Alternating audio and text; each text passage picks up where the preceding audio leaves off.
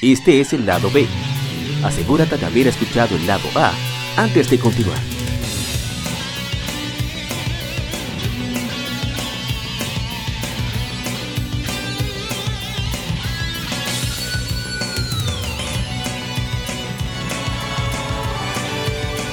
Game Mérides. Juegos y consolas de aniversario son comentados entre hechos y anécdotas.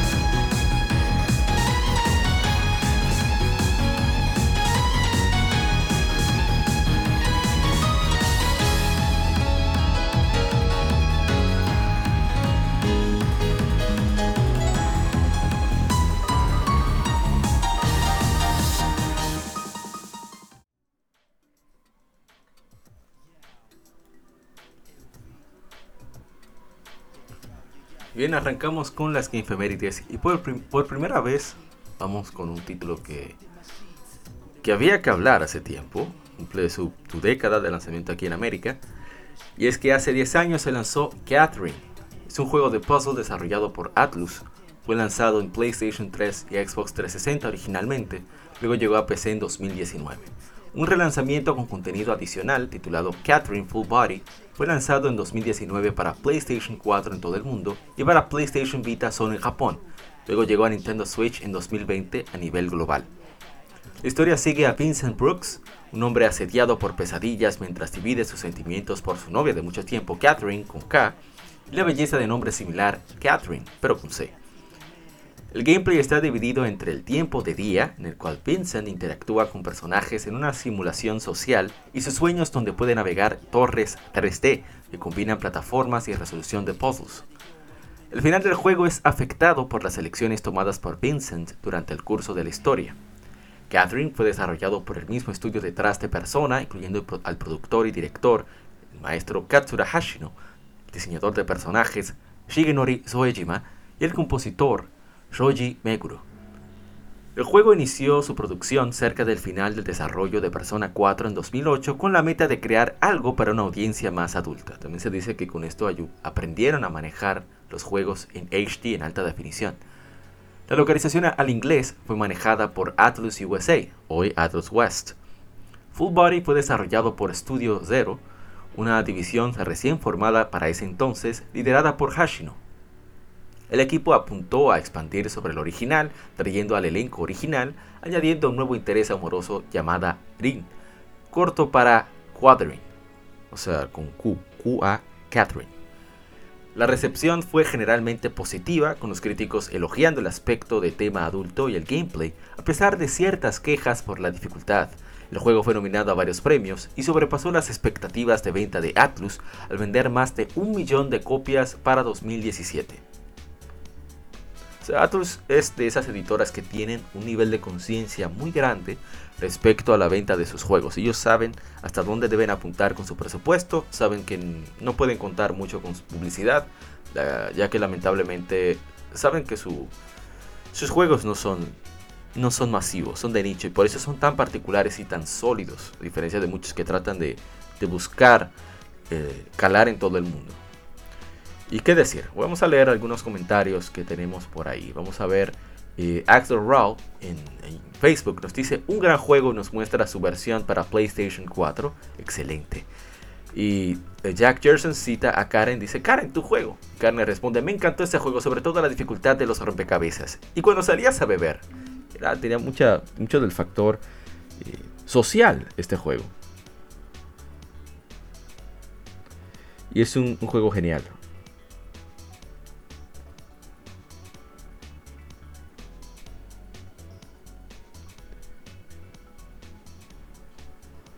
Vamos entonces a ver qué tenemos en Instagram, si nos han comentado algo sobre este juego. Y voy a hacerles una historia interesante que quizás muchos en mi país conocen, pero quizás muchos extranjeros no. Es sobre Catherine y un, reporte, un reportaje que hicieron sobre el mismo hace un tiempo. Vamos a buscarlo ahora. A ver, a ver, ¿dónde está Catherine? Son muchos juegos que hemos tenido en, en. Tenemos comentarios. Veo que no tenemos comentarios en Instagram. Así que viene con la anécdota. Yo no he jugado Catherine debido a que no soy tan fan de los juegos de puzzle puro. Aunque si lo veo a buen precio le, le un chance próximamente. Lamentablemente no tenemos aquí a la gente Cobra o Ishidori para compartir, de modo 7, podcast para compartir sus opiniones o a Dart o, a Ryuxo. Pero bueno, yo les puedo contar que una periodista que tiene un programa especial en el canal 9 de nuestro país, de República Dominicana, hizo una especie, bueno, no fue ella, fue uno de sus, digamos, eh, colaboradores, sobre si jugarías un título como que incita a la, a la infidelidad. Voy a buscar, de hecho, cómo es eh, textualmente el título.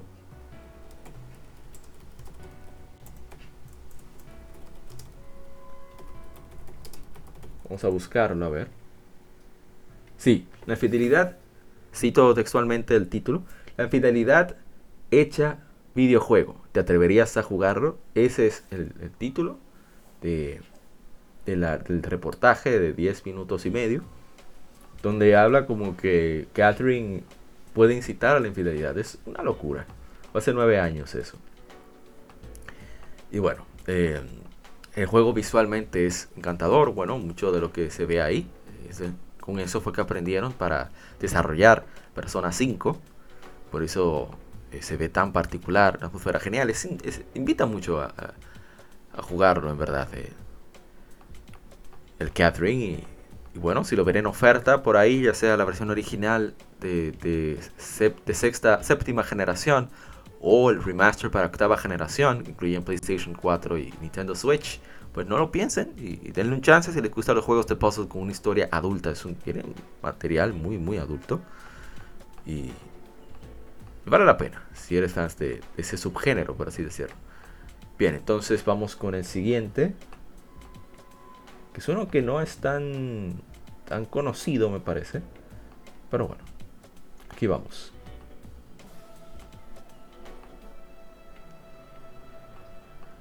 Hace cinco años se lanzó Shiden The Wonder, The Tower of Fortune and the Dice of Fate. Es un RPG roguelike lanzado por, desarrollado por Chunsoft o Spike Chunsoft. Es la quinta entrega de la serie Shiden The Wonder, la cual es una subsaga de Mystery Dungeon, Japón se conoce como Fushigina Dungeon. Fue originalmente lanzado para Nintendo DS en 2010 en Japón.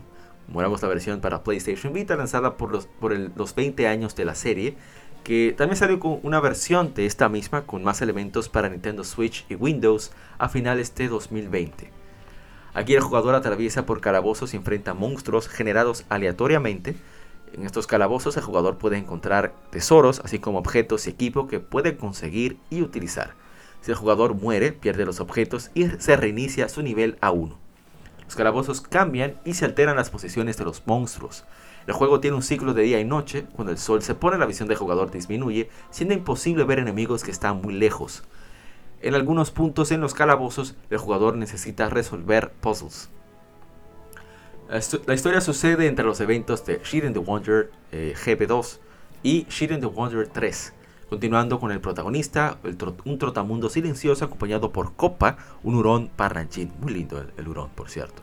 Los dos suben la torre de la fortuna ya que han escuchado leyendas de un dios que puede cambiar su destino.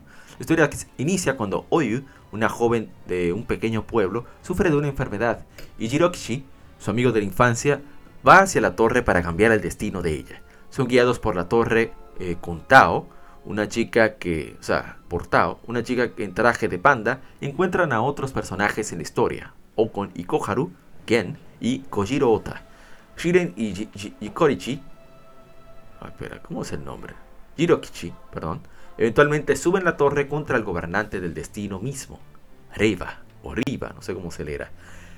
Eh, roguelike, o sea, si he jugado Pokémon Mystery Dungeon, etcétera, etcétera, es el mismo gameplay. Es muy similar. La diferencia es que aquí generalmente vas con un solo personaje, que es Shiren. Y vas encontrando diferentes equipos. Te vas moviendo. Cada movimiento que realizas, pues el enemigo también va realizando su acción. Y no sé, tiene algo interesante. Y es que eh, es adictivo en cierto modo. Jugamos más de una hora, hicimos stream. Y pude haber jugado mucho más. Jugamos la versión de PlayStation Vita. Y es interesante. ¿eh? Es, eh, tiene mucha interacción con los NPC, con los personajes no jugables. Y es envolvente de alguna manera. tener la curiosidad de qué vas a encontrar, de si te lo vas a poder enfrentar y lo rápido que es el gameplay, y si es rápido, eso puedes acelerarlo muchísimo, eh, pues crea cierta adicción. Además, la, emoción de, de, saber si vas a poder sobrevivir. Que al final es un juego que tiene cierto factor de supervivencia. Y eso lo hace, en mi opinión, muy, muy, muy entretenido. Y, y esperamos seguir jugándolo a medida que, tengamos la oportunidad, que vaya pasando el tiempo. Vamos a ver si tenemos comentarios en Instagram, debido a que en Facebook mucha gente conoce esta saga, pero la recomiendo y, no está muy caro para PlayStation Vita. Si tienes un PlayStation Vita y te gustaría tener este juego, pues no pierdas tiempo antes de que se ponga eh, difícil de obtener. Dice Anthony X360 Aquí tengo mi copia del, eh, juego, un RPG. Me gustó bastante. Sí, es un juego que, si lo pruebas, eh, lo disfrutas. Y bien, eh, ah, recordándoles también que hicimos lectura gaming en estas dos semanas. Siempre lo hacemos cada dos semanas. Y hablando sobre eso, debí decirlo en el lado A, pero se me pasó. recordarles que, bueno, recordarles no, dejarles saber que posiblemente la lectura gaming se realice martes en lugar de miércoles, debido a que miércoles quizás para las semanas que no tenemos podcast tengamos otro compromiso. Y, bueno, ya se los haré saber en algún momento, cerciorándolos si esa es la cuestión. Bien, pasemos al siguiente título que tenemos en lista. Ah, recordarles también que en Jack Entertainment tienen un, una entrevista que le hicieron a, Sergio Carlo en Comic Zone, su, su, podcast de cómics. Pero Carlo es un comunicador, actor de aquí, bien conocido. Y creo que, les puede gustar mucho la entrevista, muy divertida, muy dinámica, como siempre hacen los colegas Eliodian Ricardo de More Studio y hermano Lajar Sama de Retroact. Bien, aquí vamos. Siguiente título es uno que yo, a mí me encanta, lo único que ahora me di cuenta que no puse portada japonesa, sino que puse la portada eh, americana. Pero bueno, son cosas que pasan.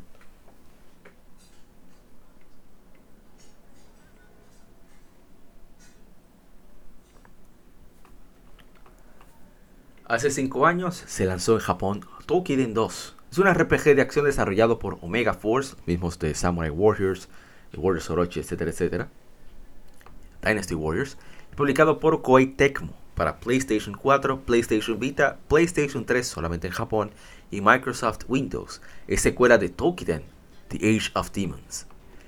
Inédito a la serie es el control de elementos que es fortalecido por la Mitama, la que se especializa en invocar Oni para luchar por el jugador. Bueno, esa es una, una mitama nueva, tipo de mitama nueva. El crecimiento y desarrollo de la mitama ocurre en combate, con el fin de incrementar los niveles de los boosts. Debes cumplir con las condiciones de cada boost y tener el suficiente dominio con ellos. Las condiciones de mejora difieren por cada mitama y boost. Cada mitama puede aprender hasta 9 boosts, pero solo pueden equiparse 3 a la vez, o sea, 3 solo pueden estar activos. La exploración del mundo ha cambiado a abierta, o sea, es mundo abierto. Las zonas de caza de, los juegos anteriores regresan con alteraciones. Ciertas secciones del mapa estarán cerradas dependiendo del progreso de la historia principal. El mapa se marca cuando se cumplen misiones secundarias y la aldea Majorova sirve como el hub principal y, tiene ahora un sistema de día y de noche donde cambia la aparición de los monstruos, objetos, etcétera, etcétera, etcétera. Y vamos a ver los comentarios que tenemos.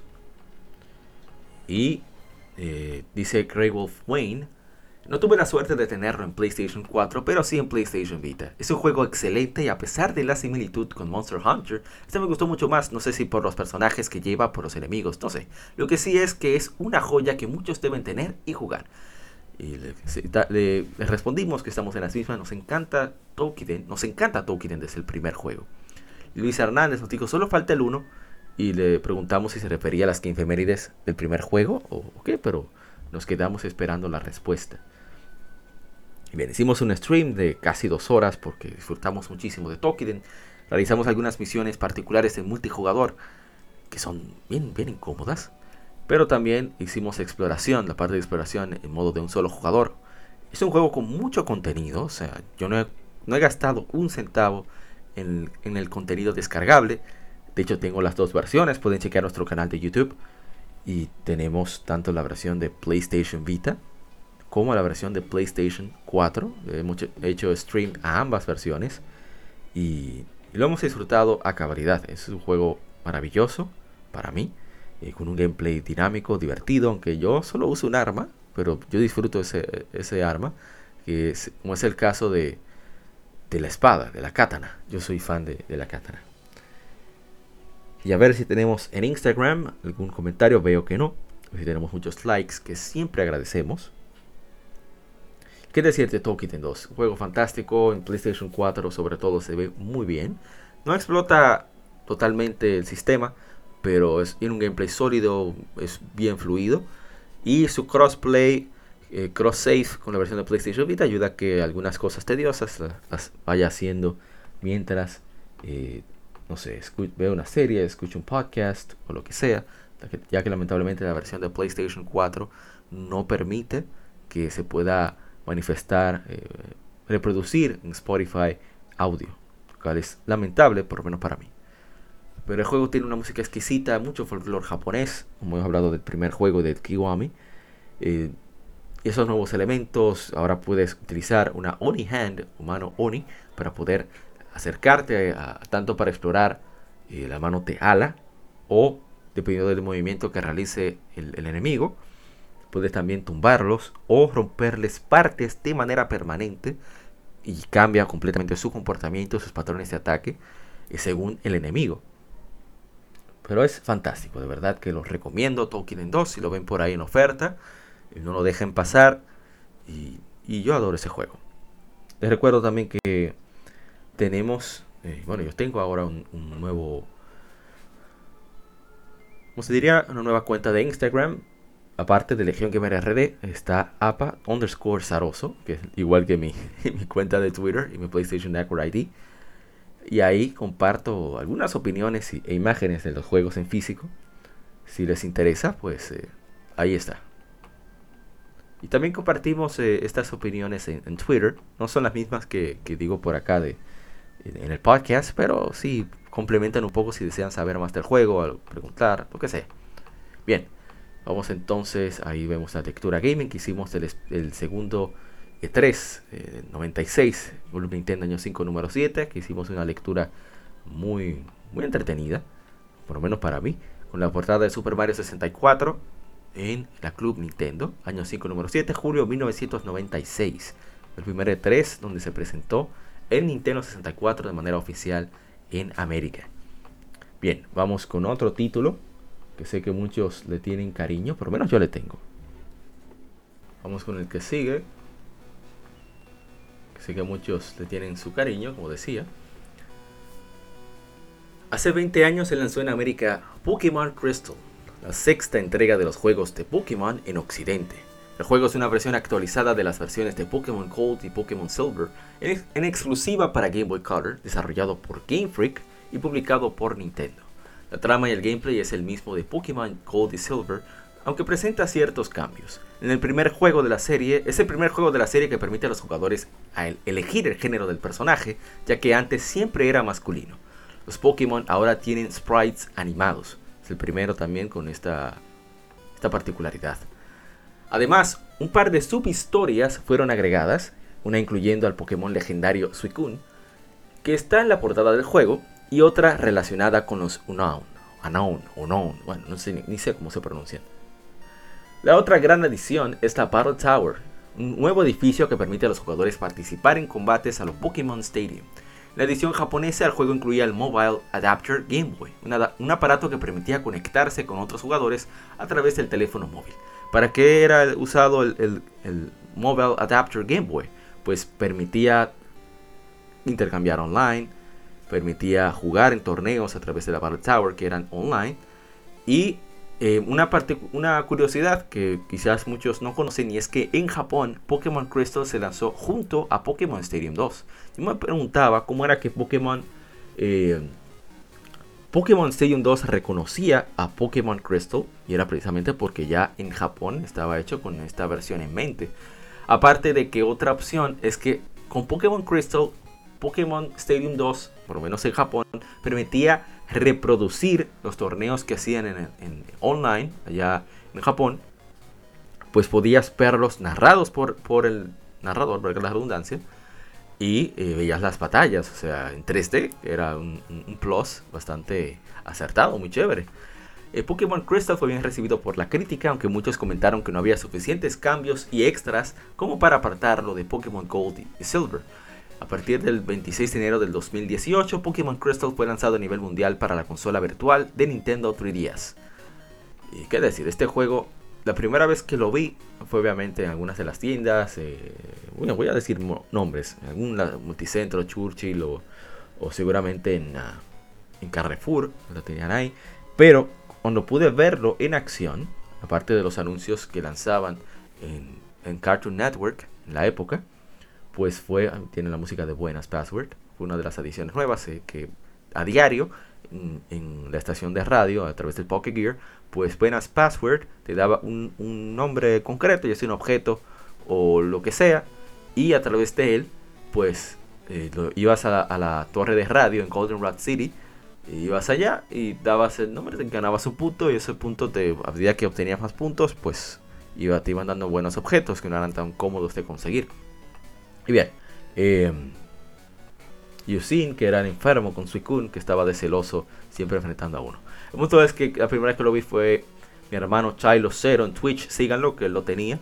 Y si ven la foto en Instagram, en apa underscore, rayita abajo, eh, pues como mencioné, mi hermano Chilo Zero fue quien me regaló su manual. También la caja, la única caja no la encuentro, debido a que se la desaparecieron en el juego Pokémon Crystal.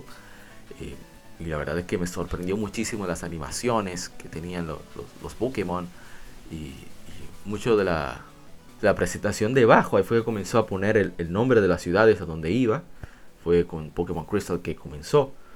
Y, y una particularidad, una muy, muy, muy, muy único, que no sé si está en los demás juegos, pero por lo menos aquí, aquí sí, perdón, que nos reveló Pubapiria, es que si llevabas el un Pokémon que atrapabas, digamos, en la ruta 29 y subía a nivel en la ruta 29, eh, era casi el triple o el doble, no recuerdo, el nivel de felicidad que aumentaba, debido a que Pokémon Gold Silver que comenzó con la mecánica de felicidad.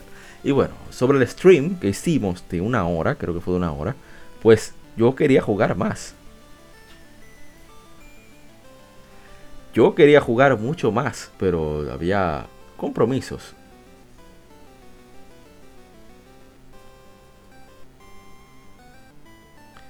Pero bueno, eh, es un juego fantástico, la verdad es que yo lo gozo muchísimo cada vez que lo, puedo jugar. Y voy a ver si, si nos ponemos a, por lo menos a terminar el, juego, uh, las dos regiones, un día de esto nos ponemos a eso a través del, Game Boy Player que me consiguió mi hermano eh, Dragon Zero, Diego Valle de Save Point. Muchísimas gracias, otra vez le agradezco muchísimo ese Game Boy Player. Debido a que jugar, eh, quisiera jugar en Pokémon Stadium 2, pero lamentablemente la resolución del Nintendo 64, que es igual que el PlayStation 1 de 240p, eh, no permite visualizarlo de manera cómoda a través del televisor. Y como no tengo el gato HDS, HDS, que sí permite la visualización en tiempo real de, lo que estemos jugando, y es una, vamos a tener una consola retro, pues no, eh, hay un delay bastante grande entre lo que veo, lo que hago. Así que por eso no lo hacemos por ahí. Pero me gustaría hacerlo definitivamente para el Stadium 2. Ni modo. En fin, Pokémon Crystal, una de las mejores versiones de Pokémon. Ahí se notaba todavía que quedaba pasión en Game Freak. Ojalá y vuelva un día de estos esa pasión y que se refleje en la calidad y en la cantidad de contenido del juego.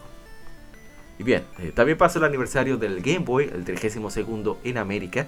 Pero como ya hicimos el especial mi hermano Cari Pirómano. Sigan su canal de YouTube, así como su tienda Casi Dao en Instagram.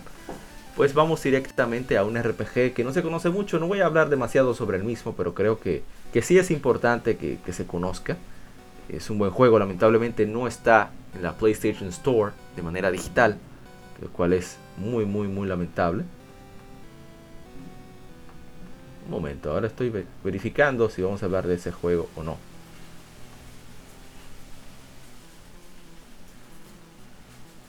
Y sí, sí, está en plan ese juego, así que no entiendo qué pasó. Pero bueno, ya corregimos. Bueno, escuchen ahí el tema de batalla debido a que es lo que está disponible, lamentablemente. Y bueno, este título hace 14 años se lanzó Brave Story New Traveler. Es un juego basado ligeramente en la novela y manga Brave Story. Fue desarrollado por Game Republic y publicado por Sony en Japón para PlayStation Portable, o sea PSP. La versión en inglés fue publicada y localizada por Exit Games. El juego inicia con el jugador como el protagonista principal, llamado Tatsuya, con el nombre por defecto, e introduce a su mejor amiga, cuyo nombre por defecto es Miki. La historia arranca con Tatsuya y Miki sentados en una banca. Tatsuya está muy metido en el juego de PSP como para notar que Miki no está. Kratos, el perro de Miki, ladra y le muestra a Tatsuya dónde está Miki, cual se encuentra inconsciente, enferma por una enfermedad, afectada por una enfermedad desconocida. Tatsuya desea que Miki se mejore y repentinamente una voz aparece mágicamente y pregunta a Tatsuya si desea salvarla para que se sane.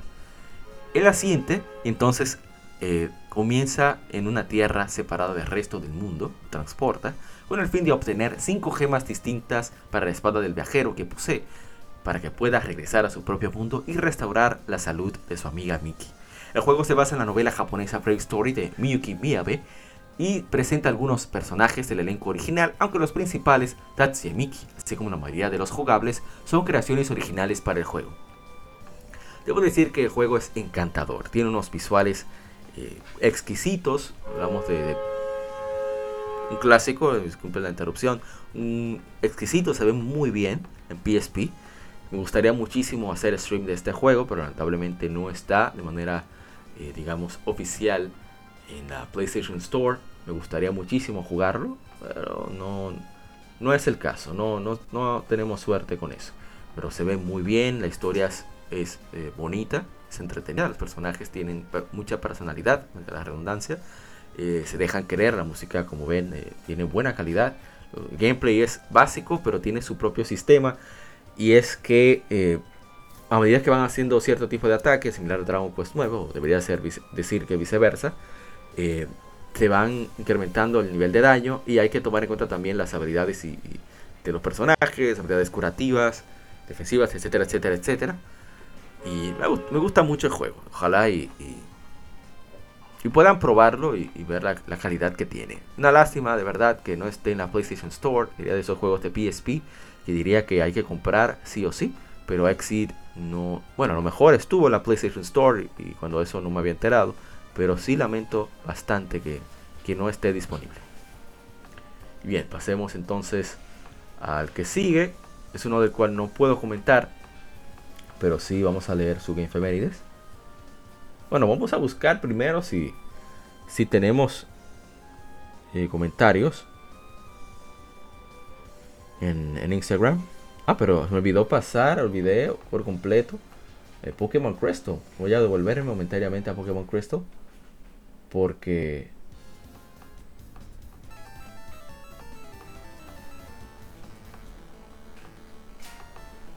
Bien, eh, en los comentarios dice The Shred Music de, de Gamecast. Esa grasa aquí en República Dominicana quiere decir que es una joya, que es buenísimo. Eh, mi hermano Justinian, que TBT. Ese es nuestro trabajo. De Tiptoes Podcast, recuerdo jugar muchísimo este juego.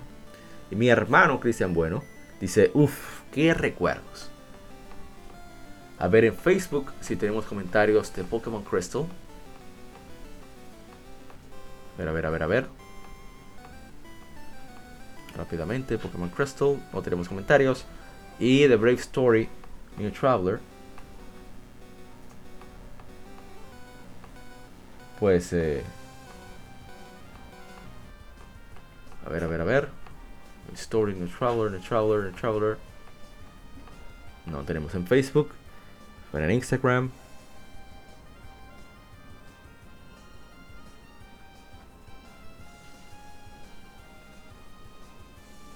Veo que tampoco. Oh, sí. No, no, no tenemos, lamentablemente. Bien, entonces pasemos al siguiente título. Ahora sí. Seguimos con el orden que teníamos pactado. Esa es otra de, las enfermerías inéditas, por eso tenemos tantas. Ah, para que vean que estamos trabajando. En un momento.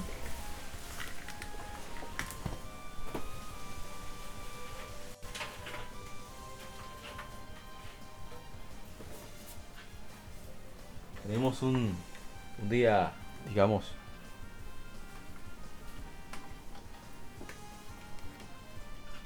eh, nublado y ahí parecer comenzó, comenzaron chubascos. Bien, decíamos que hace 31 años, ah, pero tengo que cambiar el audio, ¿qué pasó aquí?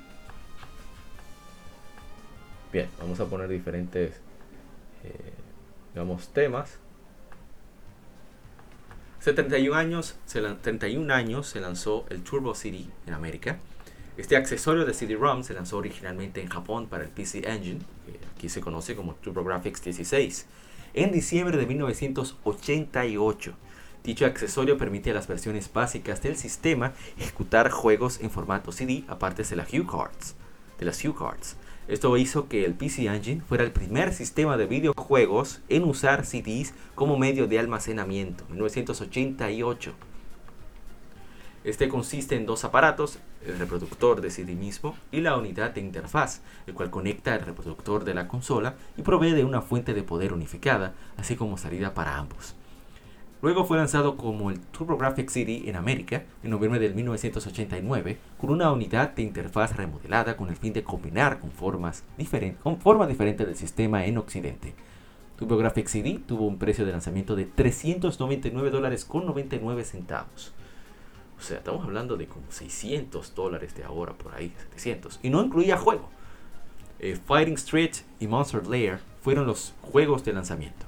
Eastbook 1 and 2, ah, Granis, salió después. En 1991, NEC lanzó una versión mejorada del sistema CD conocida como Super CD-ROM, la cual mejora el BIOS a versión 3.0 e incrementa la RAM de buffer de 64 kilobytes a, bueno, kilobits a 256, no debe ser kilobytes. La mejora fue lanzada en varias formas. El primero fue el PC Engine Duo, el 21 de septiembre, modelo con CD y con las mejoras de RAM y BIOS integradas al sistema. Luego llega el Super System Card, lanzado el 26 de octubre, mejora del accesorio de CD que sirve como reemplazo del System Card original. Los propietarios del modelo original sin CD podían, podrían optar por el Super CD, el accesorio lanzado el 13 de diciembre que combina el lector CD, interfaz y Super System Card al aparato. Y bueno, no tenemos comentarios, uno de los que casi nadie conoce, pero esa es parte de las cosas que nos gusta hacer a nosotros aquí en, Legion Gamer, que es el hecho de, de, traer quizás curiosidades de sistemas que no son tan conocidos, sobre todo por nosotros en este lado del globo. Personalmente no conocía el TurboGrafx o el, PC Engine hasta eh, hace unos pocos años. Para mí es de las consolas que quedaron en el olvido, a pesar de que en Japón fue el que se llevó el segundo lugar en la guerra de los 16 bits. Pero bueno, cosas que pasan.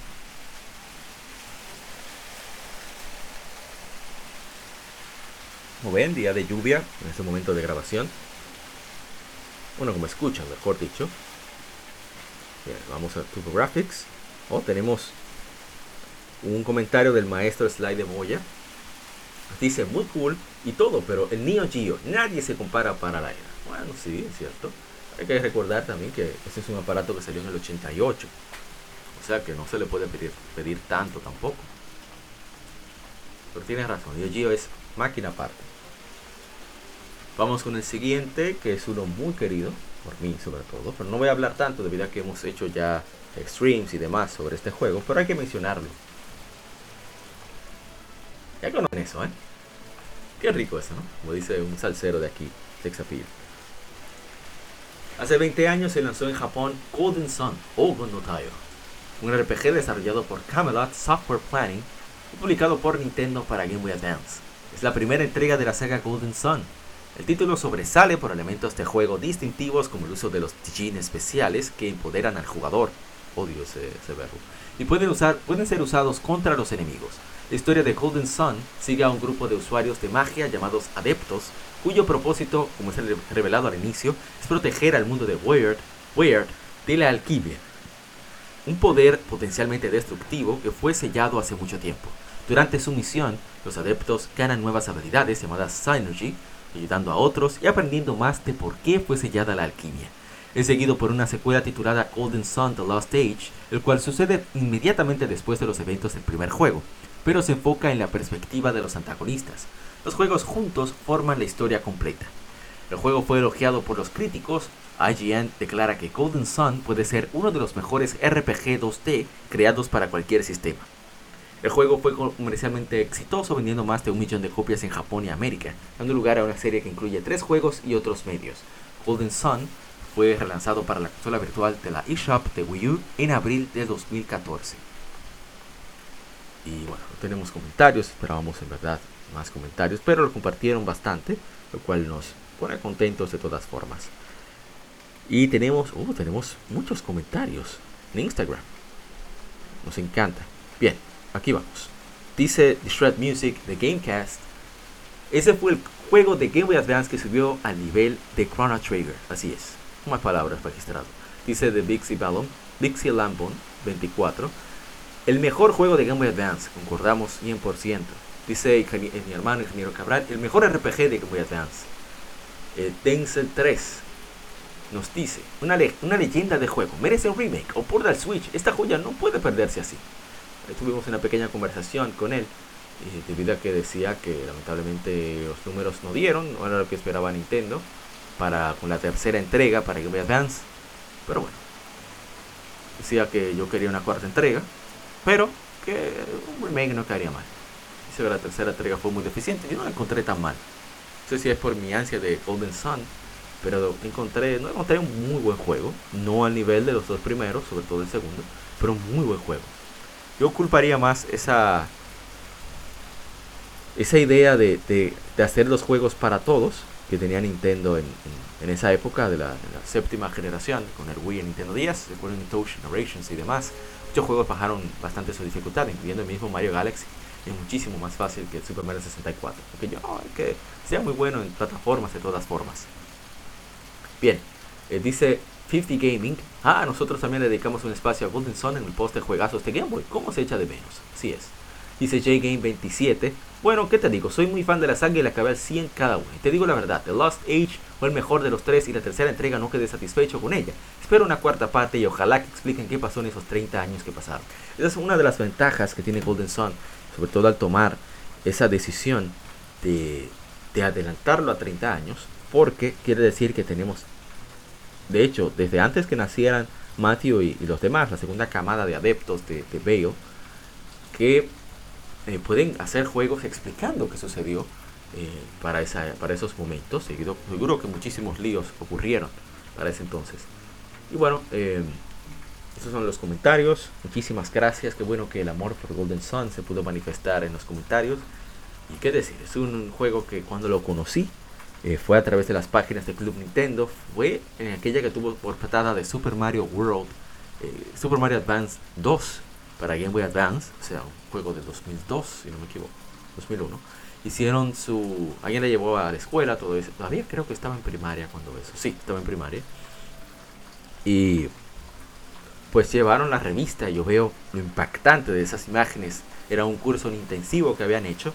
Estaban cuando eso bregando con creo que era McCoy, o con el árbol Trek, o Trek, recuerdo, si era Trek, se llamaba el árbol. Y la verdad es que fue eh, muy chévere eh, cómo explicaban cada una de las cosas que había que hacer. Y eso me, fue como, como emocionando cada vez más. Estamos tratando de nivelar un poco la música. Y era, emocionante como habían tantos requisitos para avanzar en la historia. Y ellos en, en el intensivo Quizás con la idea de que pocos dominaban el inglés. Nos queda así. Pocos dominaban el inglés en esa época, pues explicaban mucho de la historia, de las razones por las cuales tenías que, realizar ciertas acciones. Y, la verdad es que yo quedé encantadísimo con, el juego. De hecho, mi hermano It's Lifra, pueden seguirlo en Twitch, eh, también es enfermo con el juego. Y llegó un momento cuando pude conseguir mi propio Game Boy Advance pues lo primero que hice fue tratar de conseguir Golden Sun. Eh, por un momento el juego se perdió y recibí otro título a cambio, debido a que, como forma de, digamos, de para sustituirlo, un buen juego también, ¿eh? creo que fue también of Zelda Link to the Past, eh, For Sword, y yo quedé encantadísimo con, con For Sword también, pero obviamente Golden Sun, aparte de Golden Sun ya estaba un poco cansado debido a que como era de los pocos que, lo tenía, pues siempre me lo pedían prestado y como eran amigos cercanos, se los prestaba, pero lamentablemente eh, el juego, pues, siempre lo borraba, no sé por qué, siempre borraba mi archivo, que ya estaba todo hecho, todo terminado, tenías que volver a pasarlo porque sabía que la segunda parte ya había se había lanzado para cuando conseguí el primer Golden Sun, pues eh, se podía pasar el archivo. Pero lamentablemente me tardé muchísimo para conseguir la segunda parte. De hecho, yo, yo jugué Golden Sun de Lost Age ya cuando se había anunciado Golden Sun eh, eh, Dark Dawn para Nintendo 10. O sea, yo me tardé más de 7 años para jugar la segunda parte. Pero bueno, eh, el asunto es que Golden Sun es una joya, la dificultad que tiene, lo, brillante que son los puzzles. Te sientes muy bien cuando logras avanzar en los puzzles. Todos los, detalles que tienen los, los, NPC, mucha gente le molesta que hablen tanto. A mí me encanta, debido a que te, son, muy son muy detallados las cosas que te cuentan. Aparte de que mucho, muchas de, los, de, esos, de esas interacciones son completamente opcionales. Y me gusta mucho el hecho de, que, de, poder eh, leerles la mente, que te cuentan más a veces secretos que hay en la aldea. O, así es como descubres eh, historias secundarias y demás. Y a mí me fascina muchísimo Golden Sun. Y, el que pueda, por favor, que se dé el gustazo de, haciendo eh, un poco de, de, cita al querido Gus Rodríguez, que se dé el gustazo de jugar, de disfrutar de Golden Sun, de la trilogía completa, ya que son joyas que para mí, para mí particularmente, es lo mejor que ha lanzado Nintendo. Yo espero la cuarta entrega. Ojalá que Camelot algún día le, le piche a Nintendo la cuarta entrega, que los convenzan, como ha hecho Monolith, aunque Monolith Soft hace otros trabajos técnicos y por eso les dejan, le da un poco de libertad. Pero yo espero que Camelot pueda conseguir eh, el chance de, de continuar con, lo que es para mí una de las mejores franquicias de Nintendo, bueno, la mejor franquicia de Nintendo para mí, y uno de los mejores juegos, sagas de RPG que existen. Por cierto, reflejando el juego, un podcast que habla sobre filosofía y mitología en las cuales se basan los títulos, entre otras cosas, que escuchen de que ellos hicieron, ellos de Golden Sun. Es fantástico, reflejando el juego. Lamentablemente solo está en, iBooks, creo. Me gustaría que estuviera en otras plataformas pero es, fantástico lo que ellos cuentan. Bien, vamos entonces a, a seguir con uno de los más queridos por mí, por lo menos. Y bueno, otros de los más queridos.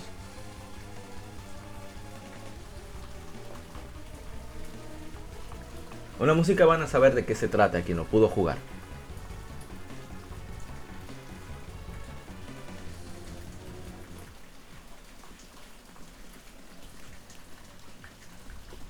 Es un juego que destacó sobre todo por su audio, pero también los visuales. Y hace 30 años... Ah, pero esperen, yo no vi... ¿Había más de Golden Sun? No. Bien, vamos entonces con el mambo. Hace 30 años fue lanzado Spare Knuckle y Karinoken, Streets of Rage en Occidente. Un side-scrolling beat'em up desarrollado y publicado por Sega para el Genesis o Mega Drive un juego, eh, el juego fue conseguido, convertido luego para Game Gear, Sega CD y Master System. Es lanzado en varias compilaciones, así como varios servicios de descarga. primera entrega de Streets of Rage, el juego pone a los jugadores como los ex policías que luchan contra el sindicato criminal de Mr. X. Este juego establece muchas bases de la serie, como el gameplay cooperativo y el uso de música electrónica moderna del maestro Yuzo Koshiro como banda sonora. Yuzo Koshiro, que también hizo la banda sonora de Is, también es el responsable de Ryan Odyssey, entre otros juegos. Muy, muy tremendo compositor, tremendo músico. Como en Golden Axe, los enemigos caminan en la pantalla de ambos lados, así como de otras partes. Los jugadores deben vencer a cada oponente para progresar a través de 8 niveles, nombradas rondas. Con la excepción de la ronda 7, hay una batalla contra un jefe en cada, en cada una, contra un enemigo desproporcionadamente enorme. A diferencia de las secuelas, ninguno de los enemigos son nombrados se especifican en, el manual japonés solo los jefes tienen barra de energía visible. Pueden escogerse, recogerse armas como cuchillos, botellas y tubos. Hay un número limitado de ataques especiales que permiten invocar una patrulla policial que lanza fuego, dañando a todos los enemigos en pantalla. Y se les otorga un ataque especial por, de por vida, por vida o por nivel, y recoger power-ups con forma de carro policial otorga más especiales. El diseñador en jefe, Noriyoshi Oba, tuvo la idea de hacer un juego de peleas callejeras como Final Fight y Double Dragon con Yuzo Koshiro. Oba fue influenciado por programas de televisión de acción como Starkey and Hutch, eso se nota muchísimo, y The A-Team, los indestructibles creo que son. Eh, me encanta con un plan, se, tiene éxito, algo así es que dice. Eh, me encanta esa serie, por cierto. El juego fue diseñado para que los jugadores se enfoquen en prevenir que los enemigos les rodeen, así como colaborar con un segundo jugador usando varios movimientos en equipo. Hicimos un stream de solo 30 minutos, que teníamos esta presión de, de otras cosas, teníamos que cumplir, pero me hubiera gustado jugarlo más tiempo, sobre todo con un amigo. Y como conté en, en Instagram, de, cuando publiqué la foto del Sega Genesis Classics, cuando yo jugué este título fue en la versión de Six Pack de Sega Genesis. Eh, venía con muchas consolas nuevas que traía eh, Revenge of Shinobi, traía creo que Columns,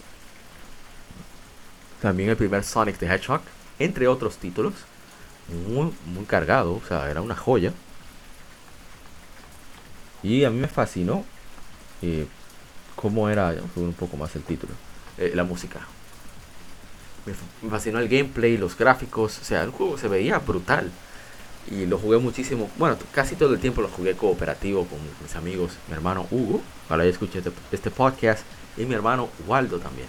Éramos vecinos, éramos, teníamos Sega Genesis también, y compartíamos los juegos o no, simplemente nos gustábamos a jugar. Y eh, la verdad es que se, gocé muchísimo este juego, es parte de, forma parte especial de mi infancia. Por cierto, mi, bueno, uno, le digo uno de mis mentores, eh, Dani Peña, hizo un, un, podcast dedicado a Streets of Rage en, en Gamer Radio, conmemorando los 30 años, hablando sobre la, la, todas las, las influencias que tuvo el juego en ellos, de manera particular. Invitó a Tony Polanco, de PC Game Mac, un escritor de videojuegos. Y la verdad es que fue muy chévere el, episodio. Fue uno de los episodios que más he disfrutado de Gamer Radio.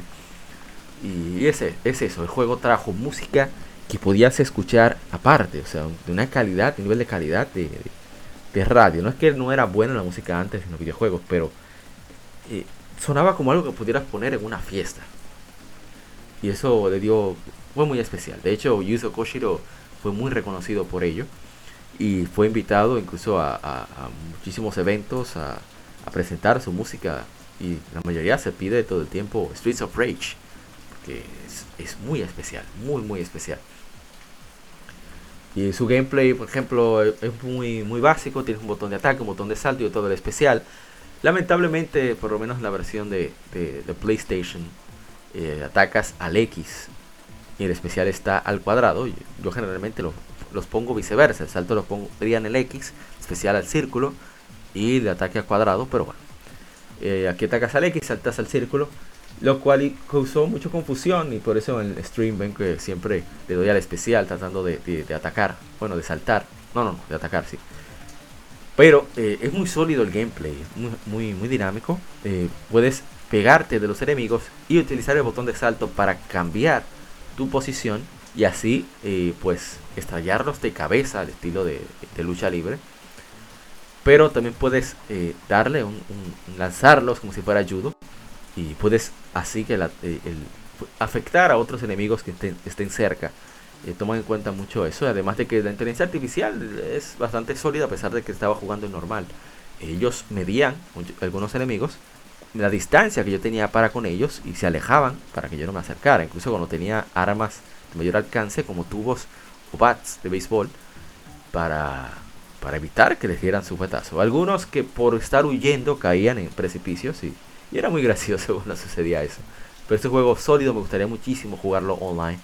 Y no puedo dejar de recomendarlo. Si ves por ahí el Sega Genesis Classics a buen precio, que siempre aparece a buen precio, pues no lo dejes pasar. Debido a que es una joya que, de verdad les recomiendo a todo el mundo. Streets of Rage Knuckle de Sega Genesis. Está disponible eh, Sega Genesis Classics en Nintendo Switch, en PlayStation 4 y en Xbox One. También está disponible para PC, no sé si para Steam o Epic Games, pero es muy, muy vale mucho la pena. Bien, vamos entonces con el siguiente juego, ya vamos a acelerar un poco. Hemos hablado sobre este, pero no quería dejar de mencionarlo, olvida que no se conoce tanto.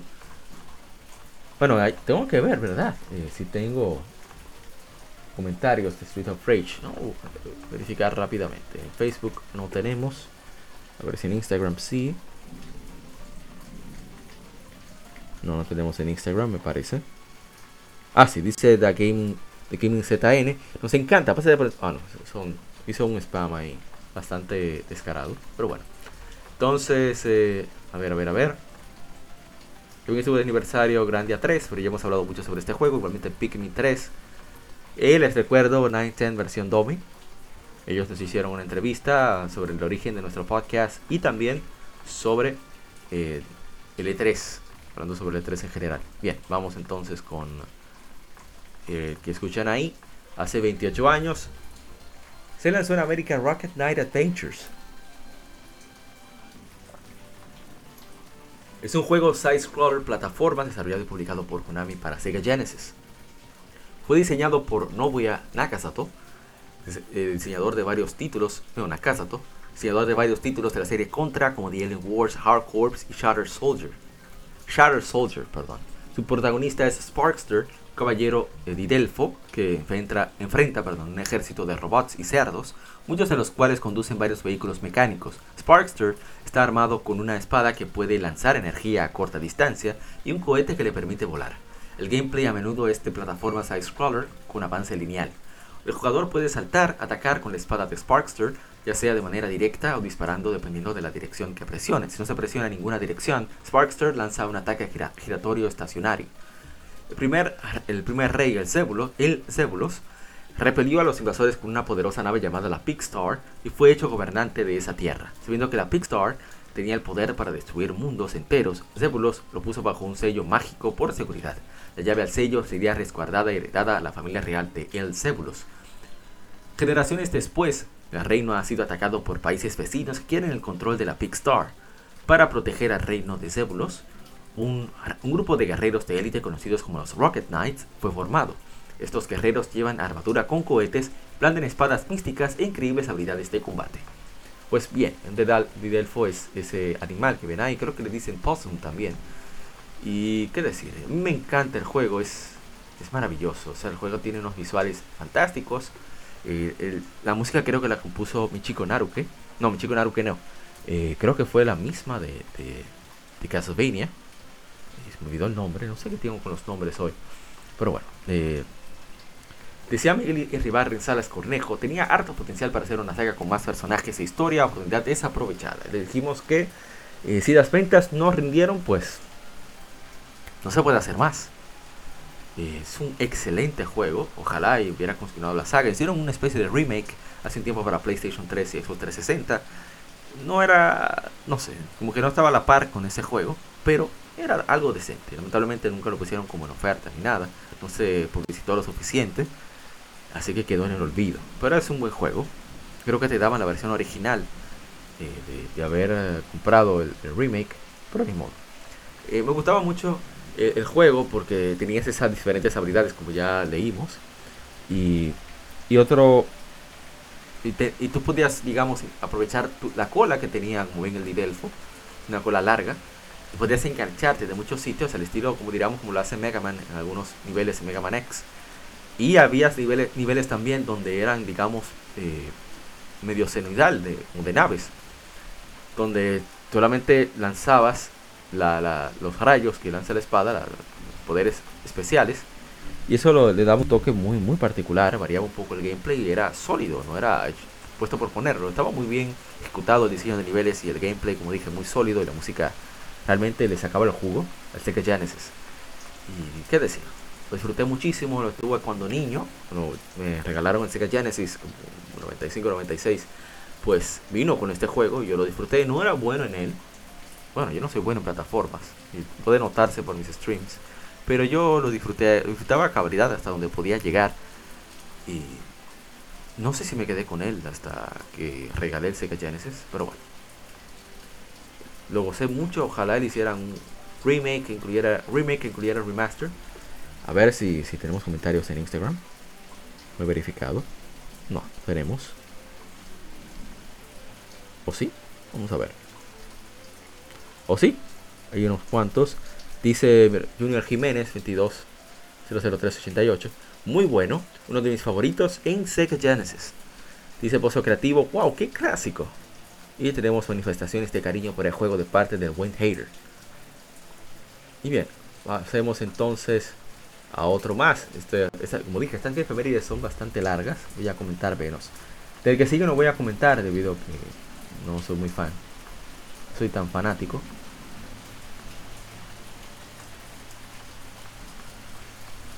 Bien, eh, hace 35 años se lanzó en Japón Metroid, un juego de acción y aventura desarrollado y publicado por Nintendo. La primera entrega de la serie Metroid fue lanzada en Japón para Famicom Disk System, mientras que en Occidente fue lanzado para Nintendo Entertainment System en formato de cartucho. Sucede en el planeta Zebes. La historia sigue a Samus Aran mientras intenta recuperar a los organismos parásitos Metroid, que fueron robados por los piratas espaciales, quienes planean replicar a los Metroid al exponerlos a los rayos beta para luego usarlos como armas biológicas para destruir a todos quienes se les opongan. Desarrollo de Metroid estuvo a cargo de Nintendo R&D One e Intelligent Systems. Fue producido por Gunpei Yokoi, dirigido por Satoru Okada y Masao Yamamoto. La banda sonora fue compuesta por Hirokazu Tanaka. El estilo de juego enfocado en exploración y búsqueda de mejoras que son usadas para alcanzar áreas previamente inaccesibles influyó en otros videojuegos. Sus finales variados por tiempo de finalización le hicieron popular para speedrunning. Fue laureado por ser uno de los primeros títulos con protagonista femenino, aunque el jugador debe completar el juego en menos de 5 horas para que esto sea revelado, con el manual del juego, por menos en inglés, refiriéndose a Samus como él. En el top 100 de Game Informer quedó número 7 y séptimo noveno en el Electronic Gaming Monthly. El juego fue relanzado para Game Boy Advance en 2004 como parte de, de la Classic NES Series. Metroid Zero Mission, remake, fue lanzado para dicha consola. También estuvo disponible como parte de la consola virtual de Wii en Occidente en 2007 y el remake también salió en Wii. Y a ver, tenemos comentarios, pero se compartió bastante, lo cual siempre se agradece. Y en Instagram nos dice, a ver, bueno, no nos dice nada. Pero es un juego muy importante, sentó las bases de uno de las de los subgéneros más quemados, bueno, los géneros más quemados como son los eh, los Metroidvania. Es increíble el alcance técnico que estuvo este, eh, este juego para su lanzamiento. En Japón se lanzó originalmente, como dijimos, con Disk System. Aquí se adaptó al, al cartucho, por lo cual tuvo que usarse el sistema de password. No se utilizaban baterías todavía para esa época. Y es un juego sólido, ¿eh? incómodo en NES, en Nintendo. En Nintendo pelado, como le decimos de cariño. Pero es un juego muy, muy sólido. Y a ver, eh, bueno, tenemos comentarios. Y vamos a continuar con otro título. Feliz 35 aniversario a Samus. Lamentablemente Nintendo como que no, no recuerda mucho esta saga. Y es lamentable, aunque tampoco el público es que le recuerde tanto. Y las ventas lo reflejan. Bien, vamos con el siguiente título. La primera vez que lo ponemos en su nacimiento japonés. Hace 28 años se lanza Secret of Mana en Japón conocida ya como Seiken Densetsu 2, Secret of Mana, es un RPG de acción desarrollado y publicado por Square, ahora Square Enix, para Super Famicom, eh, aquí para el Super Nintendo. Es la secuela del juego original Seiken Densetsu, lanzado en América como Final Fantasy Adventure y en Europa como Mystic Quest, original para el Game Boy, y fue el primero de la serie en ser lanzado como parte de la saga Mana en lugar de Final Fantasy en Occidente. Sucede en un universo de mucha fantasía, el juego sigue a tres héroes mientras intentan prevenir a un imperio de conquistar el mundo con el poder de una antigua fortaleza flotante. En lugar de usar un sistema de batalla por turnos como los RPG contemporáneos, Secret of Mana presenta batallas en tiempo real con una mecánica de barra de poder. El juego tiene un sistema de menú de comandos en aros que pausa la acción y permite al jugador tomar decisiones en medio de la batalla. Un sistema multijugador innovador permite a un segundo o tercer jugador unirse a la partida en cualquier momento. Secret of Mana fue diseñado por Koichi Ishii, que fue uno de los diseñadores de Final Fantasy, programado principalmente por Nasir Gebeli, o Gebeli, no sé cómo se pronunciará, que por cierto él fue el programador, ah bueno, aquí lo dice, producido por el veterano diseñador de Square Hiromichi Tanaka, Nasir Gebeli fue el programador de las tres primeras Final Fantasy también. El juego recibió clamor considerable por sus colores brillantes, trama expansiva, el sistema de comandos y el innovador sistema de batalla en tiempo real. Los críticos elogiaron la banda sonora por Hiroki Kikuta y la inteligencia artificial personalizable para los aliados. La versión original fue lanzada en la consola virtual de Wii y Wii U en 2008 y 2013 respectivamente. El juego fue porteado a móviles en Japón en 2009. Un port mejorado se lanzó en iOS en 2010 y Android en 2014. Nintendo relanzó el juego en septiembre del 2017 para el Super NES Classic Edition. Un remake 3D fue lanzado para PlayStation 4, PlayStation Vita y Windows en febrero de 2018 que fue muy criticado por... No sé, la crítica yo no las comprendo. Entiendo que sí hubo problemas técnicos con bugs y demás, pero muchos se han quejado porque es demasiado parecido al original. Yo digo que de, eso se trataba, eso era lo que queríamos, ¿no? Pero soy yo para saber lo que quiere la gente. Como dije, un juego queridísimo. Mi hermano eh, Miguel Erasme, eh, ha dicho que, que, este fue el juego que le inició en RPGs.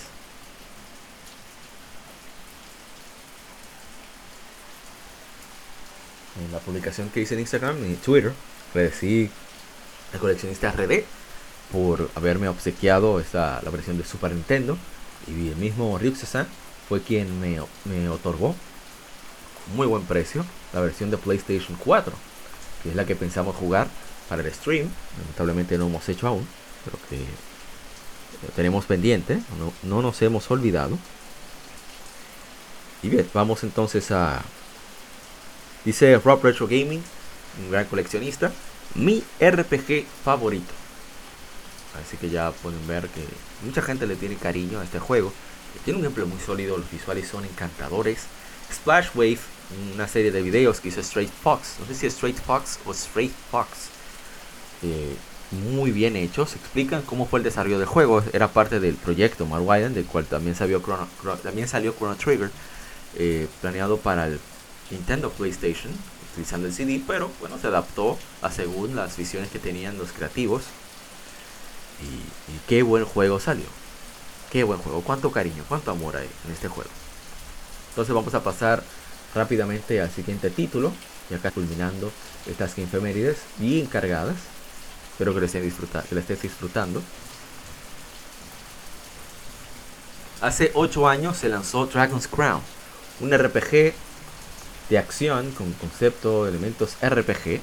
Bueno, perdón, un beat'em up, un juego de acción RPG en 2D desarrollado por Vanillaware para PlayStation 3 y PlayStation Vita, situado en un mundo de fantasía de espadas y hechicería. El juego permite hasta 4 jugadores viajando a través de peligrosos calabozos en búsqueda de fortuna y aventura.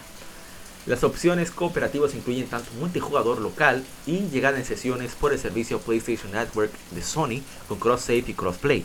Un por mejorado, bueno, es casi un remaster, para PlayStation 4 Dragon's Crown Pro fue lanzado en 2018 hace tiempo que escribimos eso y olvidamos actualizar esa, esa parte. Director de arte George Kamitani primero tuvo la idea para Dragon's Crown 13 años antes de su lanzamiento. O sea, estamos hablando de, en, dos, el año 2000. Inmediatamente terminara la producción de Princess Crown para Sega Saturn en, en el 97, pero declara que no pudo encontrar editor queriendo apoyar su proyecto, el cual para ese tiempo se pensaba para el Sega Dreamcast. Por cierto, eh, Princess Crown se lanzó una versión remasterizada para PlayStation 4 eh, en, en, Japón solamente. Estamos esperando a ver aquí. En Japón se otorgó con, no sé si con los pre-orders, no recuerdo, hablamos sobre esa noticia hace un tiempo ya. Los pre-orders de, Aegis Rim 13 Sentinels para PlayStation 4, no sé en qué quedó eso, pero bueno, seguimos.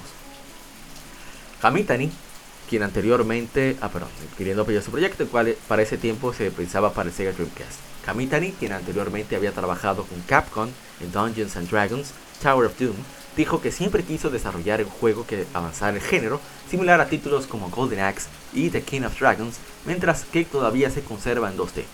Kasho Oda, el productor de publicaciones Technician Entertainment, declaró que la compañía firmó el proyecto porque respetan el trabajo y estilo único de Kamitani y estaban intrigados estaban intrigados por su modo online. Al final el juego fue publicado por Atlus debido a que hubo un, problema con Ignition Entertainment. Una versión aparte fue desarrollada para PlayStation Vita debido al éxito de la serie Monster Hunter de Capcom en PSP, con su conectividad con PlayStation 3 añadida porque querían que ese juego tuviera una manera de que la gente se junte y juegue. Cuando el juego salió, bueno, deja ver si hay comentarios, no sé si hay comentarios, ah, tenemos uno. Alastor Sandoval dice, un juegazo. Le respondimos que es de nuestros favoritos, que en definitiva lo es. Eh, a ver, que tenemos el Dragon's Crown. Ay, tenemos varios. Dice mi hermano, el coleccionista RD, es un juegazón, un juegazo. Los terminé con todos los personajes y son todos geniales, así es. Tienen gameplays muy particulares todos. Eh, el gran, el maestro Sly de Moya, dice, maldito juego más bueno y difícil. Todavía no he podido acabarlo. Y le ofrecimos en cualquier cosa que podemos. Estamos dispuestos a jugar, a acompañarle porque nos encanta este juego. No nos cansa. Bien, eh, ¿qué decir? Al principio sobre ese crossplay no lo tenía. Solamente era cross save. Y fue nosotros, los fans, a través de Twitter, citando a Atlus, citando a, a Vanilla cuenta oficial, pues eh, le decíamos que, oye, eh, pongan el cross save, el crossplay, porque queremos no todo el que compró la versión de PlayStation Vita, que por cierto, por lo menos para ese año fue la que mejor vendió. No todos tenemos eh, la versión de PlayStation 3 también. Y, y al final, pues, lo hicieron y, y, vaya que valió la pena. Nosotros disfrutamos muchísimo del juego y, y metimos muchísimas horas. O sea, yo le saqué platino y lo seguí jugando. Tengo casi 250 horas en ese juego. Le he sacado el jugo ustedes no se imaginan. Ayudé a muchísimos colegas gamers a sacarle su platino simplemente por yo tener el placer de jugarlo. Tengo una razón más para seguir jugándolo. Y me encanta. Es un juego fantástico, un juego que recomiendo. Pero, pero por Dios, me fascina. Incluso hasta un voiceover le hice al lanzamiento de, de la versión de PlayStation 4, porque vi que no tenía, tanto en inglés como en español. Y me encanta. Eh, es un stream que tenemos pendiente porque yo de verdad que ansío poder jugar Dragon's Crown. A ver si... No, no tenemos más comentarios. Y vamos entonces a, culminar estas infemérides para el episodio número 116 con eh, el próximo juego, al cual le tengo muchísimo cariño también. No vamos a hablar tanto porque ya, ya se ha hablado mucho por aquí, pero que no quiero dejar de mencionar. Hace 8 años también, de hecho lo compré junto con Dragon's Crown, cuando salió, se lanzó en América Tales of Cilia, un RPG de acción lanzado exclusivamente para PlayStation 3. Es la decimotercera entrega principal de la serie Tales fue desarrollado por Namco Tales Studio, publicado por Bandai Namco. El juego se lleva a cabo en un mundo ficticio llamado Maxia, donde los humanos y espíritus etéreos viven en armonía. Sigue a Jude Mattis y a Mina Maxwell, quienes escapan de oficiales del gobierno después de sabotear un arma de destrucción masiva conocido como la lanza de Krasnik. El tema central es Yurige, ¿no es? Eh, no RPG. RPG de convicciones inquebrantables. La recepción de Tales of Cilia fue muy positiva en Japón. el momento de su lanzamiento fue el Tales más preordenado, con medio millón de vendidos en una semana. El juego ganó premios de Sony y Famitsu. La localización en inglés fue bien recibida por su sistema de batalla, evaluaciones neutrales a positivas por su trama y personajes, criticado por los diseños del mapa. Sí, fueron, no fueron los mejores en verdad. La secuela Tales of Cilia 2 fue lanzada en noviembre de 2012 en Japón y en agosto de 2014 en América, la cual estamos todavía pendientes. Lamentablemente nuestra PlayStation 3 no nos permite ni de hacer stream del el original Tales of ni de su secuela continuar avanzando en el juego. ¿Qué decir? Es un juego que le tengo muchísimo cariño, es mi Tales of favorito hasta el momento. Todavía me falta probar Arise eh, personajes que se dejan querer, una historia a mí, o sea, no es la mejor del mundo, pero es entretenida, dinámica, sólida, divertida. Y la relación de personajes es genial, el gameplay es sólido, los visuales, el diseño es, es muy llamativo, por lo menos para mí, me gusta cómo se ve. Y qué decir, eh, ojalá y le hicieran su remaster para consolas actuales también. Y, y, ojalá y quienes tengan un PlayStation 3 y vean ese juego por ahí, que no lo piensen debido a que es un, RPG de acción muy sólido. A ver los comentarios, nos dice Félix Cono 180. necesitamos ports de estos juegos ya. Dice Andrés Carrero 93. Juegas, ojalá Namco se digne a hacer un remaster del 1 y del 2. Ojalá que sí. Eh, yo tengo ambas versiones, el Tales of 2 en digital, el, de Cilia original eh, físico. Y, yo me encanta Tales of de verdad. Y hasta aquí las Efemérides, el episodio número 116. Eh, gracias por acompañarnos hasta aquí. Así que sin más ni menos, vamos entonces a pasar con nuestros colegas a disfrutar del especial del Super Nintendo que fue muy divertido. Ojalá que lo hayan gozado tanto como nosotros. Nos vemos allí. Duran con nosotros más de The Gamer Podcast. El gaming nos une.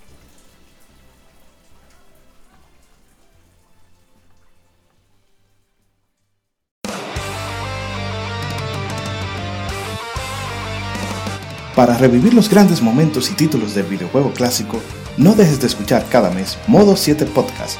Ven y recuerda con nosotros entre análisis retro, datos y anécdotas la época dorada del videojuego.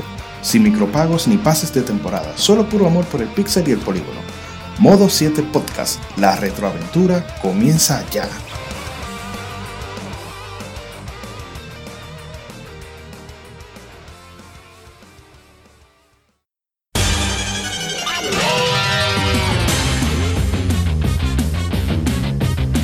Puedes escuchar Legion Gamer Podcast en iBooks, Spotify, TuneIn, iTunes, Google Podcast y demás plataformas de podcast de su preferencia, buscando Legion Gamer Podcast.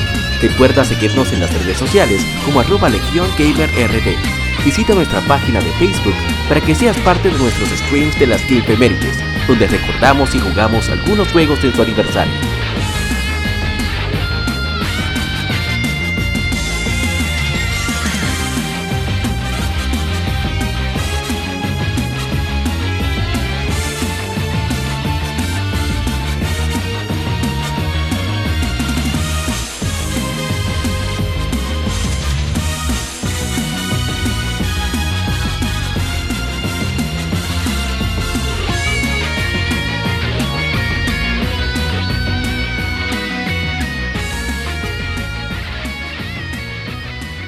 Tal colegas gamers? Gracias por continuar con nosotros aquí en el lado B.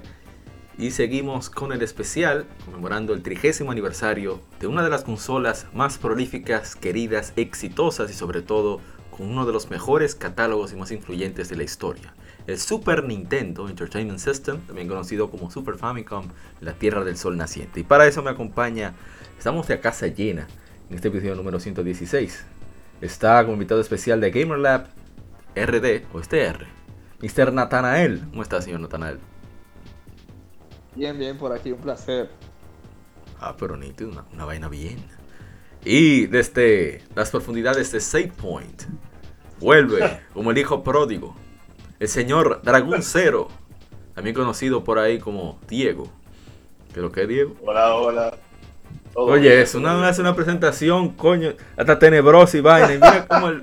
Hola, hola. No, así no dañan la ah, ambientación. Está bien, está bien ya. Así, dañamos la ambientación. Y por supuesto desde Retroact Entertainment, conocido como experto en cómics y en gaming, claro, porque por eso está aquí. Mi hermano, bueno, todos son mis hermanos.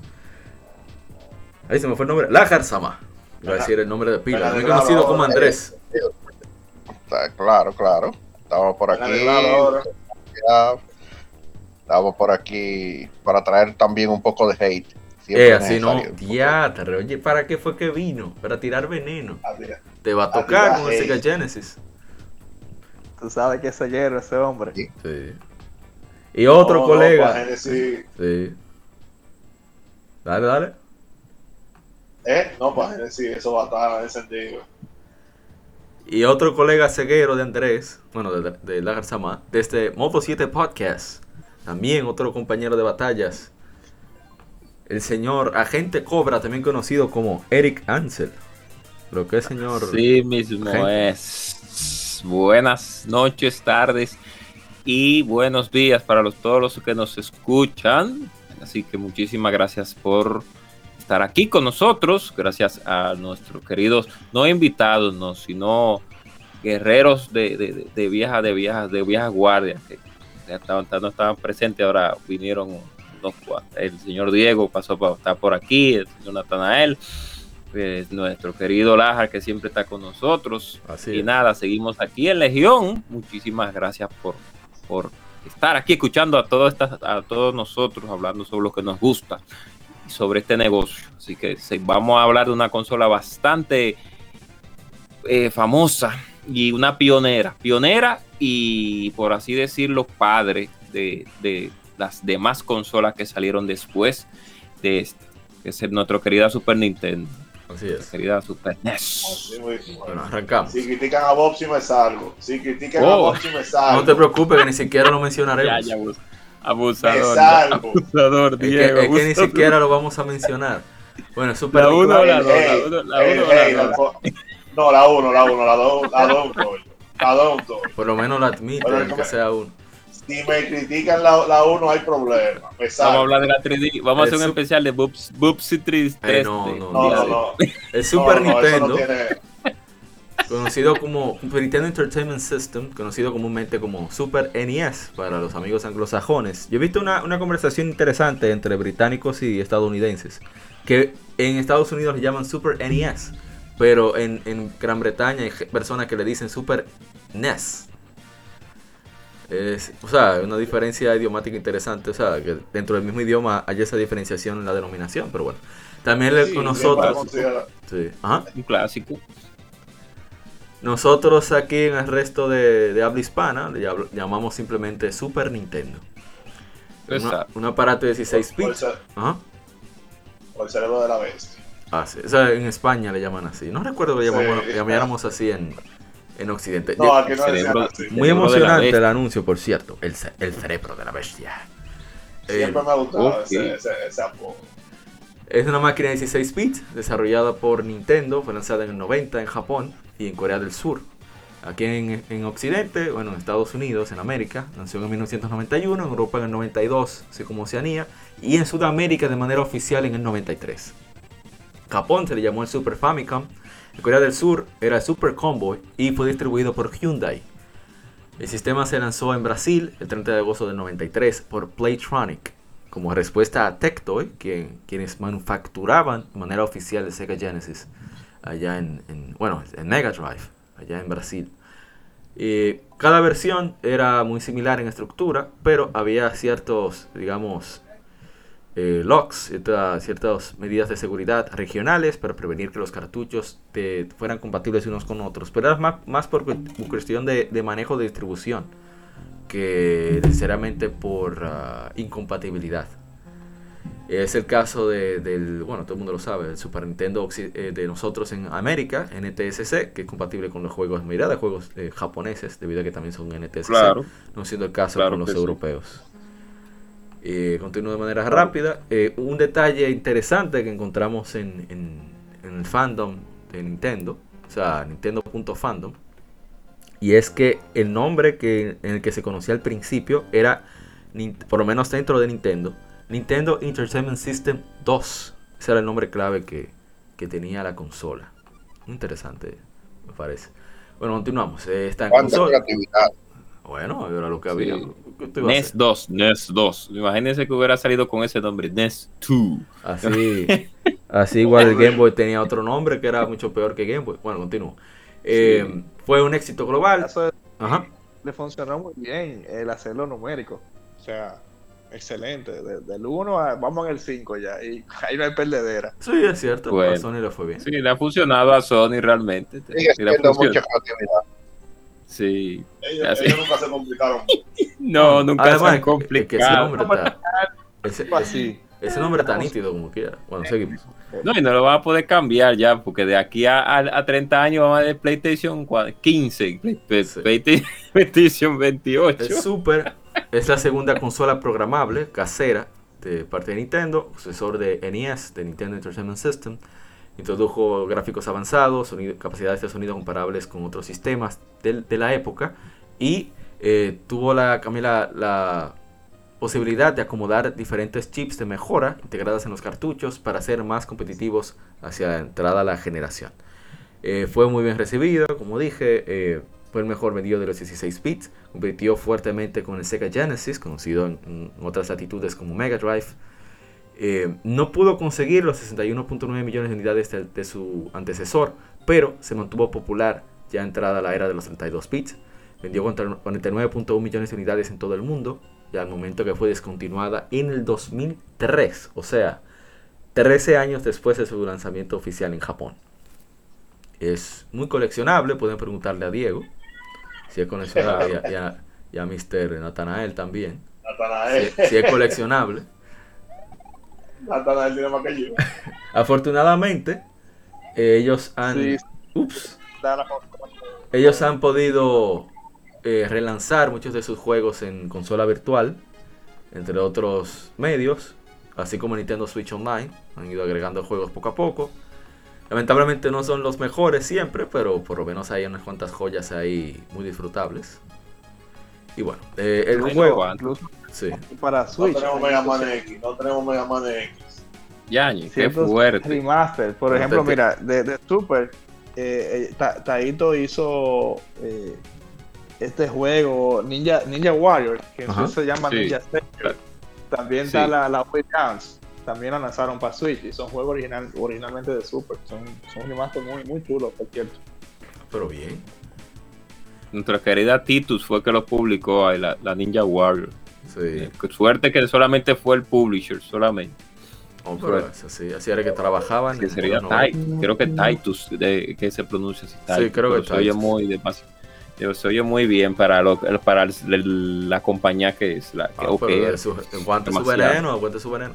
Para competir con el, con el, con el NES original en Japón, NEC Home Electronics lanzó el PC en el 87, luego Sega lanzó el Mega Drive en el 88 allá en Japón.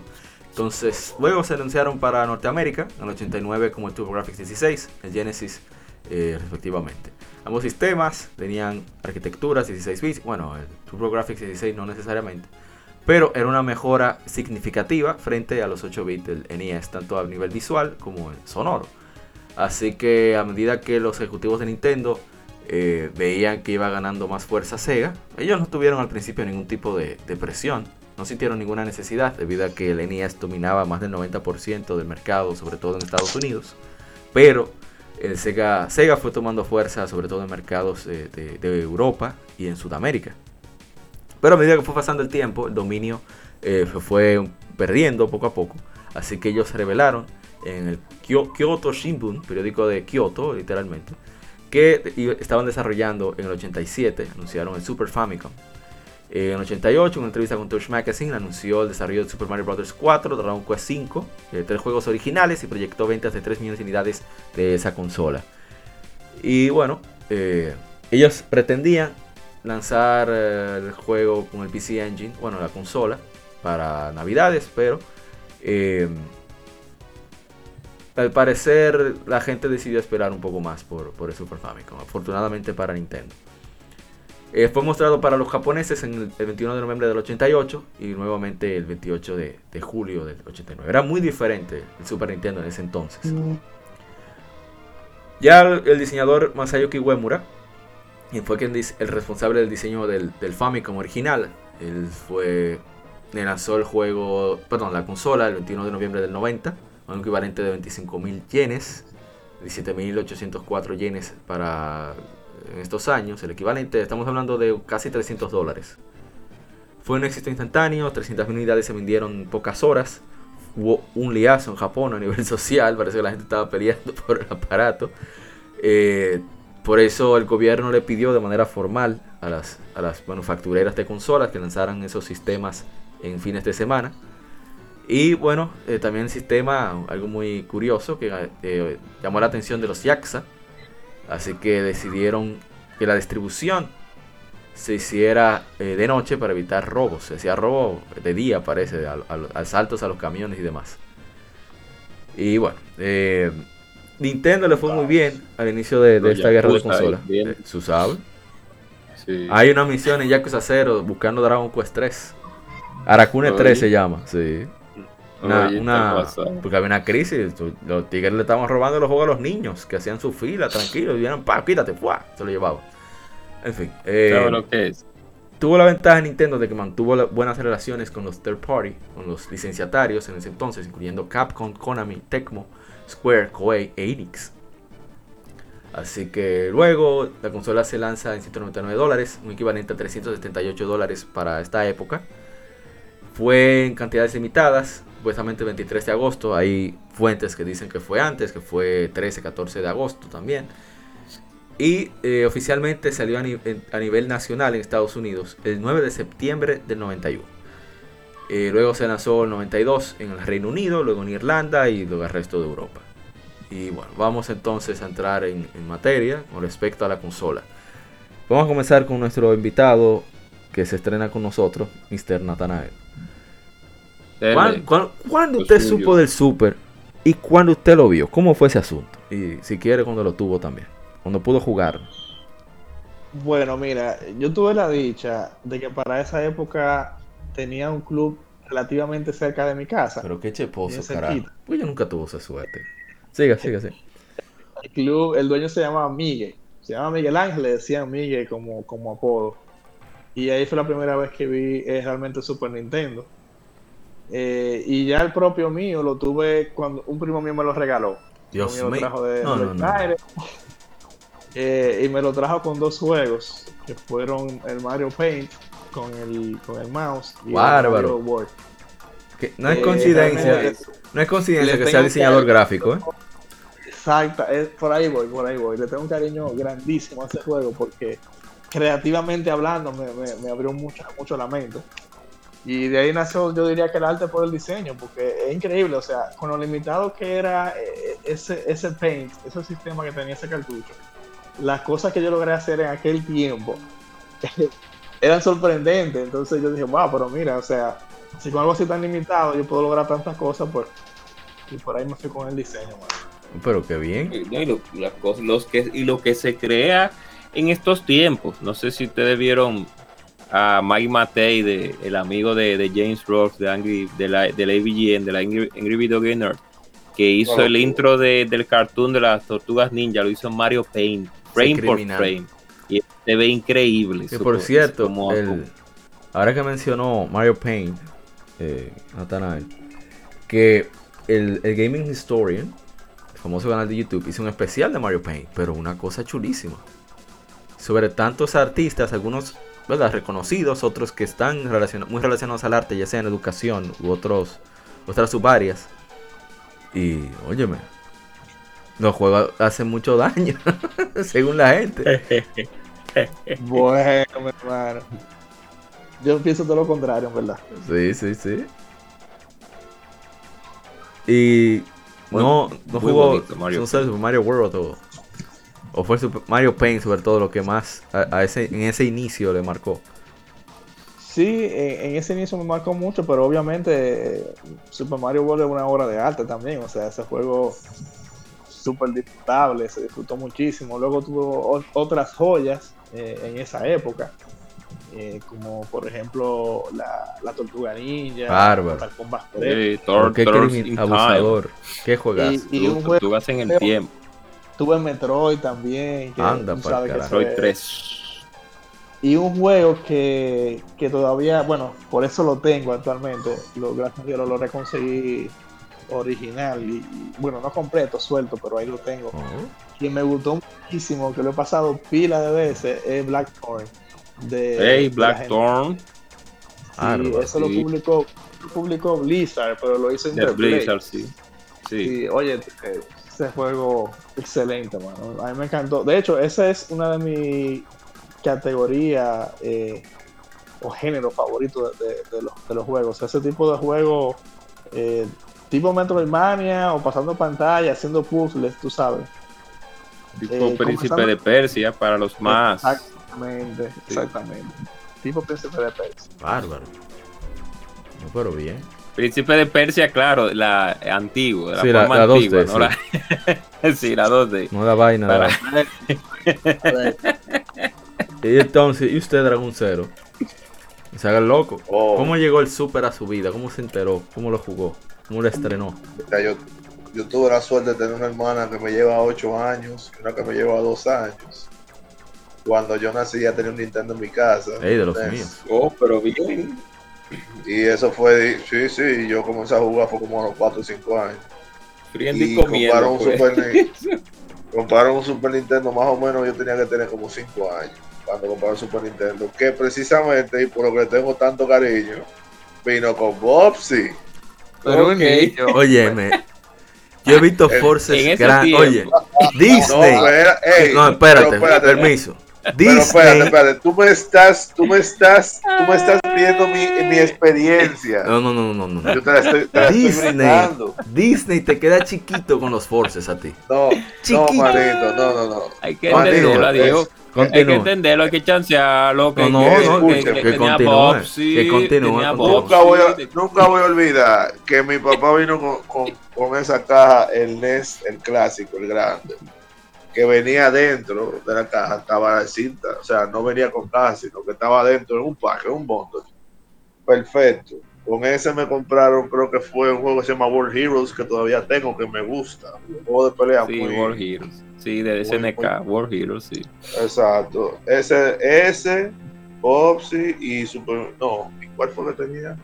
No me acuerdo cuál, eran tres. El punto es que por ahí me fueron comprando un par de jueguitos. Mi hermana mayor quema ese Super Nintendo y a, mí me y a mí me compran el NES Junior, el chiquito. Y ese vino con Super Mario World. Y ahí fue que yo comencé a jugar Mario. Y me dejó loco. Hasta el sol de hoy es uno de los juegos que yo más juego. Después de Me Castlevania. No, en esos tiempos yo no jugaba tanto Castlevania. No, no, no. Te Yo no jugaba Castlevania. Usted, no, pues tú no lo conocías. Digo que unos- tú dijiste Ah, en, en sí. presente, uno de los juegos que más juego, dije después de Castlevania. Después, sí, sí, sí, realmente. Después de Castlevania, exacto. Eso Pero es como un pan con mantequilla diario. Juegos- eso es un pan con... No, Diego, no, para, Diego llega a su casa, déjame, déjame acabar la sinfonía hoy. No, no, él dice- él Al dice- otro día, otro día, déjame yo acabar No, la yo, yo. Su, mam- su mamá, Es bueno. su, su hermana bueno, o, bueno, o su, ¿verdad? Su, su pareja anda con, con, qué sé yo, algo que parece una cruz. Concho, Castlevania. Oye, oye afuera, camino al trabajo, una misa, el canto de la misa, Castlevania. Es así que él vive. Oye, no, ya Maciel está curado conmigo. Ya, ya Maciel- hasta Maciel me dice di que, ¿qué tú haces? Y a veces me ven en el celular jugando. Yo Calentando. Es, que tú no entiendes. Es que, es que tú no entiendes. Yo creo que, de- que la foto que, que ronda por ahí del pana la tableta en el baño. Yo creo que Diego. No, es que usted no no. entiende. Pero no, realmente, realmente el Super Nintendo para mí tiene, o sea, una cantidad de juegos que yo jugué que aprecio mucho, que tengo poquito de, de mi infancia, porque muchos me lo robaron, pero tengo, tengo un poquito de juegos que tengo de mi infancia que hasta tienen mi nombre y nunca se lo quería quitar porque es como que parte de, de, de, de ese sentimiento de bárbaro. Cuántas cosas yo Claro. ¿Qué te digo? O sea, yo tuve la suerte de jugar juegos muy buenos, otros, otros juegos muy malos, no Bobsy. Bobsy es muy bueno. Ok. Ok. Vamos a decirte que sí, para que, que- para que seas feliz y continúa. Pues yo sé que-. Pues yo sé que Apa iba a tirarme y me iba a tirar. Él, él le iba a tirar. Y que sí, como Bobsy. Él lo iba a decir. Igual. Él lo iba a decir. Mira cómo está callado. Mira cómo está callado. Pero mira cómo está callado. Pero Mira cómo está continúa, callado. Que no. continúa la historia. Nah, no, no, el punto es que, que realmente una, es básicamente mi segunda consola favorita, nada más superada por el PlayStation 1, que es mi consola favorita. Ok. Eh, eh, Claro. De verdad que le tengo un cariño enorme y tiene un catálogo que, que uno se pierde jugando y no se aburre nunca. Es, es magnífico, de verdad que sí. No me quiero ir muy largo porque después los demás no hablan. Pero hey, hey, pero hey. Bobsy es, Bobsy es muy bueno, no se lleven de estos Ok. haters. Vamos a chancear, a chancearte con Bravo Opsi 1, vamos a chancearte con la 1. Con la 1 sí, Yo con la, digo con que la ¿Qué sí, dos, la hiciste dos no. con imagínate. ella? Ey, Con la Bobs, ey, uno, con la ey, uno. Bobsy fue portada del Club Nintendo. Sí. Compay, que Bobsy es duro. Los juegos de Harry Potter Bob- también, pero bueno, sabes, eh, Sí. diciendo. Continúa, con- continúa gente cobra en su casa. Qué espinoso. Pero qué difícil. No, pero eh, eh, la Harzama yo creo que no ha hablado. Ay, es verdad. Habla acerca La de- Harzama. Sí. ¿Y usted y Super Nintendo cómo se conocieron? ¿Cómo, se, cómo fue su primera cita? De guiñó el ojo. le- Bueno, en mi caso, en Super Nintendo, eh, yo también venía de tener un, un Nintendo con, con anterioridad. Eh, entonces, allá por 1991-92, eh, para unas navidades, eh, me regalaron un, un Super Nintendo que vino con, con dos jueguitos. persona, una persona pudiente, Dios mío. eh, yo una- Ellos dijo, les regalaron, espérate, vamos a decir No, que fue el tío ah, rico, tú no sabes. Ah, pero si lo digo, si lo digo yo, Usted sabe que a usted le iban a subir. Deja dejarlo ahí. Estamos Andrés- Déjalo ahí, déjalo ahí, ayúdalo, chico. Yo- familia pudiente que tienen el- nuestro querido amigo. eh, porque ahorita voy a tener Papá, yo que pero- salir diciendo que tuve que atracar para comprar el mío. No, no, no. Oye, Andrés le trajeron, le trajeron un No. Sega Game Gear nuevo en caja a estrenar. Uy, Que- no. Ay, aquí están tirando trapitos. Están tirando trapitos. Ey, pero así no, mierda. Así, no. Así Así es que están aquí. Pero continuemos. La cuestión es que Oh. eh, eh, realmente, eh, si mal no recuerdo, fue sí, por el 92, sí, no, del 92 al 93, porque ya había salido eh, el segundo juego que no vino adentro del Super, obviamente. Eh, el Super vino nítido con su Mario, su respectiva Mario World, Respectivo que Mario para World. mí fue la última Mario buena. Ya. Diablo, no, espérate, ¿qué? Yeah, Espérate, espérate, espérate. Sí, Espérate, no, espérate. No, yo no he podido O volver sea, a jugar con Mario. Un Super Mario Bros. Espérate, espérate, espérate. Pausame aquí, Ah, pausame ah, aquí, ah, pausame aquí. Banéalo, banéalo. Espérate, espérate, espérate, espérate. Tú estás diciendo que Yoshi's Island es mala. Pero eso no es una Mario. Espérate, espérate. Espérate, espérate. Yo, hago- ahí- es, eso es, eh, no. Mario. yo voy a defender manito, a Andrés manito, ahí. no, no, no, no. Eso es Super Mario World 2. Ahí No. tú tienes a Mario Jr. No, falso. Falso, güey. Ahí le voy a No, defender a Andrés. Se declaró No. oficialmente en Japón, que es su lugar de origen, eh, Yoshi's Island es solamente Yoshi's Island. No tiene No, Super no, Mario yo World. considero Yoshi Yoshi no. Island Digo, Super Mario. No. Es un Pero juegazo. espérate, me está di- pero tú me estás diciendo también que Mario 64 es mala. Ok, Yo ya. Me- me no, re- no, Andrés, No, re- no, no, me no. retiro, no puedo ser tu abogado ya. Exacto. Continúen. No, manito, no, manito. Usted dijo que es la última buena fue Mario World. O sea, Mario, Ahora, su o sea, opinión. Mario Bro, Mario Bro 4. Pues entonces, tu opinión tú estás diciendo Mario- que Bueno, pero es su Él opinión. Él tiene él abrió la caja de Pandora. Él, él abrió la caja de Pandora Con- ahora mismo. no, Continúa. pero mira, no sé por qué no podemos no podemos publicar este episodio. No podemos no publicar este episodio. Continúe. Nos van a matar, nos van a matar a. La continúa. No sé por qué Ay, rayos, pero ay, a partir de Mario 64 todas las Mario me duermen. Y lo he intentado. Cada Oh. vez que intento un Mario, Oh. me duerme. Y, eh, espera, New Super Mario Brothers. New Super Mario Brothers de Ah, 10. Ah, bueno, mira, New Super ¿Cómo Mario eh, Brother, yo sí la pude jugar. Bueno, hay un patrón. Son las tema que tiene que 3D. ser doble. Son las 3D, Ahí exacto. va de Eso los no es el ejércitos. problema. No, pero perdón. Ajá. Así, A ¿no? todo el mundo Eh, le gusta eh, Breath of the Wild, a mí no me gusta. ¿Cuál es el problema? Oh, Imagínate. oh. Eh, y hablando de Breath of the. Wild, ese- hablando de Breath of the Wild, precisamente el segundo juego es eh, una de mis sagas favoritas de videojuegos. Normalmente se, se compite ahí con eh, hay una lucha interna entre esa Final Fantasy, Mega Man y Sonic. Eh, ok. es The Legend of Zelda. Ahí me dieron Mm. eh, A Link to the Past. Vino Ey, sí. Dos Duro. juegazos realmente. Es Super Una Mario. World. Que Ya por venía con el- haci- haciendo un paréntesis ahí, mi copia, sea, mi cartucho de Zelda A Link the Past, la tengo gracias a ese señor. Ey. Oh, Ahí está, la Ey. Jarzama, no burto. De ahí está ya. Pues sí, entonces, eh, ese fue ya el tercer juego de Zelda, porque vuelvo y repito, yo vengo de, de Nintendo, entonces ya yo había jugado la Zelda 1 y 2 eh, en el Nintendo. Sí. Eh, no sé cómo acaba Zelda 2, no pregunten. Eh, No entiendo, pero hey, tú eres duro. es un lío, es un lío esa celda. yo no Es un la.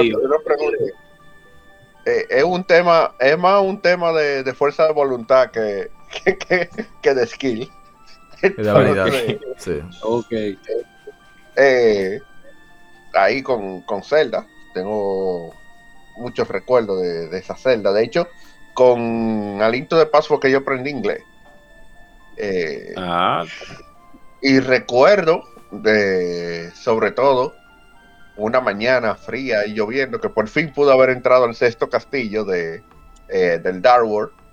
Eh, y después salió la revista de Club Nintendo donde decía cómo entrar al bendito castillo.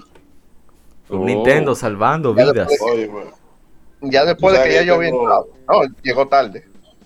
Ah, concha. Yo Y tengo, que ya yo había entrado. No, Pero- ya, ya, había entrado ya. Sí, yo tengo pero una sí, anécdota bonita ahí. entonces, eh, en- del Super Nintendo, mire, es interesante porque en Nintendo yo tuve pila de juegos. Eh, sobre todo porque mi primo me mandó una caja de juegos de, que él iba a vender en un garage sale. Entonces, eh, mi mamá estaba allá y ella se lo compró y me trajo una caja llena de juegos de Nintendo. Pero de Super, yo solamente tuve míos, míos propios, cinco juegos Wow. que, que me maté por conseguirlos para atrás. De hecho, hay dos que tal vez pueda conseguir los míos originales. Eh, esperemos que funcione. eh, porque sé quién, a quién yo se los presté y nunca se, nunca me los devolvió. Y creo que todavía los tiene. Un saludo ver, para-. Para todos esos amigos tumbadores, sí, sí. Sí, Eh, sí, y para casualmente todos esos amigos tiene- como Sí, sí. Él tiene los dos juegos más importantes para mí de, de Super Nintendo, que son precisamente Zelda. Pero no, Trigger y Earthbound. Ah, no. Ah, yo dije que. No. No, tranquilo. Año. Lo dije para mí, importantes para mí. Y, y que yo tuve, obviamente. Eh, No, pero tiró dos Zelda. duras ahí, Diego, tiró dos. Sí, sí, tiró una fuerte ahí. Que son El bajo, el Zelda, Chrono Trigger ahí. claro. Y la que empezó, la verdad que para mí es la mejor saga del bombardero azul, Mega Man X. De los Uh. míos. Así mismo. Uh. Uh. Eh, Mega Uh. Man X es un juego que yo recuerdo como lo trajeron de, de Estados Unidos, con un viaje que hizo mi mamá. Y eso ha sido lo mejor que me han regalado. Yo he acabado Mega Man X. Así como ustedes ven que Diego acaba eh, Castlevania de Trop, así mismo soy yo, pero con Mega Man X. ay, Vamos, Dios Chano. Exacto. Vamos, Chano. string así, side by Vamos a side. hacer un, La- speed, la- vamos a hacer un speedrun. Lado a lado, Un Mega Man X y Symphony of the Night. La. Lado a lado. Vamos a hacer un La- speedrun De de Mega Man la X y X. del otro la- Yo, y soporto del otro lado la eso, ¿eh? sinfonía. Y yo, Y, del La- otro lado la la- sinfonía. yo atrás enchinchando. Como un perro. Y, y lo peor es que también, de hecho, quiero hacer un. Voy a ver si hago un stream de Sinfonía, pero no, va- no sé cuánto va a durar, porque el reto va a ser.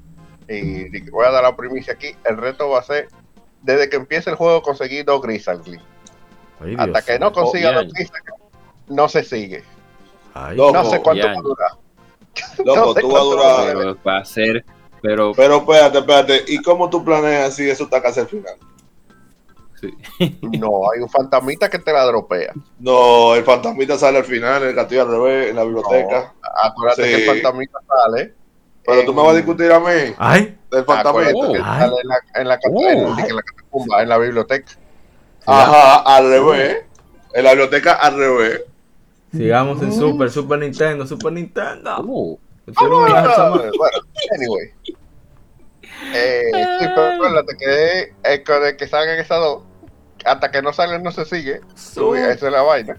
Ya tú sabes. Eh, ya una tú sabes. curiosidad para, Eh, eh, nada más- para eh, apaciguar las aguas. Ese sonido del fantasmita, de, de que, el, el que suena de que ¡pium! ya, tú lo vas a tener en el cerebro brutal así. Un- una curiosidad.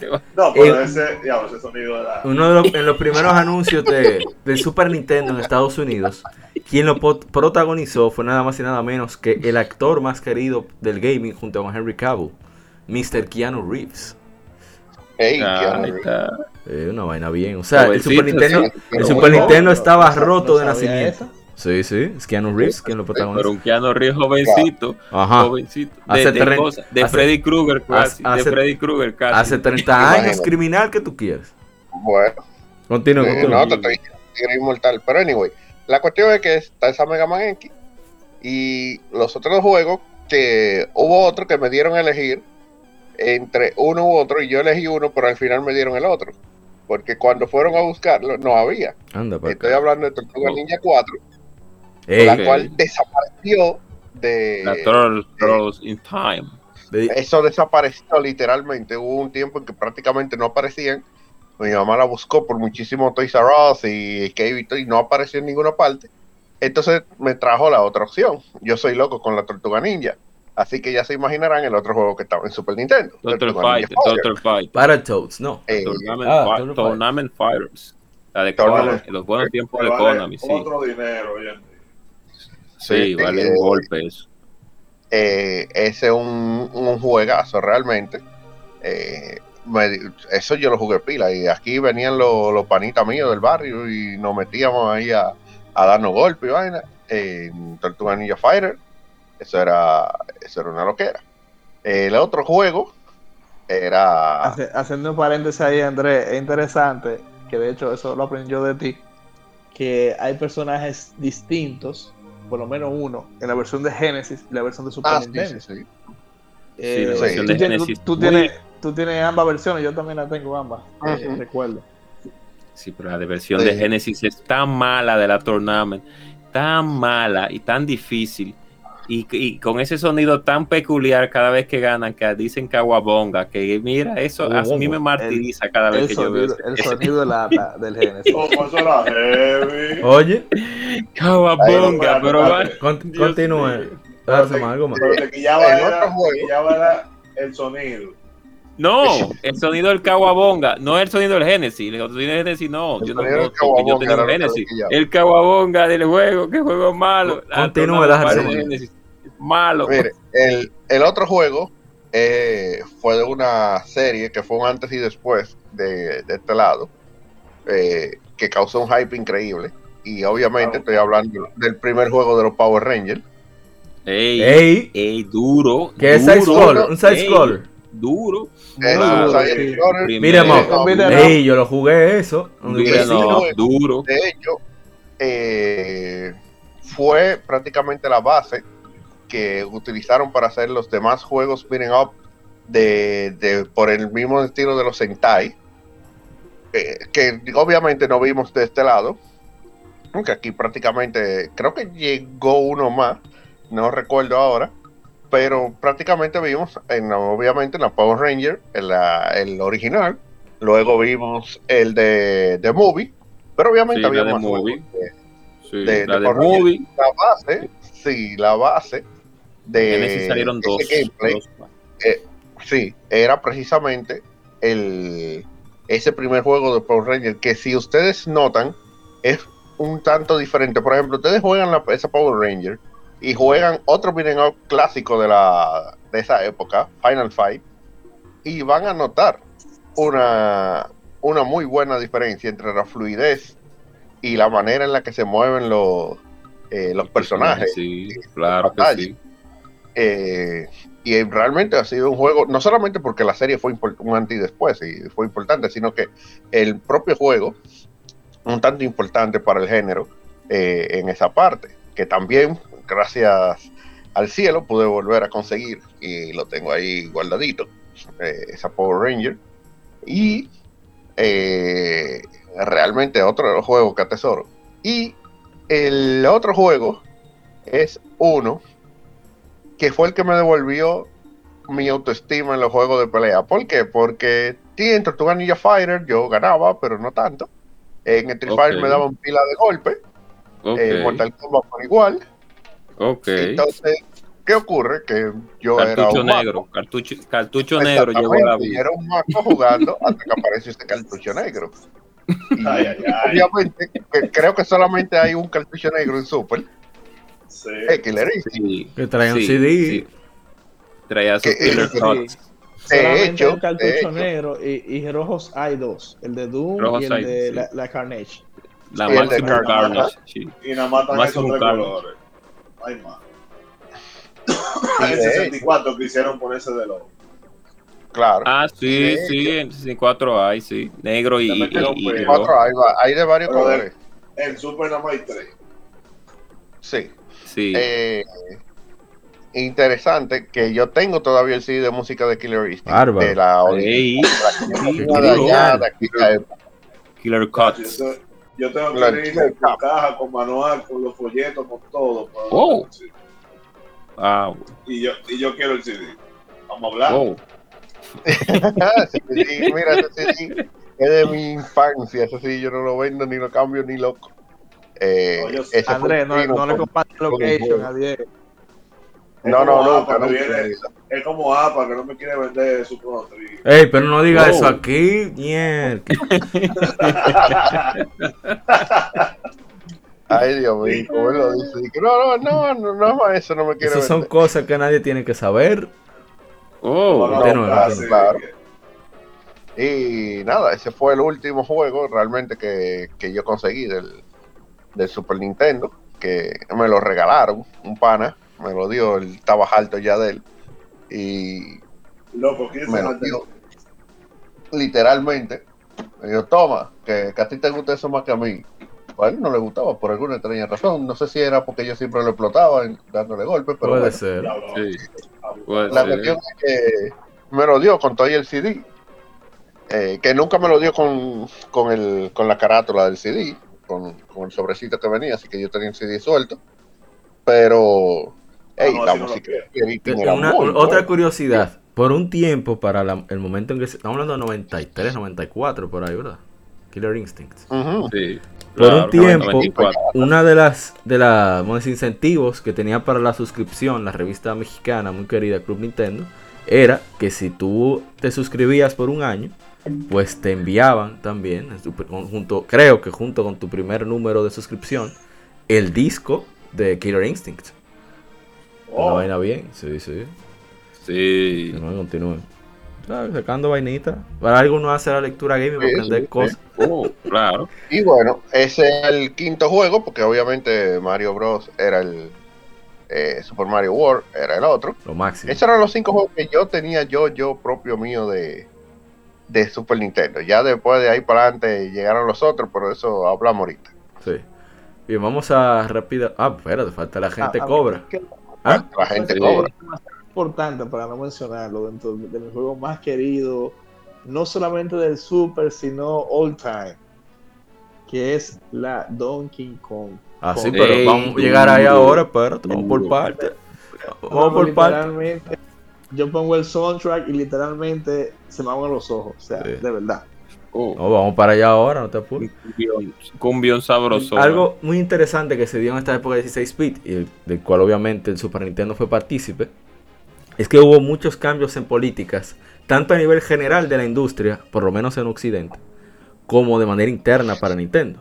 Durante la era del, del Nintendo pelado, como le decimos de cariño, Nintendo mantuvo exclusividad, un control muy exclusi- exclusivo sobre sus juegos, eh, pues ellos tenían que aprobar cada juego, cada licenciatario solo podía lanzar hasta 5 juegos por año, por eso algunos licenciatarios en serio. pues ellos lo que hacían era que lanzaban otra marca, una compañía diferente, como el, el famoso Ultra Games de Konami, que era con el cual, con el cual se lanzó juegos como Tortugas Ninja o, o los me- primeros Metal Gear. Y entonces esos juegos, aparte de esa, de esa limitación de, de cantidad de juegos publicados, también tampoco podían lanzarlos en otro sistema hasta que pasaran dos años. Ese fue el, acuerdo de exclusividad de manufactura y suplidor de los cartuchos exclusivos que tenía la NES.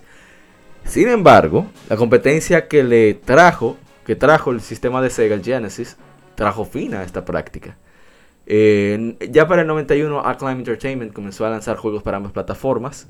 Y eh, uno de esos cambios, por supuesto, también lo trajo eh, Capcom, con algunos juegos licenciados que solamente salían en, mejor en Sega, los producían ellos directamente. Aunque eh, Square sí se mantuvo con Nintendo debido a que ahí era, ahí era donde estaban la mayor parte de sus ventas. No obstante, por cada región Nintendo hizo evaluaciones separ- separado. Por ejemplo, Nintendo of America mantuvo al límite la cantidad de violencia que podrían presentar los juegos. Pero todo eso cambió cuando salió, ustedes saben cuál. Mortal Kombat. Tan- Mortal Ah, Kombat. sí. En el 92, el juego en, en Sega Genesis, con un, creo que era con un truquito, ¿no era? Pues, ah, sí, era con un truco, el Sega Genesis salía con, con todas las, toda la presentación de violencia extrema para esa época. Y, y era, las ventas fueron 3 a 1 de Sega Genesis y, y Super Nintendo. Lo cual hizo que fueran al Congreso en el 93. eh, tuvieron un, un diálogo con los senadores del Congreso de Estados Unidos. Y al final le dijeron que o se regulaban ellos o los regulaba el Estado. Así que regularon ellos y nació. eh, bueno, hablé sobre eso en una entrevista que nos hicieron los amigos de Nintendo. Al final lo que tenemos hoy, el System Software Rating Board, Y nació, la, para esa época se llamaba Interactive Digital Software Association, Asociación de Software Digital Interactivo. Ahora es la Entertainment Software Association, Asociación de Software de Entretenimiento, que es la que regula todos los lanzamientos de videojuegos, en, por lo menos en Estados Unidos. Eh, lo que hizo un jueguito, señor. Sí. Por cierto, otra curiosidad. Es ESBR, ¿no? Sí. ESRB, así. SR, eso mismo. Así mismo. Que por una curiosidad, Ed Boon, ¿verdad? uno de los co-creadores, es de origen dominicano. Dicho por él mismo. Sí mismo es. Sí mismo es. Por si no lo sabían. A mí yo no sabía eso. Sí, pues ya lo sabe. Sí, Ed Boon es de origen dominicano. él pone su cosa por ahí a veces, su banderita y su... Sí, da la gana en Twitter. Sí, de familia dominicana. Eso, eso, eso sale a relucir mucho, sobre todo cuando tú ves uno de los memes más famosos que hay, que cuando le toca a él tirarse fotos con un tipo rarísimo, no sé vestido de quién, de personaje no, tiene, tiene, tiene, su cara de aburrido. Ahora, cuando le toca con la mami, se de Milena y cosas, está él contento. Ahí es donde se nota su nacionalidad. Loco, pues ya todo tiene sentido, o sea, con razón ese juego tan violento. Ah, ya tú ves. ya, Diego, así, ¿no? Ayúdalo, no, ayúdalo. No, loco, pero ya todo tiene sentido para mí. Ya. Ah, pero yo me adelanté y pasé por aquí los cambios en política y faltó la historia de la gente cobra, gente cobra. Habla. Ay, ay, Bueno, realmente la, yo había visto ya el Super Nintendo antes de tenerlo en mis manos, eh, cuando Street Fighter 2 pues llegó a consola por primera vez hace mucho tiempo, ya 1992, no más creo la fecha exacta que llegó Street Fighter 2 de World Warrior y fue un boom porque yo vivía en una casa, en una tercera vivía yo, y uno de los muchachos, pues en la primera habían como alquilado un Super Nintendo. Ustedes saben que en ese tiempo, no todo el mundo en los 90, dependiendo de, la situación económica de cada, de cada familia, no todos, no todos, en algunos barrios no habían consolas como tales, sino que, y televisiones también, hay mucha gente que no tenía televisiones y, disculpa que gente cobra, para agregar, no, neces no solamente la situación económica, sino también la decisión. Habían padres que decían, no, yo no te voy a, ¿para qué yo te voy a comprar eso? No, eso daña la televisión o, etcétera, etcétera, televisión. Exacto, y no todo el mundo tenía una televisión de, de 32, de 24. Abusador. No, no toda tanta gente, personas tenían televisiones de ese, de ese tamaño. Entonces, yo vi por primera vez la Street Fighter 2 fue en la, en la casa de un, de un conducido, de un vecino, en ese tiempo, para esa época. Pero, pero, pero, ya yo venía de una trayectoria, no de una, de una trayectoria, no, de una mini trayectoria de yendo a clubes a jugar Mortal Kombat 2 también. O sea que ya yo, te, ya, ya yo desde los 90, pues estaba, desde los 93, 94, estaba, estaba ya pues jugando juegos en los clubes con el, mi Super Nintendo. Ahora bien, eh, con, los, con el Super Nintendo, no el mío, con los Super Nintendo, que eran míos, pero que eran míos a tiempo, a tiempo, a tiempo comprado, a, tiempo, a media hora, una hora. Eso era, pues bien. Luego, luego, luego, después de un tiempo, que esa anécdota yo la he hecho mucho, a Mauri la sabe. Sí cuando, no, la anécdota que Mauri sabe fue cuando yo compré el 64. Cuando yo compré el Super Nintendo, fue que yo hice una pasantía en el Banco Popular por buen estudiante en primero de bachillerato. Ay, que, que, que, que, muchacho más aplicado. Lo primero que dije ¿eh? fue. Sí, sí. y, sí, sí, entonces el primer sueldo el primer sueldo yo dije, oh, pero aquí déjame yo comprarme mi Super Nintendo. Entonces, ¿Cuánto fue? ¿Cuánto fue? Creo que fueron 1200 pesos, por ahí una cosa así. Ay, Dios mío. ¿En qué época? Ay, Dios. Bueno, eso era mucho cuarto. Sí, como en el 90 algo, 90, 90 y algo, sí. Vamos a poner 95. sí, vamos a poner 95, sí. Vamos a poner 95 por ahí, sí, 95, 95. Sí, más o menos por ahí. Y eso, ese Super Nintendo yo lo compré en era Nintendo Manía. al frente de la extinta Vidosama hay dos centros de venta de videojuegos que están todavía ahí. Que están, eh, que, creo que Nintendo Manía, creo que se llamaba uno. No, no, Nintendo Manía es el programa. Eh, Videomanía, creo. Están ahí, al frente del extinta Vidosama, por, en, la sabana larga. Y ahí fue donde yo compré. Que le voy a, me atrevo a, a, tirarle una foto mañana, que voy a estar por allá, para que, y subirla al, a la página para que vean. Pues bien, entonces, ahí compré mi Super Nintendo. Claro, sí, sí, están ahí, pues yo lo veo casi, no, todos los días, pero semanal, yo lo veo. Ahí compré mi Super Nintendo, que vino con, lógicamente, con la Classic, el pan con mantequilla, Super Mario World. Vino, vino con un control original, por suerte. Y vino con una fuente. ¿Qué pasa con ese Super Nintendo? Para no alargar mucho la anécdota.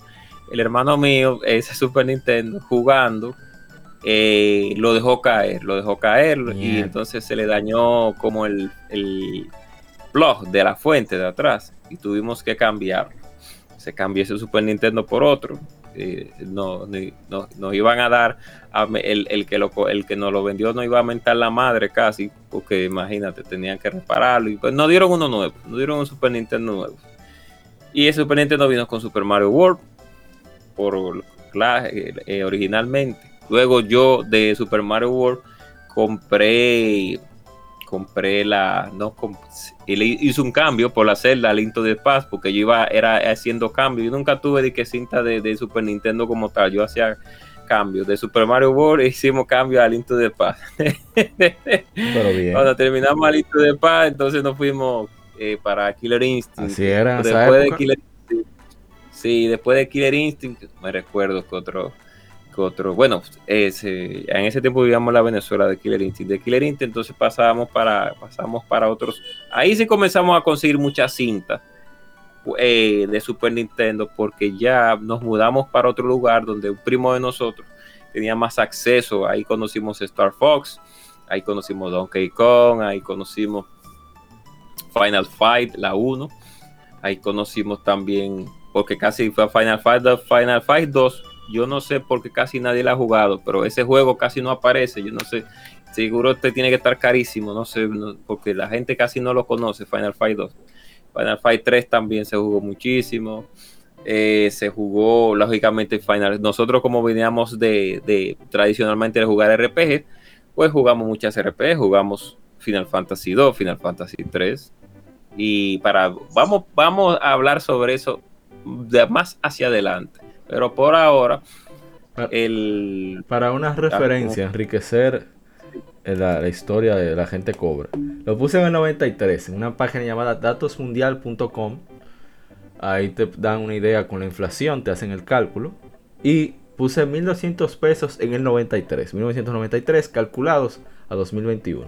Ese sería el equivalente, 1.200 pesos, a 9.093 pesos con 71 en el 93. Ya tú sabes. Ay, cuarto, cuarto, el día. ¿Y cómo, ¿Y cómo no te mató? Mi papá nada más me dijo, tú, ni siquiera para la gasolina le das uno. Y yo, ese dinero que yo cobro. Eso desapareció. Y lo compré, y compré, el Super Nintendo. Sí, sí, sí, fue, fue de verdad, fue algo bellaco. Pero no, pero se dio ese gusto. Sí, yo quería mi Super Nintendo, claro que sí. La pregunta del millón. Además, mi papá ¿existe aún? Mi papá yo creo que hasta jugó. ¿Existe aún ese Super Nintendo? No, ese Super Nintendo se cambió por un 64. O sea que ah, no, ya debe estar en no sé dónde debe estar. ¿Y el 64 está vivo todavía? Claro que sí, está ah, guardado, claro que sí. Está ahí. Bota ahí eso, está guardado. Bota eso, bota eso. Oh. Ya, así ya, no. Ya, Diego, así no. Así yo le tengo. Yo así le tengo, no. Este hater. Yo le tengo como un asquito antes de Una pequeña. Oye, sí, yo entiendo, te Ey, entiendo. Hay que traerte para el versus. Tú, tú y Gary sí. pueden hacer equipo. Y Gary, ah, sí, Gary, pueden hacer Gary, equipo, sí. Mano, ese, sí. Ese, sí. Hermano, empieza, empieza lo mismo que yo. Yeah. Tú y Gary pueden hacer equipo versus, versus los, los pros, pro Nintendo 64. Sí, tengo que buscar, no, quiero armar ese versus. Mira, por pues, pues ya para. Por claro. Me pueden meter ahí, oye. ¿Cómo? Oh. Pero espera, ¿con cuál bando? ¿Con cuál bando? Ah, no, ¿con cuál bando? Data, data.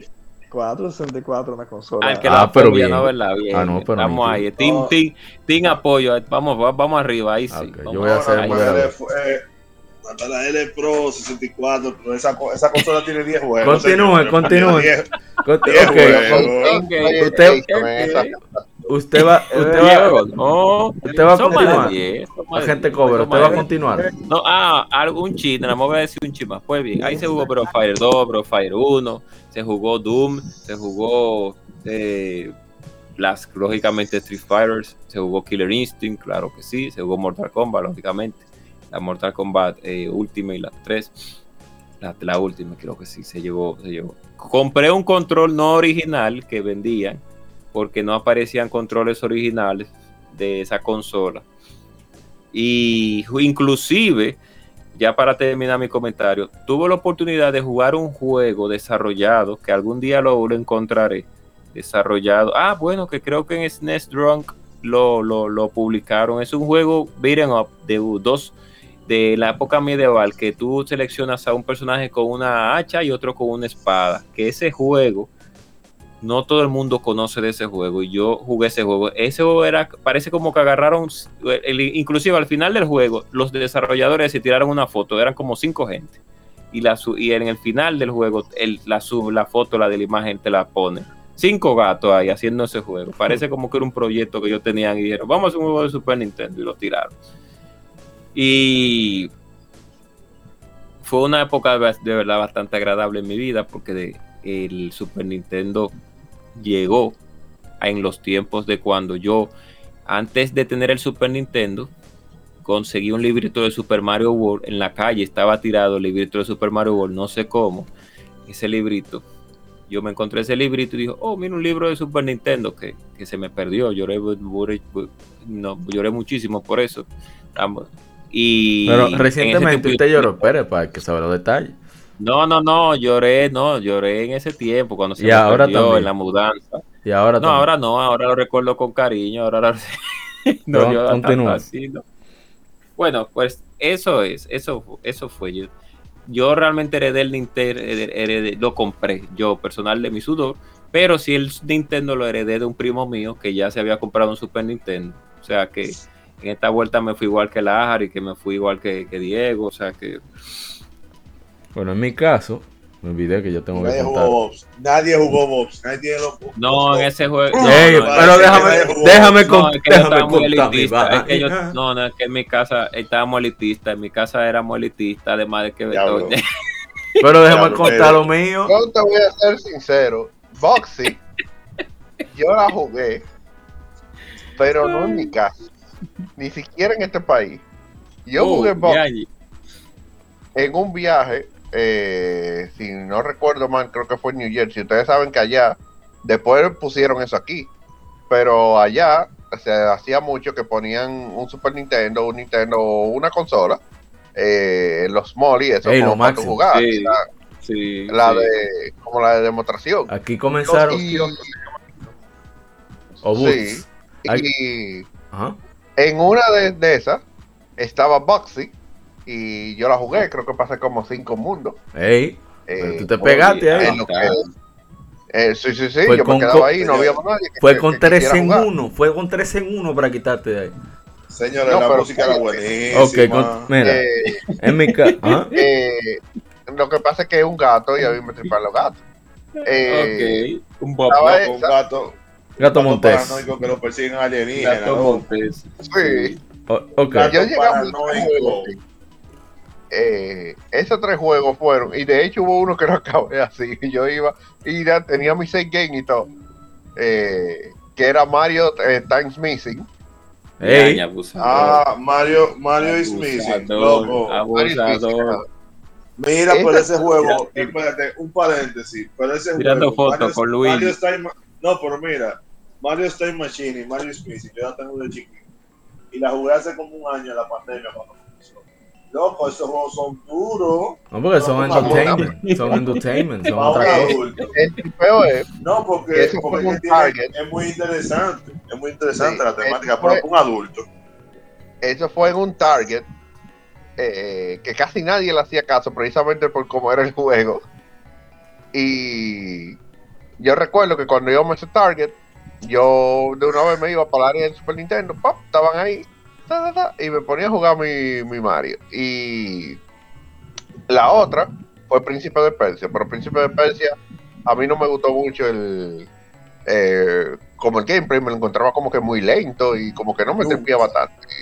Nunca pude jugar la, la clásica. Ok. En mi caso, el Super Nintendo yo lo conocí, como he dicho antes, en la, esa época de 16 bits. Yo tuve, como su- sucede generalmente aquí en Latinoamérica, la- los las consolas de 16 bits las tuve después que salieron las de 32 bits. Porque así los primos, etcétera, etcétera, o quien sea, familia de fuera, le dejaba a uno ese, ese pancho, ese juancho, ¿cómo se dice? Cuando se hereda ropa. Un bigote, un, bigo- un, un rebote. Ajá. Vulgarmente, Mira, mira, agárrate eso ahí. Entonces yo Sí. recibí un Sega Genesis. Pero, afortunadamente, un vecino recibió el Super Nintendo. Y su hermano era un vicioso, por lo tanto conseguía juegos también. Vicioso me refiero a gamer, que jugaba mucho también.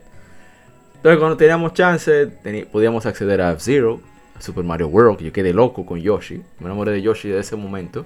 Porrito, porrito, porrito. Y... Nunca lo sacrificaste. ¿Cómo, cómo? Dime que no.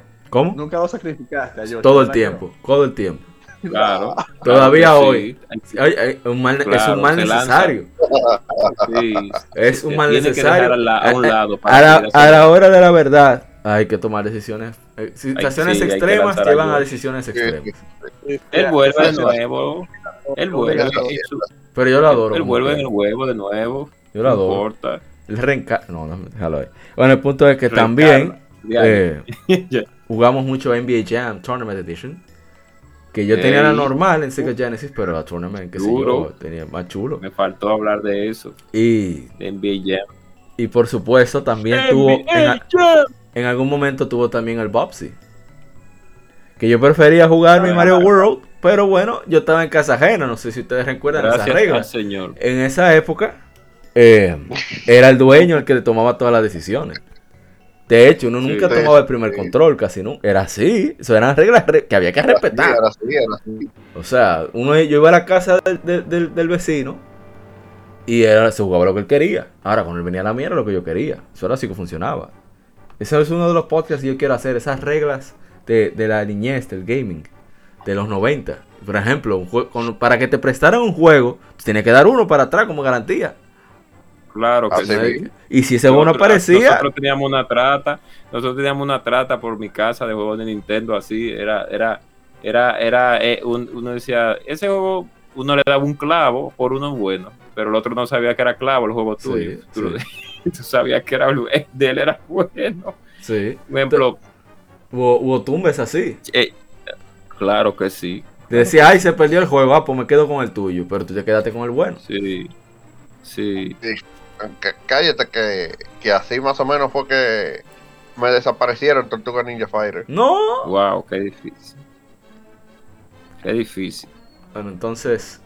Pero en sí, el Super Nintendo yo lo he conocido más a profundidad. Ya a partir de la eh, quinta, sexta generación. Porque ahí ya, tú sabes, con, de manera no oficial, pude acceder a muchos de los juegos. Earthbound. Eh, Claro. lo mismo Mario Smithing que mencionó Diego y, y- y- Sí, ese. y Time Machine. eh, el Chrono Trigger. Chrono Trigger yo lo conocí fue en PlayStation. Ah, es lamentable porque esa es la, pe- esa es la peor versión. Dice lamentable, pero yo estaba jugando un juegazo que me importaba a mí. Yo agarraba, oye, yo No, sacaba el CD, abanicaba el CD, yo le ponía abanico al. PlayStation, yo hacía de todo, yo jugaba mi juego. Y yo, wow, pero qué maravilla. Bueno, en- el punto es que, que eh, Super Nintendo con, con ese catálogo yo quedé loco. Y, Claro, hoy en no, día todavía se sigue jugando. Claro, que se me olvidó decir a Mauri, disculpe, que en, en mi, en mi casa también se jugó mucho Metroid 3, se vició bastante. Se vició bastante también la misma NBA Jam, se hizo hasta torneo de eso, de NBA Jam, no torneito. La Pero Ken bien. Griffin nunca falta. En mi casa nunca se jugó mucho Ken Griffin, pero en la casa de un amigo mío, ese era el pan diario de cada día que tiene un super, la Ken Griffin, la primera. O sea, Yo tengo un pana que él quemó una fuente de Super Nintendo jugando Ken Pero Griffin. qué criminal. Yañi, Yañi, que abusador. Yañi. Bueno, entonces Quemó la pasemos. fuente. Hay que darle mucho fuerte a ese va- super es para que bárbaro. fuente. Bueno, vamos entonces eh, rápidamente a pasar por el hardware, los aspectos, aspectos técnicos, especificaciones. Eh, un diseño de CPU 16 bits, incorpora gráficos de sonido, y coprocesadores de sonidos para eh, ejecutar eh, efectos 3D simulados, una paleta de 32.768 colores, 8 canales ADPCM de audio. Estas, estas cuestiones de la plataforma, aparte de la habilidad de extender prácticamente todo a través de mejoras con chips, mejoras sustanciales en cada cartucho, hace un gran salto sobre su antecesor, que fue el NES de 8 bits. Y también le dio ventaja sobre su competidor 16 bits, el Sega Genesis. Vamos entonces con los datos duros. El CPU es un Ricoh 5A22, que es un derivativo del 16-bit WTC 65C816, el procesador.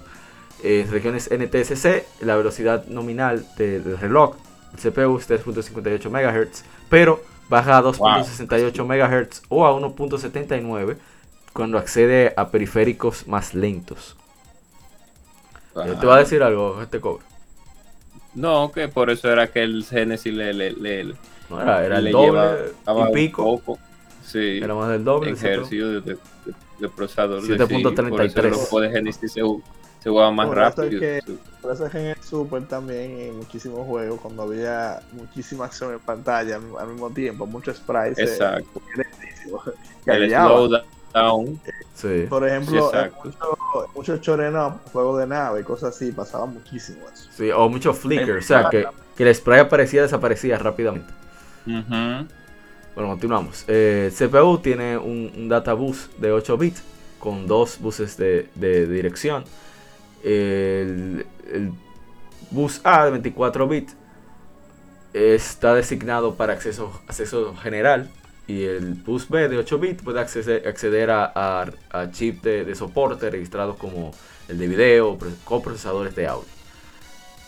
El chip WDC65C86 también tiene soporte a 8 canales TMA de unidad, también un, un, puerto de, un control, interfaz de control de circuitos que permiten de, de 8 bits, que permiten acceso a, a varios información en paralelo y en serial, una multiplicación de 16 bits y unidad de división y circuitos para generar, generar perdón, interrupciones eh, también así como VBlank, IRQ y posiciones de pantalla calculados. Revisiones eh, tempranas del 5A22 usados en los boards SHBC eh, llevaban a, a, fallas espontáneas. Esto puede producir varios síntomas como glitches de gráficos en operación de modo 7 una pantalla en negro al encender, un cartucho o la imposibilidad de leer los controles de manera apropiada. Primera revisión de 5 a 22 también tuvo un bug fatal en el controlador de MA que podía causar que los juegos dejaran de funcionar cuando estuvieran corriendo. Esto fue corregido en revisiones subsecuentes. La consola contiene... Sí, primera... Diga, diga. La, la, primera revisión de Super Nintendo que tenía como 5 plos atrás, como, como 3 o 4 plos atrás, que tenía igual que el PlayStation, con las primeras revisiones, teníamos pila de, pila no, unos cuantos plots atrás, que ya no, que ya no poseían en las revisiones de anteriores, okay. superiores, mejor dicho. La consola contiene un, una RAM de propósito general de 128 kilobytes. Oye, oye, nivel A, oye. Wow. Ojalá muchas computadoras. Wow. Sí. que separa de los 64 kilobytes de VRAM dedicada a video, los sistemas, subsistemas de audio y video. Cuanto a video, eh, tiene una unidad de procesamiento de imagen, o PPU en inglés, que consiste en dos paquetes eh, separados de circuitos integrados que, trabajan muy en paralelo, mejor dicho, más o menos. Contiene 34 kilobytes de RAM para eh, data de video, 34 bytes de atribución de memoria de objeto o, o AM para datos de sprites y 256 por 15 eh, bits para un RAM de generador de color para mantener la, la, información de la paleta de colores. El CG RAM permite demostrar hasta, hasta 256 colores elegidos del de espacio de color de 15 bits RGB para un total de 32.768 colores posibles. El PPU está eh, puesto en la misma señal que genera el CPU, ya, ya que el CPU genera cada eh, un píxel cada dos o cuatro ciclos. Cada, modo, cada uno de los ocho modos de video están disponibles para el programador. Vamos con los modos ya para salir de hardware. Eh, el modo 0, que son cuatro capas, todos usando cuatro paletas de colores. Cada eh, eh, capa o entorno, utiliza una sección de la paleta de Super Nintendo, permite hasta 96 colores demostrada en los, en los fondos y 24 colores por capas. En modo 1, 3 capas usando dos de paletas de 16 colores, cada uno con 4 colores, paletas de colores. Cada hasta 120 colores pueden demostrarse por las primeras dos capas y 24 colores por la tercera capa. Modo 2, 2 capas, 16 colores eh, paletas de colores, cada uno pueden rotarse de manera individual, permite hasta 120 colores. Modo 3, dos capas, uno utilizando todos los 256 colores eh, de los 16, de, una paleta de 16 colores. Esta, esta capa de 256 colores puede acceder directamente del espacio de color de 11 bits RGB 443 y hasta 256 colores en pantalla. La primera capa de 120 colores en la segunda. Modo 4, dos capas usando la paleta de colores 256 y una, y una paleta de 4 colores. Pueden utilizar 256 colores y pueden rotarse. Hasta 256 colores, como ya dijimos. Y vamos con el modo 5, dos capas, 16 colores, paletas de colores. Perdón, paleta de 16 colores, utilizando 4 paletas de 4 colores. Eh, las, ¿cómo se dice? Los tiles, los, ¿cómo se diría eso? Las imágenes, los planos donde, donde carga se alteran para facilitar el uso del ancho de 512, las resoluciones interlaciadas, hasta 120 colores demostrados a la vez en la primera capa y 24 colores en la segunda. Modo 6, una capa utilizando 16 eh, eh, paletas de 16 colores. Eh, se usa la misma codificación de tiles como en, modo 5 y cada tile puede rotarse de manera individual y hasta 120 colores pueden mostrarse en pantalla. En modo 7, uno de los más conocidos, pero usa una payola para el podcast, modo 7. Así mismo. Un LED de 128 x 128, un tamaño de 8 x 8, puesto un set de 256 que puede interpretarse como 256 colores en un plano de una capa o 128 colores en dos planos. Esta capa puede rotarse y escalarse utilizando transformaciones matrices o matrix. Una técnica de programación llamada HDMA puede usarse para cambiar los parámetros de la matriz por cada línea de scanline para generar efectos de perspectiva. Y en cuanto al audio, usa el SMP que se dedica a un chip, un único chip de 8 bits, un CPU de 8 bits, 16 bits de SP, eh, y un SRAM de 64 kilobits, kilobytes. Ese eh, fue diseñado y producido por Sony, está completamente independiente del resto del sistema. Eh, corre a una velocidad nominal de 24.566 MHz, tanto en NTSC como en PAL. Es capaz de producir sonido estéreo compuesto de 8 voces generadas utilizando samples de 8 bits y varios efectos como eco, que eso se utilizó mucho en Super Mario World en, los, en los niveles que eran de, de, de, eso, de caverna, de cueva. Y bien, en cuanto eso le dio mucha ventaja en cuanto a digamos, lucirse el Super Nintendo frente al Sega Genesis, debido a que no podía desplegar de manera nativa el estéreo. De hecho, Sega Genesis, el Sega Genesis, por lo menos los primeros modelos, no tenían salida de audio digital. O sea, era por RF, radiofrecuencia, si no me equivoco. Mientras que el Super Nintendo sí, de hecho la salida de, audio video del Super Nintendo todavía se utilizó con el, con el Wii y con el Nintendo, perdón, con el, con el GameCube y el Nintendo 64, fueron sus sucesores. Sí, y bueno, pasemos entonces, a menos que quieran comentar algo de, esos aspectos técnicos, me gusta salir de ellos rápido porque nosotros vimos más de las anécdotas que otra cosa. Y bien, eh, hablamos de que había una separación regional. Eh, los juegos NTSC no podían funcionar en sistemas PAL, pero por dentro sí funcionaba. Y lo que sí había mucha diferencia era en, en la, cómo se veía el sistema, en su diseño exterior. Y es que para ello, en la versión occidental, bueno, occidental no, de, norteamericana, fue el diseñador industrial Lance Barr, quien también rediseñó el Famicom para hacer el NES. Tiene un diseño más de caja, con colores de gris y, ciertos, un poco de morado en los botones y eso. Y, bueno, eh, era sobre todo la, ese diseño que tenía, era para evitar que cayera comida o bebidas dentro de la consola, debido a que para el NES había la mala costumbre de mucha gente de ponerle eh, vasos y demás encima y hubo muchos problemas con eso. Por eso Super Nintendo tiene el diseño que tiene.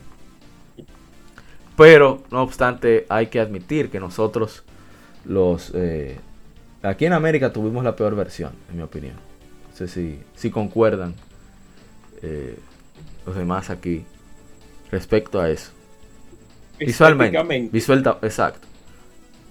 Sí, realmente la versión más, no la peor, sino la más eh, sobria, sería la palabra, de, del Super Nintendo. La tuvimos nosotros, por lo menos el, la primera versión, porque el Super Famicom es más ergonómico, y, eh, tanto como para Europa como para Asia. Y nosotros pues nos quedamos con, con este, con este cuadrado que parece, que parece el Super Nintendo. Eh. No es igual que una casetera como el Nintendo, no es igual. El Nintendo parece más una videocasetera. No, esa fue la idea en ese caso. Para poder venderlo en América por la crisis que hubo de, con, los videojuegos caseros. Pero bueno, em, un detalle interesante es que Lance Parr fue el que diseñó el modelo SNS 101. Lástima que ahora mismo no está presente Diego. Ese fue uno de, las consolas que él tuvo. Y que, o sea, el más pequeño. También hizo, hizo el rediseño también para, para el modelo japonés, el Super Famicom Junior, como le llamaron allá. Que eso me parece interesante, que sea un occidental que haya creado también la versión para, Japón. Claro. Otro detalle interesante es que las versiones europeas y americanas del Super los controles de Super Nintendo tienen cables mucho más largos que los de Super Famicom, porque recuerden que los japoneses, al tener, aparte que tienen casas más pequeñas en general que nosotros los occidentales, eh, se, sentaban en esa época muy cerca de, la pantalla.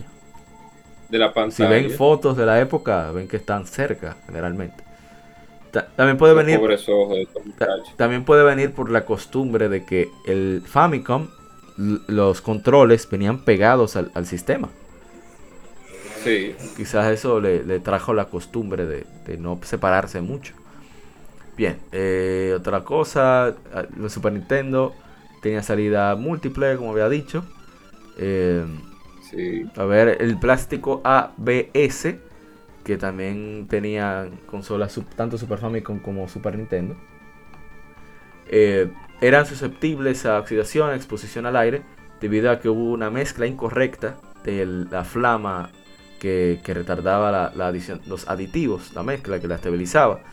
Eh, así como eh, el color de plástico particular afectó que las consolas se volvieran rápidamente de color amarillo. Así que eh, por eso el efecto de ese dos tonos que tienen los plásticos de Super Nintendo.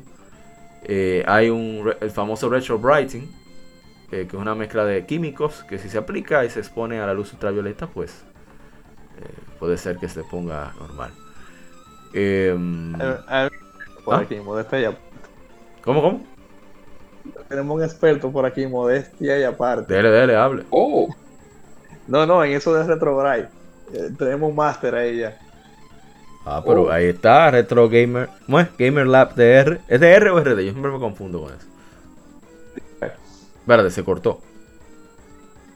DR. DR, sí. Gamer Lab DR, ahí está. Tírenle. Para que si quieren cualquier tipo de, trabajo, sobre todo modificación eh, en, lo, estético, pues ahí eh, hablan con Mr. Nathanael, le, le, resuelve. Y si dicen que fue en este podcast, los acomoda. No, mentira, mentira. Vamos entonces con oh. los cartuchos. Eh, le llamaban Game Packs. Nosotros por mucho tiempo le llamamos cassettes. En Japón, de hecho, le llamaban caseto. O sea, cassettes, como le decíamos nosotros en, esa época porque estaban los, famosos cassettes de, audio. Y tenían una forma rectangular similar. Y bueno, no sé si vamos a hablar acerca de los cartuchos, sus capacidades o nos saltamos eso. Bueno, todo el mundo sabe que los cartuchos de Super Nintendo, el máximo que llegaron a, por lo menos en América, fueron 32 megas. Si no más recuerdo, sí. 32. Creo que hay uno, con más, uno que otro con más capacidad, pero, lo máximo. pero... Solamente en Japón, Tales of Fantasia y Star Ocean, hablamos del especial de Star Ocean, el episodio número 115, por cierto, conmemorando su vigésimo quinto aniversario, tenía 48 megabits. Eso es criminal. Exacto. Sí, de hecho, yo creo, no, recuerdo del todo, pero creo, me parece, que la Street Fighter Alpha eh, también tiene eh, un chisma de este lado, eh, me parece. tendría que, revisar, creo, me parece. Bueno, antes de pasar a los juegos y de los chips y eso, vamos a ir rápidamente con los periféricos. Eh, que hubo, yo creo que el más particular, el que más destaca porque lo tuvimos de este lado, o sea, hubo el Super Scope, que era como una bazooka inalámbrica que sale en Super Smash Bros. y ha salido desde entonces en el juego con objeto. Eh, una bazooka para contrarrestar el, famoso eh, famosa pistola del NES. Este era un aparato inalámbrico. Utilizó en algunos juegos que trajo. Eh, ¿Qué más? Algunos joysticks salieron también. El mouse, que salió con Mario Paint, que mencionó en Nathanael ahorita. Houghton Soft sacó el Super Multitap para jugar sobre todo su Bomberman. Eh, ¿Qué más tenemos por ahí? Eh, pero creo que, uno de los que más destaca. ¿Ah? Sí, sí. por, ejemplo, salió un, un, accesorio para jugar con controles inalámbricos. Ah, sí, sí. Eh, pero eran. uno. pero, sí. pero eran infrarrojos, así que no era tan certero. Sí. Era sí, ciertamente. Era un lío, yo me acuerdo porque he visto revistas que lo anuncian y, hablan sobre eso. Bueno, seguimos. Eh, iba a yo decir, no, yo no lo vi en revistas, yo lo vi en vida real. Y oh, tú lo viviste. oh, man. No, no, no, no era para nada funcional. O sea, había lag incluso. Oh, Dios mío. Pero por el tema oh. de, infrarrojo realmente. Bueno, entonces, Como que se perdía. Uno de, los, de los accesorios más famosos. Ah, iba a decir algo más. Diga, diga. No, no, no. no. A creer que era Natanael o la gente cobra.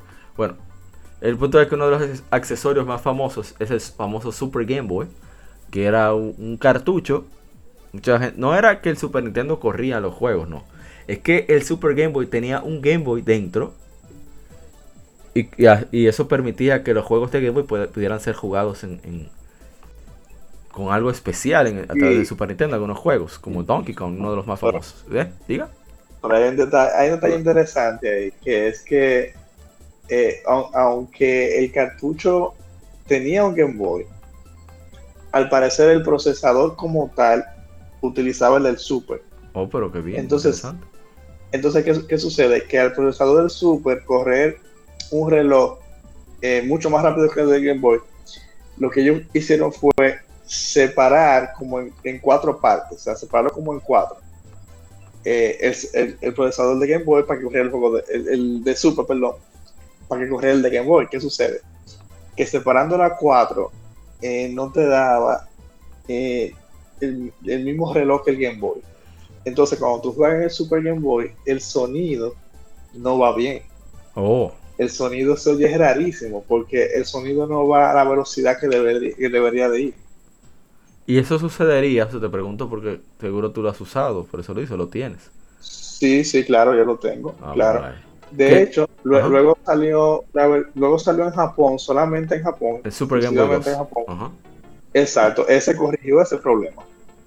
Te pregunta, la, pregunta que te quiero hacer, por la interrupción, es, en el caso de un juego que esté hecho, pensado en, que, en compatibilidad en sacarle más provecho al Super Game Boy, me imagino que no tenía ese problema, o, sí. En realidad sí. Oh, en realidad sí. Wow. Sola, solamente solamente el, el, Game Boy Play el 2 corrige ese problema. O sea, el Super Game Boy 2. Correcto. El japonés. Es muy chulo, transparente, eh, hay, hay una forma eh, de modificar el, Super Game Boy 1, o sea, normal, para que eso no ocurra. Hay una, piecita ahí que se puede comprar y eso sí, hay que hacer un trabajo un poquito delicado, hay que soldar, pero sí se puede corregir el ah, asunto ah, del, reloj. Y por de casualidad, eh, GameLab DR trabaja eso con un costo. eh, not really. pero sí, se, se, ¿qué te digo? Se puede pedir la pieza y se hace, no, es difícil. Es, es, una orden en proceso. Vamos a dejarlo ahí. sí, de verdad que sí. Entonces, eh, el Super Game Boy es uno de los aditamentos más reconocidos del, del, periférico, perdón, del, Super Nintendo. Otro que no es oficial, pero bueno, hay que mencionarlo. Es el Game Genie. Para los amigos tramposos, así Oh. como la gente cobra. Hacían sus trucos, metían su Oh, código. Uy, ¿por qué tramposo? Ah, te va a decir que Yo es compré mi Game Genie. Así no, que dicen. no, no, no. Yo compré mi Game Genie de 64, eso sí, una vez compré un, Game Genie de 64. Ahora, uno dice probé tramposo, pero. Nunca funcionó con ningún juego, Ah, nunca con ningún juego Ahora, funcionó. ahora, se- ahora están Tenía carísimos. uno de Saturno. Ahora están carísimos porque Sí, es una tenía de forma de, preservar la, la data de guardado y pasarla al juego original. Sí, Están carísimos. ahora no, ahora los Game, Ge- los Genie actuales son la tarjeta de crédito. eso- qué perro. Deja ver. Bueno, yo... Ah, algo que hay que mencionar. Actuales. Rápidamente en Japón salió el Satellaview, que fue un, un- algo que se conectaba, un accesorio en el, en el puerto de expansión.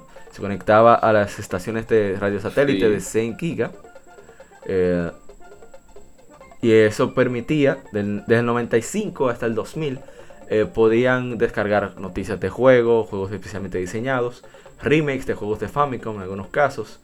Eh, en Estados Unidos hubo algo similar llamada X-Band, que permitió a los usuarios conectarse a través de dial-up para competir contra jugadores a nivel nacional. Pero no era lo mejor que digamos. Pero fue un accesorio que salió. Otro, de los no periféricos, bueno, al inicio fue un periférico, después fue un sistema. Era el- el accesorio que se iba a trabajar con ah, Sony, el famoso PlayStation, pero se canceló. Todo el mundo sabe la historia, no vamos a contarla. Y bueno, pero sí existe el aparato, el, Nintendo PlayStation. Pueden buscarlo en internet, muy interesante. De hecho, eh, hay gente que lo ha puesto a funcionar. Ha hecho Homebrew también para, para este sistema. Así que es parte de la historia del gaming. Ok, vamos rápidamente con los chips. Eh, creo que Capcom hizo sus propios chips, ¿no? Lo- los, Sí, sí, para los Mega Man X. Eh, sí, para Mega Man X2 y X3 tenían su propio. Sí, Obviamente. por- Propio por chip. eso de hecho, ajá. esos juegos por- de, de hecho no hacen reproducciones por eso. que Son chips muy especiales y no son rentables. Oh, tiene que ser un lío. Y eran. No, no, no, para nada rentable. Y son, hablando de ese tema, eh, si no recuerdo mal, creo que hay seis juegos eh, en total en el Super Nintendo que tienen chip 3D. Eh, obviamente, los Super de FX. Mega Man X Sí. pertenecen a, exacto, pertenecen a Capcom, pero luego están los que tienen efectos FX, algunos 3D completos y otros no. Por ejemplo, otro eh, ejemplo de eso es Yoshi Island 2. Eh, digo, perdón, la Yoshi Island, que también viene con, con un chip de, efe- de efecto 3D. Y las dos que casi todo el mundo conoce, que obviamente es, eh, Star Fox y Stone Race FX. Eh, Exacto, a- de Star Fox 1 y 2. Ujú. exactamente. Eh, que son esos juegos que vienen con, con che, una forma fácil de identificar eh, esos cartuchos, que es parte incluso de, la- de lo que vendría siendo la- el tema del hardware y el aspecto del cartucho. Y es que cuando ustedes notan por donde sale el PCB, eh, la tarjeta del, del cartucho, normalmente solamente hay una sola salida, una sola tarjetica. Las que, los que tienen los chips 3D tienen tres.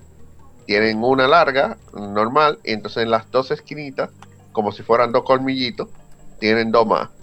Que, que esa es la que une la parte que tiene que ver con los chips, ya hablando del integrado en sí. Sí. Eh, estas dos piececitas adicionales son lo que le traen eh, el tema del chip. Eh, y algo interesante que los cartuchos que se hacen para este tipo de juegos son especiales.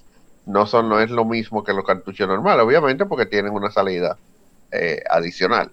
Entonces, eso es bueno que lo tengan en cuenta para aquellos que quieran, por ejemplo, que si consiguieron una Star Fox y está muy deteriorada el, el cartucho en sí, no lo pueden cambiar por un por una Maiden eh, como, como normalmente se debería de hacer eh, por una Maiden u, u otro juego de, de deporte sino que tienen que buscar un juego obligatoriamente de, del tema 3D para poder hacer el, el cambio o comprar un case de, de reemplazo eh, que sea específicamente para ese tipo de cartucho.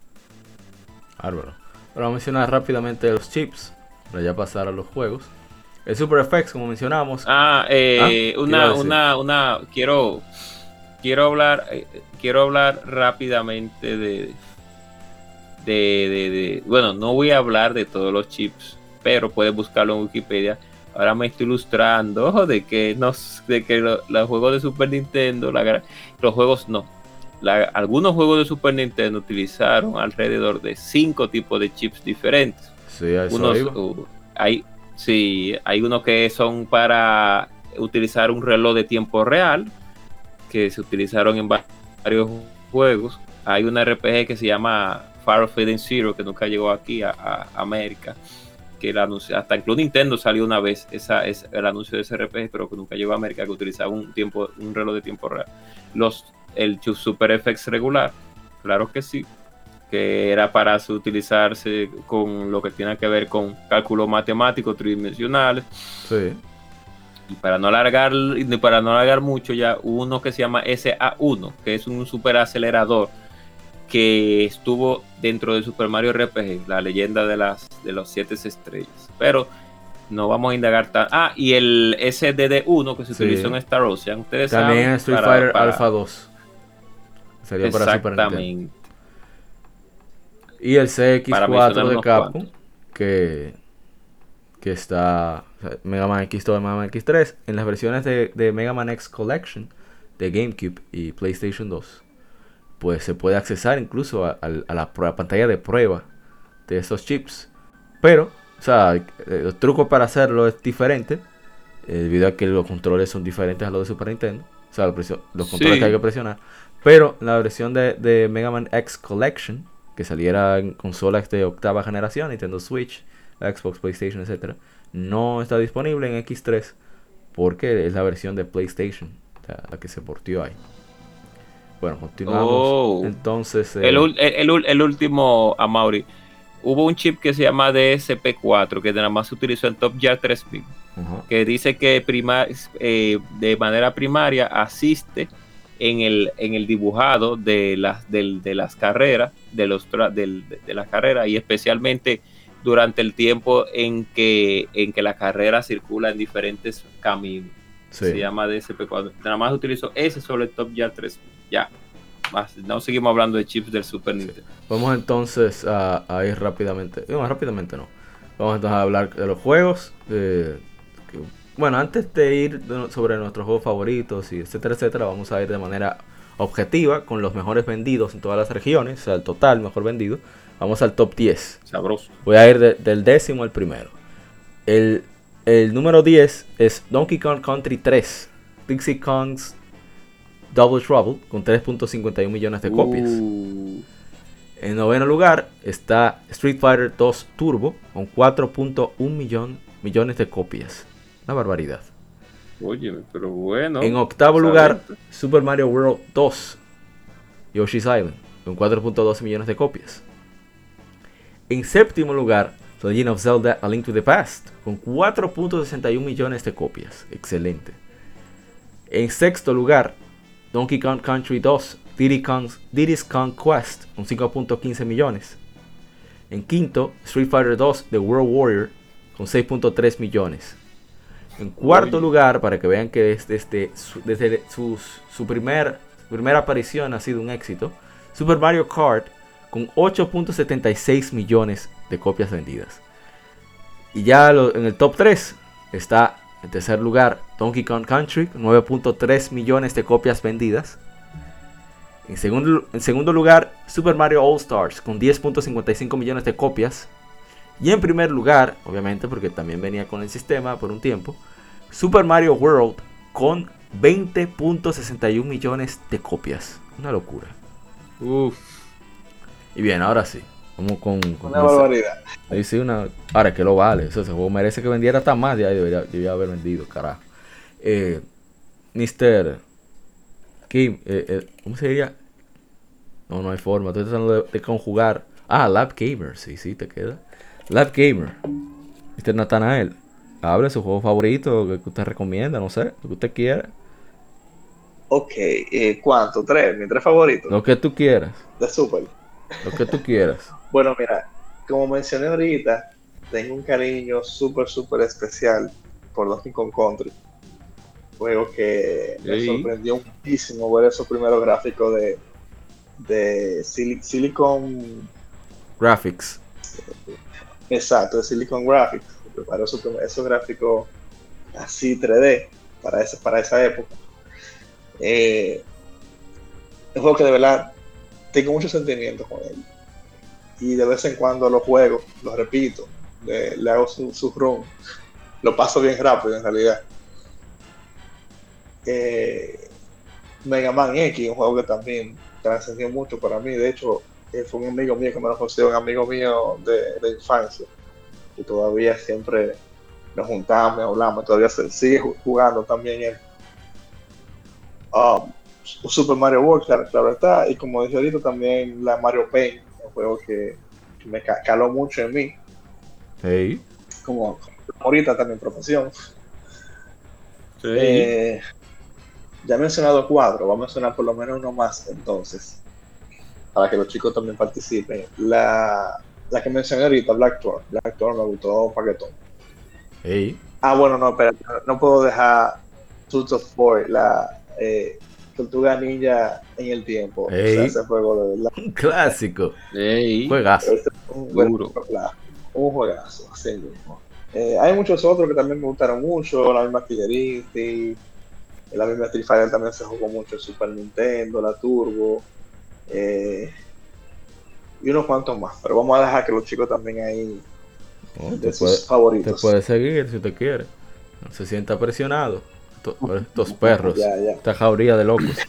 Eh, la Jarzama, usted no sé, su favorito que recomienda.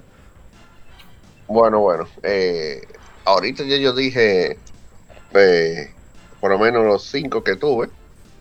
eh, original, bueno, seis, contando a, a Super Mario World. eh, que digo que no la cuento porque venía con el Super. Eh, Bueno. Pero déjame ver. Bueno, miren.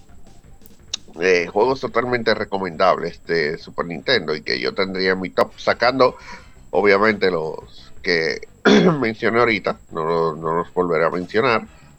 Eh, eh, bueno, miren, vamos a empezar sin ningún orden eh, importante. eh, Final Fantasy 3.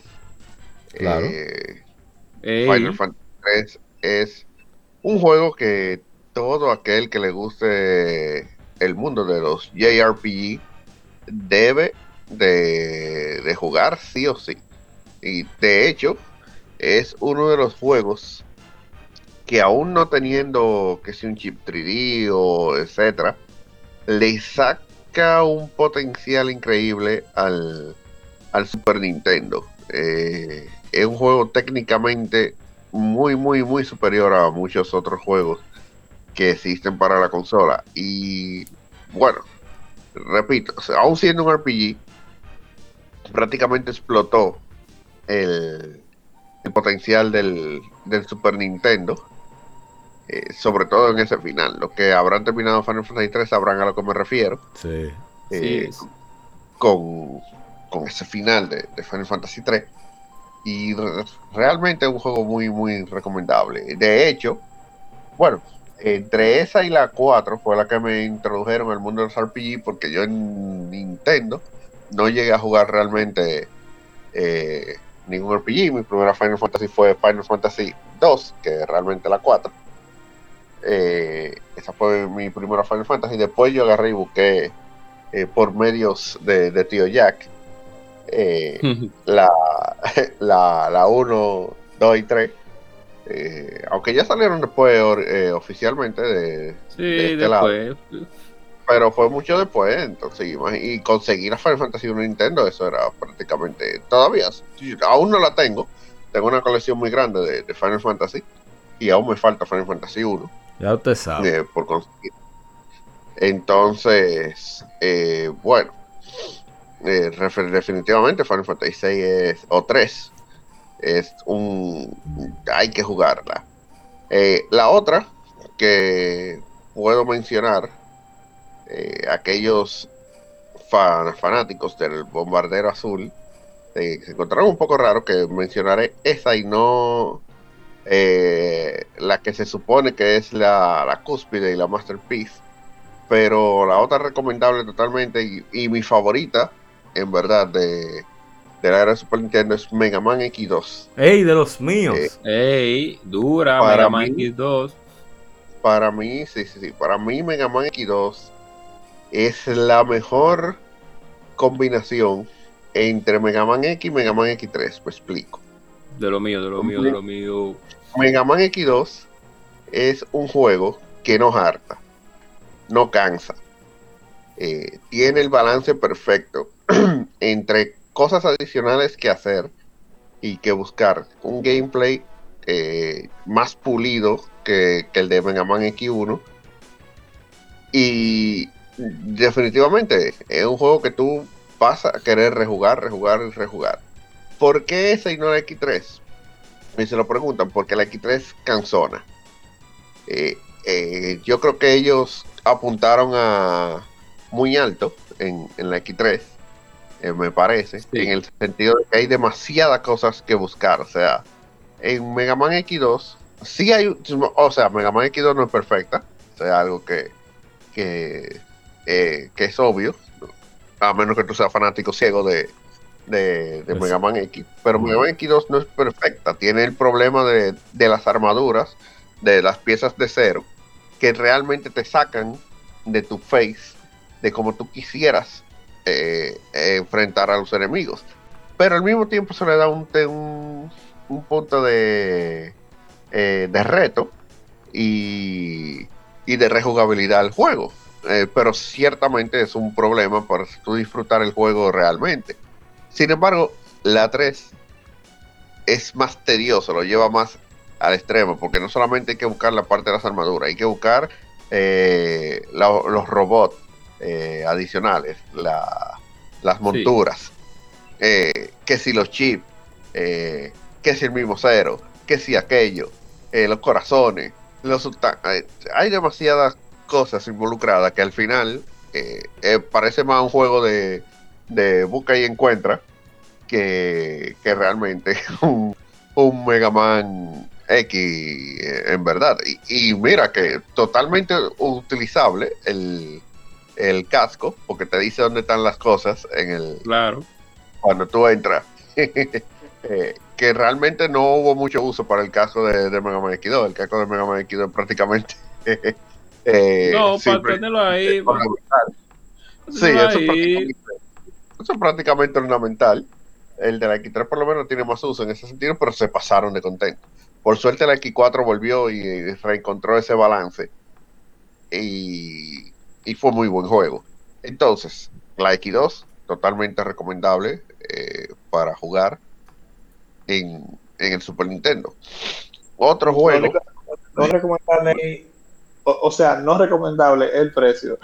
ah, no, no, no, no, si usted quiere conseguir. Yo totalmente recomiendo que, bueno, si usted quiere la experiencia Super Nintendo, recomiendo encarecidamente que consiga un emulador y un control de, de los no, no, no, emulador no, DeLorean. Para viajar en el tiempo. DeLorean. Sí, sí, sí, Pero aquí no, aquí no, no, no, hey, DeLoreans, DeLoreans. Los, los DeLorean por suerte, esos juegos se han lanzado en, colecciones para consolas modernas. sí, sí, sí, pero yo digo, si quieren la experiencia Super Nintendo, eh, en el DeLorean, como dice. Bien, así es. Aunque bueno, y repito, son legales, se supone. Son no, legales, no, no, yo no, sé, pero por si acaso son DeLoreans. Eh, en las máquinas temporales.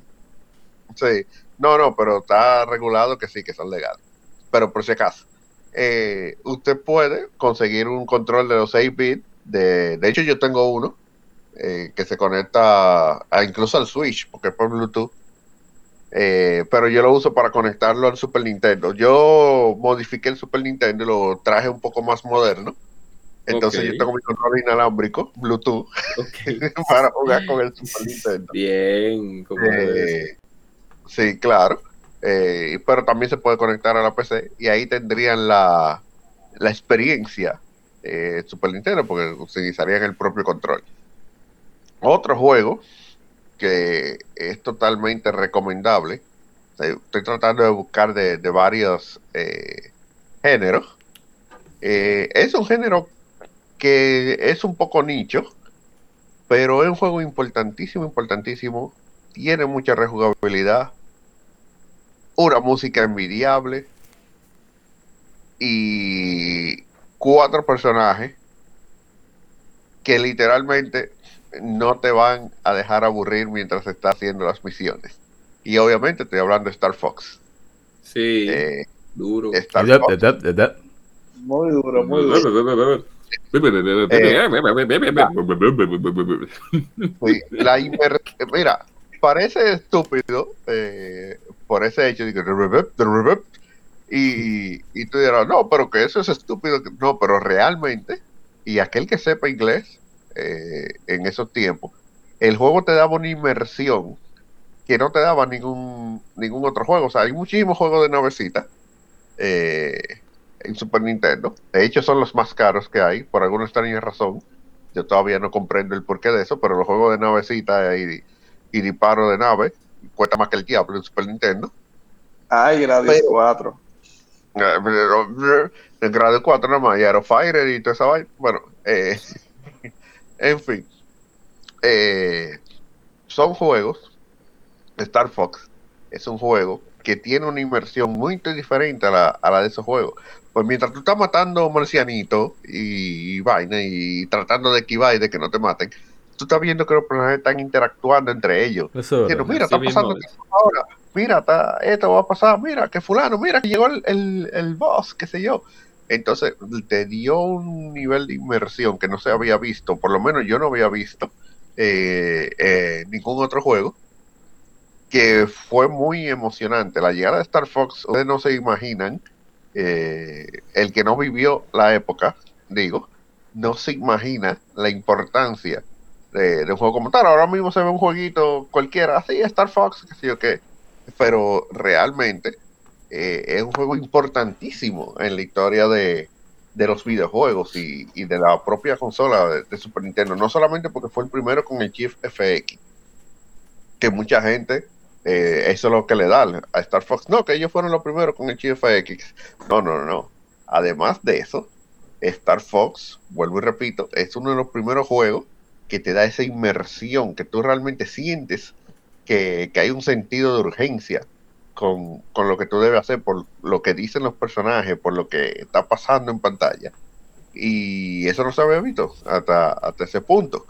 Y digo, porque yo tuve la suerte de probar varios juegos eh, de varios tipos, no necesariamente porque me los compraban ni nada por el estilo, existía algo que se llama Videosama, en el que tú podías alquilar eh, juego por hasta tres días. De hecho, así fue que yo acabé Star Fox.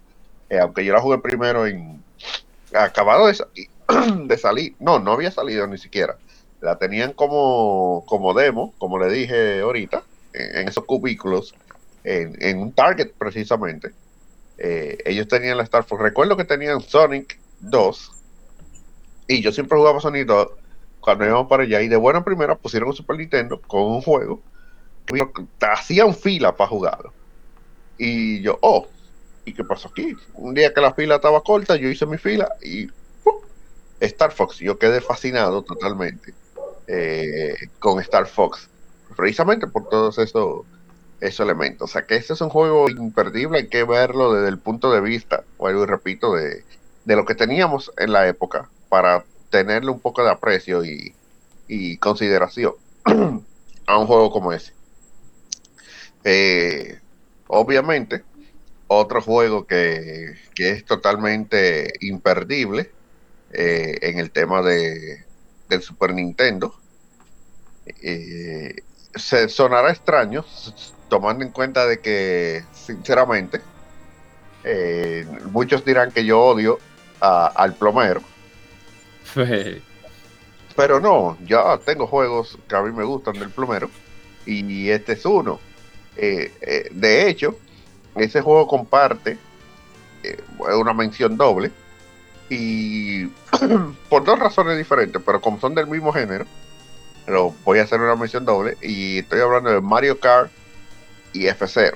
Bueno, de hecho, eh, APA dijo que Mario Kart fue uno de los juegos más vendidos de, de Super Nintendo, Sí. que, que, obvio.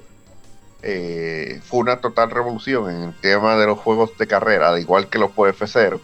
F0 totalmente fue hecho para el modo 7 Sí, para de- mostrar. de la consola, para mostrar Por el- el cierto, poderío, pero ahora que tú mencionas F0, disculpa la interrupción, F0 el spam, modo 7 podcast hizo un especial de F0 hace poco, donde detallan Sí. hasta, hasta cuántas veces iban al baño durante el desarrollo del juego. Así que, denle una, un, una-. Sí, sí, denle un oído. Modo 7 Ese- podcast. Ese es uno de mis favoritos. Sí, Ese es uno de sí. mis favoritos también. Dos horas y media hablando de F-Zero. Todo, todos los detalles. ya ustedes saben. Entonces, continúa. eh, F0 fue un juego que realmente revolucionó el modo de ver los juegos de, de, de carrera. Oh, ¿y por qué? Bueno, mira, antes de F0 teníamos juegos eh, como Rat Racer, por ejemplo, eh, los jueguitos de Fórmula 1, ujú. que tenían esa vitica así como que isométrica, pero no como que no tenían ese sentido de velocidad, no ese sentimiento de la velocidad de, de una carrera real. y obviamente, aunque F0 es un juego futurista en el que tú puedes andar hasta mil kilómetros por hora en una de esas navecitas, eh, pero te daba esa sensación real de, de carrera y te daba un potencial que tenía el Super Nintendo que incluso juegos que salieron más tarde no demostraban eh, ese potencial que tenía. Y voy a hablar de uno de los más famosos de, a nivel de, de carrera que se te dirán, coño, ¿y ¿por qué no mencionó ese? Que es Top Gear. Pero Sí. es que el, el problema con Top Gear es precisamente eso. O sea, Top Gear es bueno, es muy bueno, pero en trascendencia, tanto F0 como Mario Kart tienen más, eh, tienen muchísima más trascendencia. Y Mario Kart, obviamente, por el tema del party game en un juego de carrera. Exacto. El hecho de tú poder joder a tu rival, que era algo que solamente se había visto en Pro Am. eh, y estamos hablando de de Rare. remoto. Sí. Exacto, y estamos hablando de, de carrito a control remoto, que Isométrico, sí. tú podías tener misilitos y dejarle vaina, pero Así Mario Kart, RC Pro Am. Ajá. exactamente, eh, Mario Kart lo llevó a, a otro nivel, y, bueno, ¿cuántos Mario Kart tenemos ya? No, no son como ocho. 8. Son 8 Y, más las de eh, 10. Son 9. Sí, y- y realmente un juego que no estoy to- eh, para nada de acuerdo con esa comparación que hacen, pero lo ponen a nivel de compararlo con, con Forza, con Gran Turismo. No estoy de acuerdo con eso porque son totalmente diferentes. es un subgénero Claro. Distinto. Es un Exactamente. distinto. Totalmente. aunque sean de carrera, pero son géneros totalmente distintos. Tú no puedes medir con la misma vara a Forza y, a Mario Kart. En, en Forza tú no le vas a tirar eh, un misilazo al carro de frente. Deberías, Lo pero no, no puedes. Esa manifestación de odio de Eh, Mario Kart es lo máximo. Continúa, continúa. No, no, pero que- claro que ese era el que asunto. Que de hecho, hay una Mario Kart de la que yo no quiero saber, que es la, la Double Dash. No sé por qué no me Oh. gustó. No me gustó. Oh, Eh, Oh, eh, no sé por qué. No, no, no, no como que no, no cliquea como Y la estético 8, de la los- 8. de los dos Y la personajes. 8. No, la 8 está muy ápera. Ah, La ok. 8 está- No, por si acaso. eh, no, Oh. porque lo que pasa es que a partir de Wii, eh, Ay, de la de Wii, La de Wii ellos no me como gustó que eh, eh, la de Wii no es tampoco muy de mi agrado, pero ellos intentaron como que traer de nuevo eh, ese, ese feeling de, de Mario 64, de Mario Kart 64. Eh, pero el, el puntillazo fue realmente la de Wii U, que, que ahora es- está en Switch, que, que es la 8, que es eh, uno de los mejores juegos. Bueno, el- su único rival realmente es Sonic All Star Racing o, o Team Sonic Racing Y Crash Team ahora. Racing. la última. Sí, también, pero salió la, la última de, de Crash, si no, Sí, no recuerdo. si en, play- salió. en consolas Sí, la de octava Nitro generación. Fuel. Ajá, muy buena. muy Nitro. Fuel. Ah. Servidores que son Ah, sí, la Nitro Fuel. La Nitro. Sí, sí, la Nitro. Y finalmente, hay un juego que es de género beating up. Que es más difícil que el diablo, pero es de un personaje que uno no lo puede dejar de mencionar. APA va a estar totalmente de acuerdo conmigo en este sentido, porque es el personaje. Y obviamente estoy hablando del juego de Batman. Ey, Ey, Duro. Eh, hay, I am. hay dos. Hay dos. Hay dos menciones Claro. muy importantes ahí. Eh, hay uno que mucha gente no lo considera como que un juego digno, eh, que es el de Batman Return. Sí. Pero sí, señores, Batman Return es un Sí. beat'em up No, eh, que Buenísimo. tiene, es sí, buenísimo, Sí, sí, es sí. más Buenísimo. difícil que. La- los tiempos buenos de Konami. Los tiempos Claro. donde Konami se hacía respetar. Exacto, es un juego que a nivel visual es impresionante. Este juego Eh, es muy bueno. la Tiene mejor versión la temperamento. De hecho. Sí, tiene su temperamento, o sea, su, su, su, su fórmula tiene. Y, Sí. su, y, su, y con ese estilo que tiene así, tan, con, tan igual que la película, o sea, tan... Tan eh, Batman. eh, Konami hizo muy buen trabajo, sí, con, esa, con ese juego. Sí, sí, eh, Bueno, eh, Casi todo lo que agarraba Konami lo convertía en, oro, o sea, ¿no? Entonces, lo, lo- Sí, lo diamante. pe- lo peor es que era en cualquier género. O sea, beat'em up, shooter, Sí, eh, RPG, en cual, Oye, que sea. cualquier Ujú. cosa que haga. Konami lo convertía en oro. Increíble. no, eso es así. Y obviamente el segundo que hay que mencionar ahí, eh, un poquito de trampa igual que con, con los Racing, es el de Batman de Animated Series. Eh, claro, muy cómo no, bueno. para ese juego de Batman y Robin, que, que muy está caribeño, muy caribeño. que- Yo que- pensé que que tú ibas a decir. Forever. Pensé que iba a decir la Forever, pero, pero sabía que no, No, que no, a miren, la Forever es una muy buena demostración de lo que no se debe hacer. es una muy buena demostración de lo que no se debe hacer. La- la Continúe, continúe para avanzar, más clavo que Acclaim. en verdad. Yo creo que no quebraron antes por, por Turok y, y Mortal Kombat. Sí. Pero, Ay, Mortal. Kombat fue ellos. No, claro. Ay, NBA Jam. sí, Sí, NBA Jam, que eran public- publicadores, sí. NBA No, no, Jam, claro. Jam, Jam. eh, no, ya es uno de los juegos de, de- de deporte, de los pocos juegos de deporte que tú de verdad deberías comprar. En bien, ya es uno. Después no compres ni Maiden, ni FIFA, ni nada de eso. Cuando, cuando decía puncha calaca. Ustedes Sí, sabían que el locutor, yo no sé si es de Chicago, el que grabó la voz. Pero la cuestión es que él era jo- relativamente joven, digamos que tenía unos veintitantos cuando grabó la voz del juego. Y a veces él iba a los arcades y decía cosas al estilo del juego, pero detrás de los tigres que estaban jugando, nada más para que se asustaran. ¿El juego me dijo esto?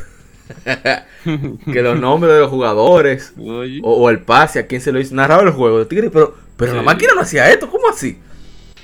Mira, pero- Oye, oye. Un troll. Qué bárbaro. Bulls versus. Ah, de duro, de NBA Jam. No, no, claro. La Conti- Tournament Edition dura. Co- Continúe. Claro, claro. Bajar para- NBA Jam es un juego bueno. Entonces, ya para finalizar y dar un. eh, uno sabe que siempre que uno hace un top, aunque no, no había ningún orden específico, siempre uno da como que una ñapa. Y realmente eh, Super Nintendo fue el culpable de que eh, yo cayera en el mundo de los RPG. Oh, eh, oh. totalmente culpable. Entonces, la ñapa, obviamente, va a venir desde el punto de vista de un RPG. Y obviamente tengo que recomendar a Final Fantasy Mystic Quest. No, mentira, nunca. Nunca. Saludos a, a hermano Diego. absolutamente nunca. Final Fantasy, Final Fantasy Mystic juega ¿Te así. imaginas? Ahí santísimo. Oye, mira, Así no. nunca la vida. Nunca podría. Mira, a mí me dio. Que colecciono Final Fantasy, me dio grima dar dinero por Final Fantasy Mystic Quest. Oh, Dios mío. Me siento sucio. Diga, diga, Eh, ¿cuál es? Pero, obviamente, tengo que, que mencionar al que inició una saga que lamentablemente está muerta. Eh, esperemos que algún día pueda ser revivida. Y obviamente es Breath of Fire. ¡Ey! Ey, duro. Ay, Dios, ey, yo lo tengo original. RPG absolu- mira, mira, un, un hombre de cultura. Claro. Te iba a decir, era de, del Link de Paz o Chrono Trigger, pero está bien, está Eso, bien. No, eso, no. eso- eso me toca a mí ahorita. Tiró una dura ahí, tiró una... No, es que Breath of Fire, y precisamente por eso tiré, por eso no hablé de Chrono Trigger, porque mucha gente conoce Chrono Trigger. Sí, exacto. Eh, pero así como, como el PG, muy poca gente conoce Breath of Fire, y menos conoce Breath of Fire desde los inicios, porque mucha gente conoce Breath of Fire eh, por PlayStation, Sí, sí. eh, Sí. por la que salieron PlayStation. Pero tanto Breath of Fire 1 y 2 son juegazos que, que Ya fun fact, quien los hizo en un principio fue Squaresoft. No, no, no, no, no. Eh, no, no, no, eh. oye, ¿cómo fue? Lo que pasó es que Capcom no, como que no confiaba en las ventas que iba a tener el juego. Y entonces quien localizó fuera de Japón fue Square. Pero no, lo hizo Capcom. Sí. Ah, bueno. Eh, te he entendido que el primero, el primero, eh, había sido un trabajo conjunto con, con Squaresoft, No, no. igual que pasó con la Mario RPG. No, para nada. eh, pero bueno, eh, no, eso era lo, que- lo que tenía entendido. No, que eso, eso era lo que, lo que se daba a entender. Porque tú ves Square, un RPG. Tú dices, oh, bueno, de Square. No, no, porque Square realmente localizaba juegos desde aquella, desde aquella época, fuera de, eh, de Japón. O sea, Sí. no es algo realmente raro. Pero eh, yo tenía entendido como que ellos habían ayudado en el desarrollo de, eh, de la Breath of Fire. Pero de todas maneras, es un juegazo, un RPG totalmente interesante. El primer RPG de Ryu, el dragón. y, e intenso como el carajo. Sí, Sí. sí, sí, sí. O sea, eh, este es RPG que tú dices, conchale, eh, hay que darle para allá. No, y que- obviamente, que tú sudas con los jefes. O sea, que los jefes aguantan y te dan sustos. no, exactamente así. Y, y obviamente, si se quieren meter un poquito más hondo en ese tema, sin mencionar ningún juego, búsquense a Enix, que, que Enix Exacto. también Abusador. fue siempre, sí. De los pocos que llegaron a América se, se, se disfrutan. Brainlord, la saga de, de, de, de Terranigma, el-. No, no. las mismas. No, Sí, pero eso le eso, toca a usted eh, ahora, gente cobra, pero yo lo voy a controlar a usted. Ok, ok, dele, Sí, dele. Te- Termino, Andrés. Sí, sí, claro, claro, ya esa era años de, de, de- del jugador de JRPG eh, por culpa del Super Nintendo. Sí. Ponerle a gente cobra. Yo, la- yo- ese yo no sé si yo ahorita yo, yo di una ñapa, pero Ah, así, dale, dale. anotaciones bien, bien, bien rápidas. Eh, no se podía quedar, no se podía quedar Castlevania 4. Ey, Castlevania Claro, uh, el primer episodio de Modo Eh, 7 sí. Podcast fue de ese juego. Sí, así mismo es. Eh, y, y mención especial, bueno, ya Andrea la mencionó, a Banda Return, me encanta ese juego. Sí, duro. Eh, de los que tengo actualmente también en la colección, que me, han- que me han gustado mucho, porque en realidad en su tiempo no lo pude jugar, Ey, Ey, excelente juego. También espial tuvo, modo- pero Sí, todo lo de modo 7. Sigue, sigue. y un juego que tampoco conocía, que lo conseguí ahora coleccionando, eh, Cybernator. Muy bueno. Para Ey, Cybernator, Cybernator, mir. Duro, yo lo tenía original ese juego. Duro, De, a nivel de mecha, Cybernator es lo máximo Super Nintendo. Cybernator me Exacto. encanta a mí. Yo soy loco con que- ese juego. Yo. Ya, Konami, Dios mío. ¿Qué fue lo que ya pasó? tú sabes. Que bueno, dicho ya, sea, hay, hay- El único de esa saga, por cierto, por si no lo sabían, eh, a, a los escuchas, si conocen a Cybernator, eh, no es el único de la saga, es una trilogía. Yo me voy por allí y dejo que, que Sí. la gente hable. Sí, De la- de la gente es una cobra. trilogía. Se llama Leinos, creo que se llama la saga. Leinos, que óyeme a mí, oye, óyeme a mí, Lesnar, di que Leinos. Ay, mi madre, me estoy yendo súper lejos. Oye, Dale, dale, gente. Di que- Bien, el Super Nintendo tuvo muchos juegos, como una consola con un, catálogo robusto, pues, pues tiene bastantes aportes, pero dentro de los que yo podré recomendar son, no son muchos para ya acortar ya, mi participación, pero dentro del catálogo están Kirby Superstar, o sea, a mí me encanta ese juego, la Kirby Superstar, tengo que recomendarlo de manera obligatoria. Ese juego es maravilloso en todos los sentidos. Es el primero. No sé, sin orden aleatorio, como dijo Lajarza. el segundo juego que voy a recomendar es el catálogo de Enix completo, que no, no es un juego particular, sino el catálogo de Enix completo en lo que tiene que ver con JRPG, Brainlord, eh, la misma Actracer, la 1, la 2 también son excelentes juegos, no son son, eh, son acción RPG, las, las Actracer, pero van dentro del catálogo.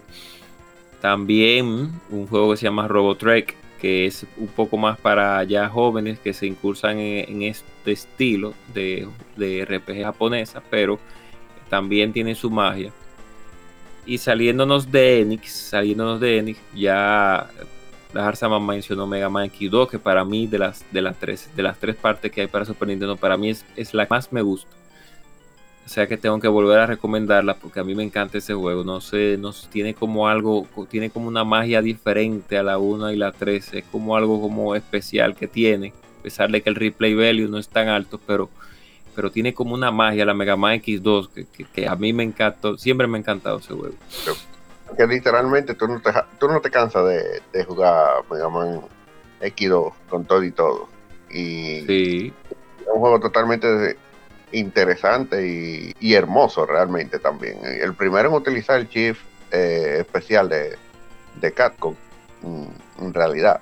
Que nada más fue para el final, para, la cuestión de, la espadita. Es. Exacto, para la cuestión de la espada ahí en el, en el, en el para más nada, ¿eh? Para Sí, nada. Y, y, ahora que tú me, recuerdas, que lo único que me recuerda de, que, me, que tengo todavía de mi niñez del tiempo de Super Nintendo es el manual de Mega Man X que está junto con la uh. lo junté con la Mega Man X que pude conseguir. Pero si tengo mi Mega Man mi de la original de Mega Man duro duro.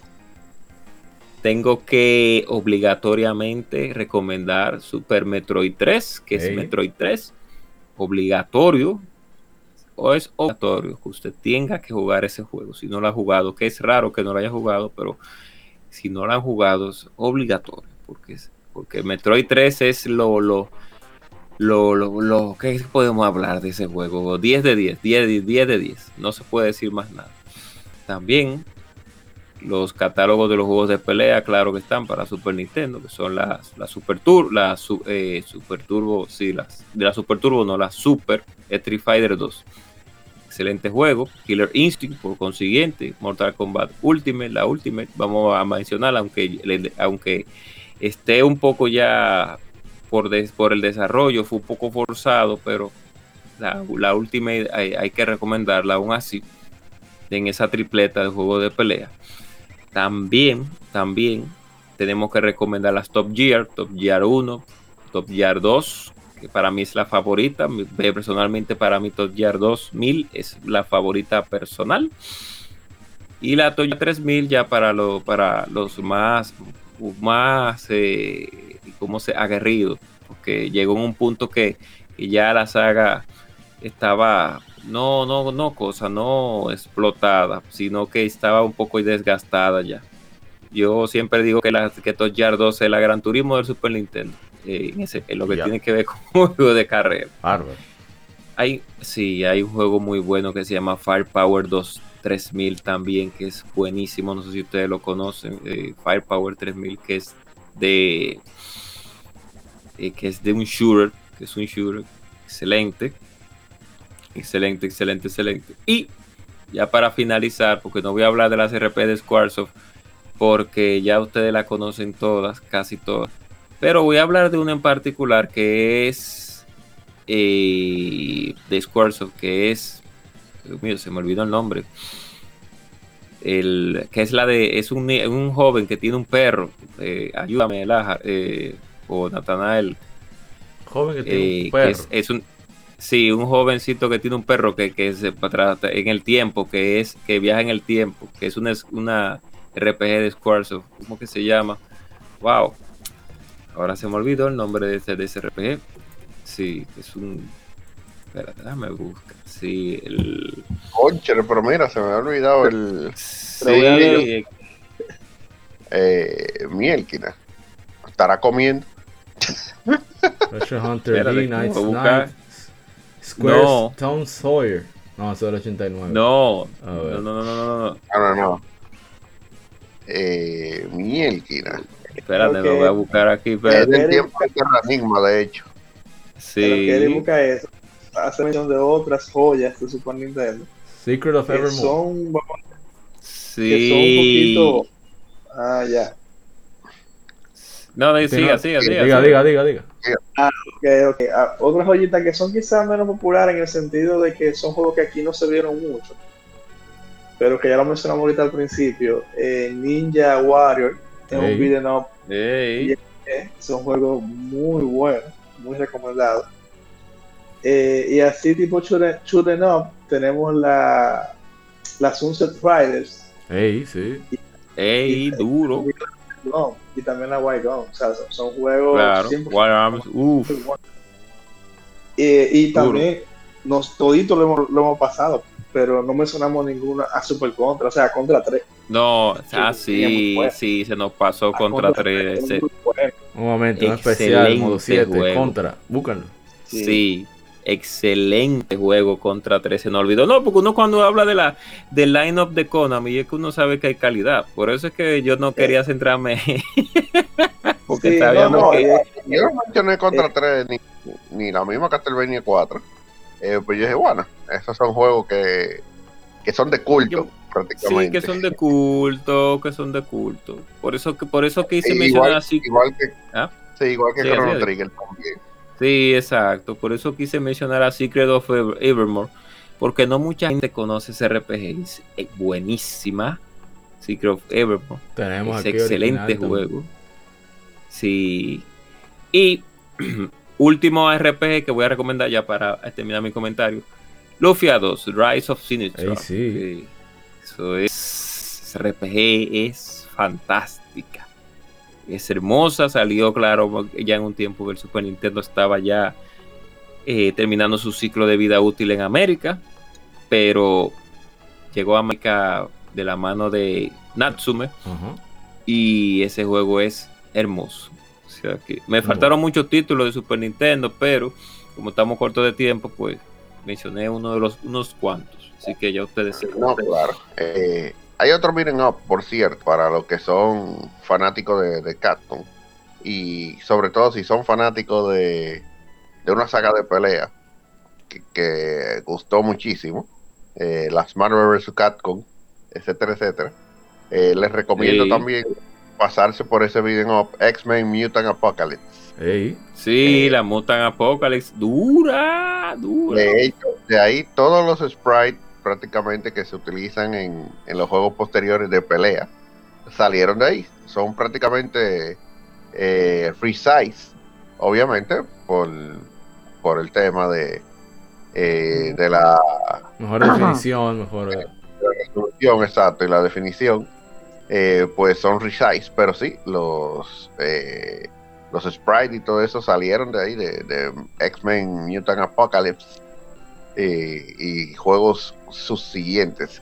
También War Games eh, es muy bueno, aunque tiene sí. Sí. Pero la- realmente totalmente recomendado la, la Mutant Apocalypse. Es un juego muy bien hecho y muy bien acabado. Yo, Sí, la War of the Hem también es es- es regular, la War of the Hem, Gems, mejor dicho. Sí, esa es la que dije, su problemita. War Gems tienen su problemita, pero eh, es recomendable. Pero yo recomiendo más si, si quiere irse por algo un chisma acabado y cosas, la, la Mutant Apocalypse. Aunque solamente será con lo pero es bueno, es bueno. voy a decir rápidamente mis juegos, no sin orden de relevancia. Final Fantasy 2, mejor dicho Final Fantasy 4, Ey. Final Fantasy favorita. Brutal. Una historia fan- genial, una música increíble, un gameplay fue que comenzó el Active Time Battle que perduró hasta fa- desde Final Fantasy 4 hasta Final Fantasy 9, en el 10 hubo un cambio. Eh, Seeker of Mana, un juego colorido vivo que de hecho estuvo, bueno, hablamos Sí. de eso en las que efemérides, tremendo juego, pendiente del stream. Excelente, Secret of Mana. Final Muy Fantasy bueno. 6 o Final Fantasy 3, ya lo mencionó Andrés, un juego fantástico, eh, para mí el mejor guion de las Final Fantasy, mejores personajes. No es mi favorita, pero Sí. es un juego que hay que jugarlo. Super Mario RPG, un juego divertido, una excelente introducción al género de RPG. eh, no se ríe muchísimo. Se usa Bowser, que para mí es el mejor personaje de Mario. Ya no tengo que decir más nada. Ese, eso es lo que me Oh. falta en mi colección, mi hermano. Ese es mi dolor. No, lo, no, lo que es eh, lo que es esa, esa Super Mario esa Mario RPG y la Paper Mario 64 son mi dolor, mi dolor de cabeza. Oye, no tengo la. Tu dolor de cabeza. Mira, si tú supieras que yo tengo Pepe Mario en mi casa. Ahí está, negocien, pero fuera yo del la tengo. Vamos Aquí yo la entonces, tengo. vamos entonces con. ¿Cuál es el otro?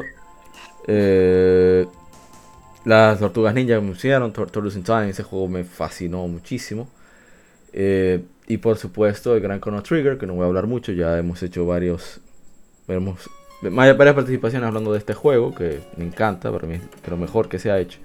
Y Super Mario World, obviamente, que es un juego que tiene la duración perfecta, una variedad de niveles impresionante, unos diseños de niveles para volverse loco, un- una, una dificultad de increchendo increíble. O sea, es una cosa que, que no sé cómo lo hicieron Oye, tan bien. Punto, mano, eso es increíble. O sea, una de las mejores cosas de este juego es cómo el juego está poniendo difícil de acuerdo tú vas adquiriendo más habilidades, más, Sí, más sí, sí. velocidad en el juego. O sea, Y es el mismo, los mismos botones, el mismo personaje, las mismas habilidades. Es uno que va creciendo como jugador. Parecido, parecido como le sucede a los tryhard de, de Monster Hunter. interesante es eso, o sea, la, la naturalidad Sí. de tú hacer mejor jugando el juego. Eso- o sea, es, es bien interesante. Eso habla de, de la calidad de, de- de directores, productores como Takashi Tezuka, que nunca se lleva leito, y Shigeru Miyamoto, que todo el mundo conoce, Shigeru Miyamoto. Bueno, vamos pa- ya para terminar, hablar un poco del legado de Super Nintendo y cerrar con comentarios, redes sociales, etc. El Super Nintendo, una máquina súper importante porque eh, llevó el estándar de los botones, por ejemplo, cuatro botones frontales, botones laterales, creo que fue la primera vez que aparecieron. Eh, se tomó en cuenta la ergonomía también, fue una mejora eh, importante respecto al su, suces- a su predecesor.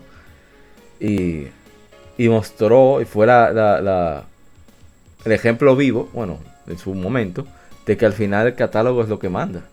Porque sí, el Super Nintendo tenía buenas características, pero fue esa relación de que tuvo el Super Nintendo con tanto, Nintendo mejor dicho, con tantos licenciatarios que le permitió tener esa plétora tan variada de títulos diferentes. O sea, fíjense como cada uno de nosotros, bueno, excepto yo por frustrado de RPG, pero la mayoría hablaron de títulos diferentes.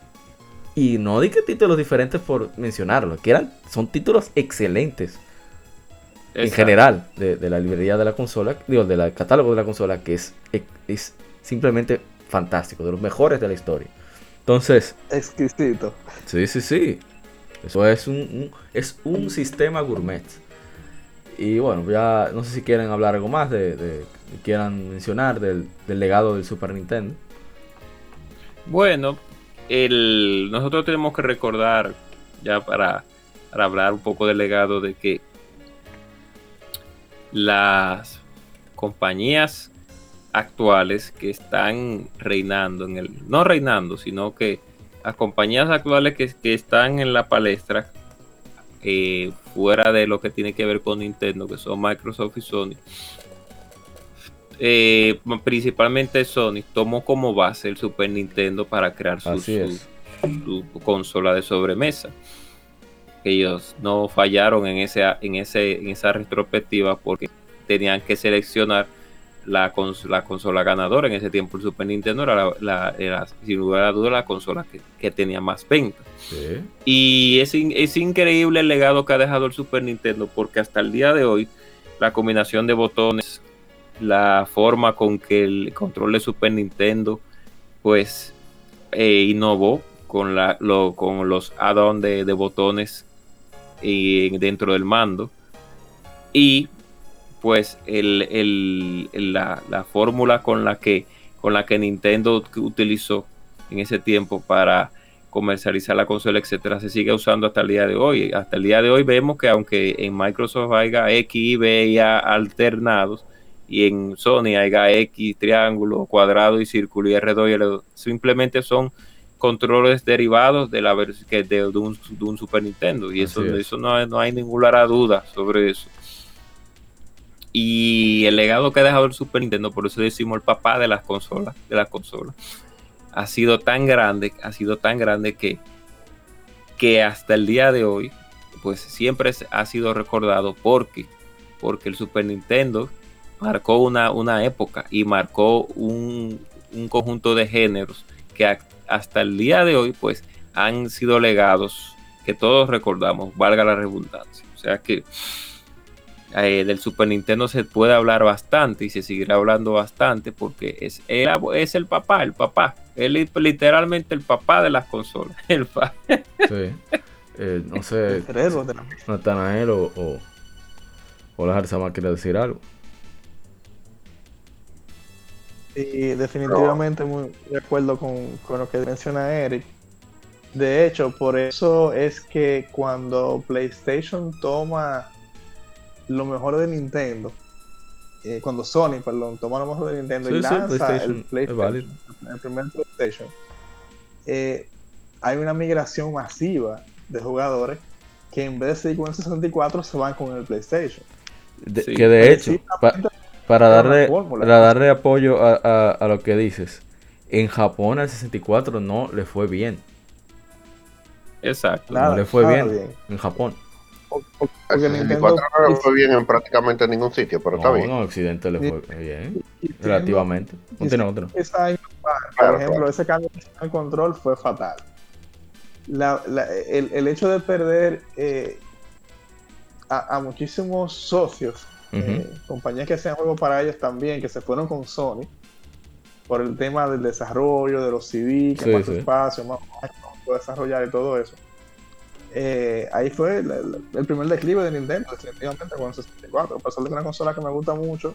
Eh, de hecho, la colección, tengo una colección muy grande de, esa consola, pero pero hay que reconocer, tú sabes, la verdad. Sí. Y, se puede decir que el éxito de, PlayStation viene del Super Nintendo, o sea, a ese nivel Super Nintendo, o sea, eso para que no vea lo, importante que, que fue la consola realmente. Es así. De hecho, los Final Fantasy desde el 4 hasta el 6 están en PlayStation. Final Fantasy 5 la primera vez que salió fue en PlayStation, pero es un port de Super Nintendo. O sea, perdón, Final Fantasy 5 cuando salió en Occidente la primera vez, eh, debo aclarar, fue en PlayStation, pero un port de Super Yo creo que sin pensarlo mucho, mis juegos favoritos de Super Nintendo son Super Mario World, Yoshi's Island, Zelda Link to the Past, Killer Instinct, Donkey Kong Country 1, 2 y 3, Mega Man X, Secret of Mana y Secret of Evermore. Bueno, y Chrono Trigger, claro, Chrono Trigger. Esos sin duda son yo creo que los juegos que yo más he disfrutado en la consola. Pero son muchos los que me gustan. Y eh, no sé, ¿te quiere decir algo, Andrés? Eh, bueno, no, para ustedes han dicho eh, todo lo, importante del, Super Nintendo. Eh, lo más que yo puedo decir para cerrar por lo menos mi, mi parte es que mi Super Nintendo murió porque se tiró de una segunda planta. Y es una anécdota muy interesante porque Killer Instinct estaba dentro. y lo interesante es que Killer Instinct había que pasar pila de trabajo para que ese juego se, se pusiera. Y el, Super Nintendo estaban limpiando, estaba en, una, una especie de ventana y un primito mío jodiendo, le dio al Super Nintendo y, por ahí mismo cayó desde la segunda planta. Y, cayó eh, con la parte de abajo, así mismo, o sea, no cayó la cinta arriba, sino que cayó la parte de abajo. Super Nintendo. Uh. Pero Killer Eating se ponía de una vez con en Nintendo, no bulto. El Killer te ponía donde sea. Parece que el Super le dijo, Ay, no, espérate, porque sí, ya lo sabe. Andrés, pero, pero el Super me imagino que, murió, ¿verdad? Sí, sí, sí, Instant KO. Fue un, fue un KO instantáneo. Realmente en ese tiempo eh, uno no sabía que bregaban, o por lo menos yo no sabía que bregaban con, con reparación de, de Super Nintendo. Nada, nada, esto se dio por perdido y, y nada, que, que, le donde sea. Yo tenía el cartucho de Killer impuesto. Vamos a decirle que lo que le pasó fue un combo breaker. Ya, sí. así no. Qué dolor. Bueno, ya para dar. Eh, sin ser Natanael, sus redes sociales, no lo pueden adquirir. Te hace, o sea, servicio en caso de que quieran alguna modificación, etcétera. Sí, sí, si quieren ver parte de la colección, parte de los inventos, etcétera, pueden seguirme, pueden encontrarme en Instagram, eh, GamerLabDR, en mi usuario. Y nada, estamos a la orden por ahí, Ahí para está. cualquier cosa. Eh, Mr. Digo, eh, Lajard Sama, toca a usted. Oh, claro, claro. Eh, estamos ahí también en las redes sociales de Retro Art Entertainment, eh, tanto en Facebook como en Instagram y Twitter. Y nada, como dijo APA ahorita, el podcast de Comic Zone eh, anda por ahí también en todas las Sí, eh, una entrevista todas con, con una estrella de la comunicación de aquí, muy buena, con Sergio Eh, Carlos. exactamente. y, ahora también actor. Va a salir, ¿qué película que No, está no, ahora? pero él es un Eh, actor preparado, en o sea, no- es de ahora. en. Sí, sí, sí, él ya tiene, ha tenido experiencia anterior. De hecho, Sí, cuando vean la entrevista, te- lo van a ver porque él nos habló un poco de eso. Y sí, pueden ver la entrevista con Sergio Carlos, que, que hicimos para Comic Zone, precisamente por la película que se estrenó ayer de, eh, de Escuadrón Suicida, Suicide Squad. De Suicide Squad. Porque le pusieron un D adelante para diferenciarla de la primera. Eh, que también recomendable que la vean, es buena, es buena. Eh, vale la pena verla. Y como digo, en todas las plataformas de podcast podrán encontrar el de Comic Zone. Y nada, por ahí estamos a su orden. Ah, pero nítido. Bueno, entonces eh, falta el agente Cobra, hable. Bueno, recuerden que estamos aquí en Legion Gamer y estamos en modo 7 también. Están todas las redes sociales, búsquenlas en todas, en iBooks, en iTunes, Spotify, etcétera, etcétera, etcétera, etcétera, Spotify, etcétera, etcétera. Sí, sí, sí. Sí, Podnation. Modo 7, también Legion Gamer. Nacimos aquí en Legion Gamer y también tenemos espacio allá en modo 7. O Estoy sea que- esperando la pensión de usted. Siga, siga, siga. Sí.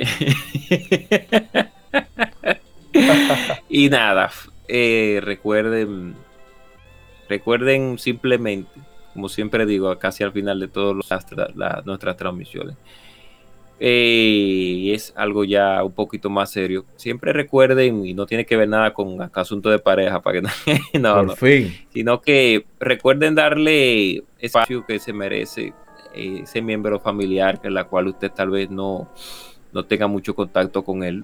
Puede ser su madre, puede ser su padre, puede ser su hermano, su tía, su abuelo.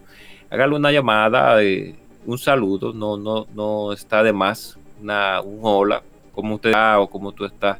Nunca está de más. Recuerden que la familia es lo más importante, los amigos también, los amigos que están ahí presentes también son muy importantes y hagan el bien y no miren a quién, que es lo importante. Alguien, todo lo que usted le pueda hacer un favor sin pensar en recibir nada a cambio, pues, pues es, agradable siempre para cualquier persona. No para sentirse realizado uno como de manera personal, sino para hacer un bien por la humanidad, que estamos viviendo en unos, en unos tiempos donde hay mucho egoísmo, hay mucha mal- malicia, hay mucha envidia y tenemos que eliminar ese tipo de situaciones. Así que hagan el bien y no miren a quién, ya ustedes saben. Usted que era corto, pero bien, el Sí. mensaje era necesario. Eh, como ya saben, es- eh, Verdad, gracias bueno, por, por bueno. llegar hasta aquí. Sí, sí, sí. Gracias por llegar hasta aquí. Eh, como- siempre, Soyapa, un placer que nos hayan acompañado. De nuevo, mil gracias a, a Natanael de, de Game Lab DR, a Sí, La mismo Garzamá es. de, de Retro Act Entertainment. Por supuesto, Sí, a la gente cobra Modo 7 pendiente. Podcast, sí. y por supuesto a Diego Bache a Dragon Zero de, de Point RD que no, no pudo terminar el podcast por problemas de, con el suministro energético, que es algo que no nos sorprende, lamentablemente. Es un clásico de nuestro país. Un clásico. Entonces, Sí. pero, pero bueno, eh, de, de verdad, muchísimas gracias por, por compartir con nosotros su experiencia, sus historias sobre ese gran sistema que, fue, que es el Super Nintendo, debido a que es de, de esos sistemas que sus juegos todavía hoy se pueden jugar igualito, como que no pasó nada. Sí Solamente es. 30 años en América. Así que de Una nuevo, magia increíble. eh, un gran sistema, grandes juegos. eh, si ven algún juego en colección de manera oficial, eh, pues eh, pruébenlo, que seguro que no se van a arrepentir. Y si tienes Nintendo Switch y pagas en Nintendo Switch Online, seguro que ya has probado algunos de los títulos mencionados aquí que estén disponibles, como Kingdom Country o Super Mario World, etcétera, etcétera, etcétera. Así que, de nuevo, mil gracias por Todas las plataformas, todas las plataformas de Konami. Así es. Bien. Gracias por llegar Tiny hasta aquí. Uf. Y será hasta la próxima. Eh, somos Legión, somos Legión Gamer Podcast, el gaming nos une. Soy Yapa, recuerden cuidarse mucho y que siga el vicio. Bye bye.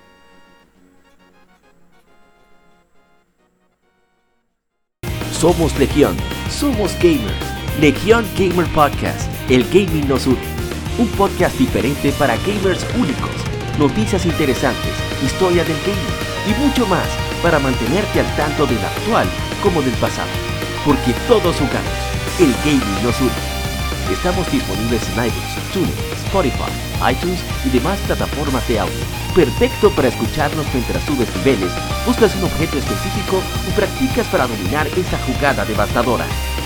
Recuerda seguirnos en Facebook, Twitter e Instagram como Legión Gamer RD para que compartas con nosotros y seas parte de la legión de gamers únicos. Gracias por escucharnos y te esperamos para el próximo episodio.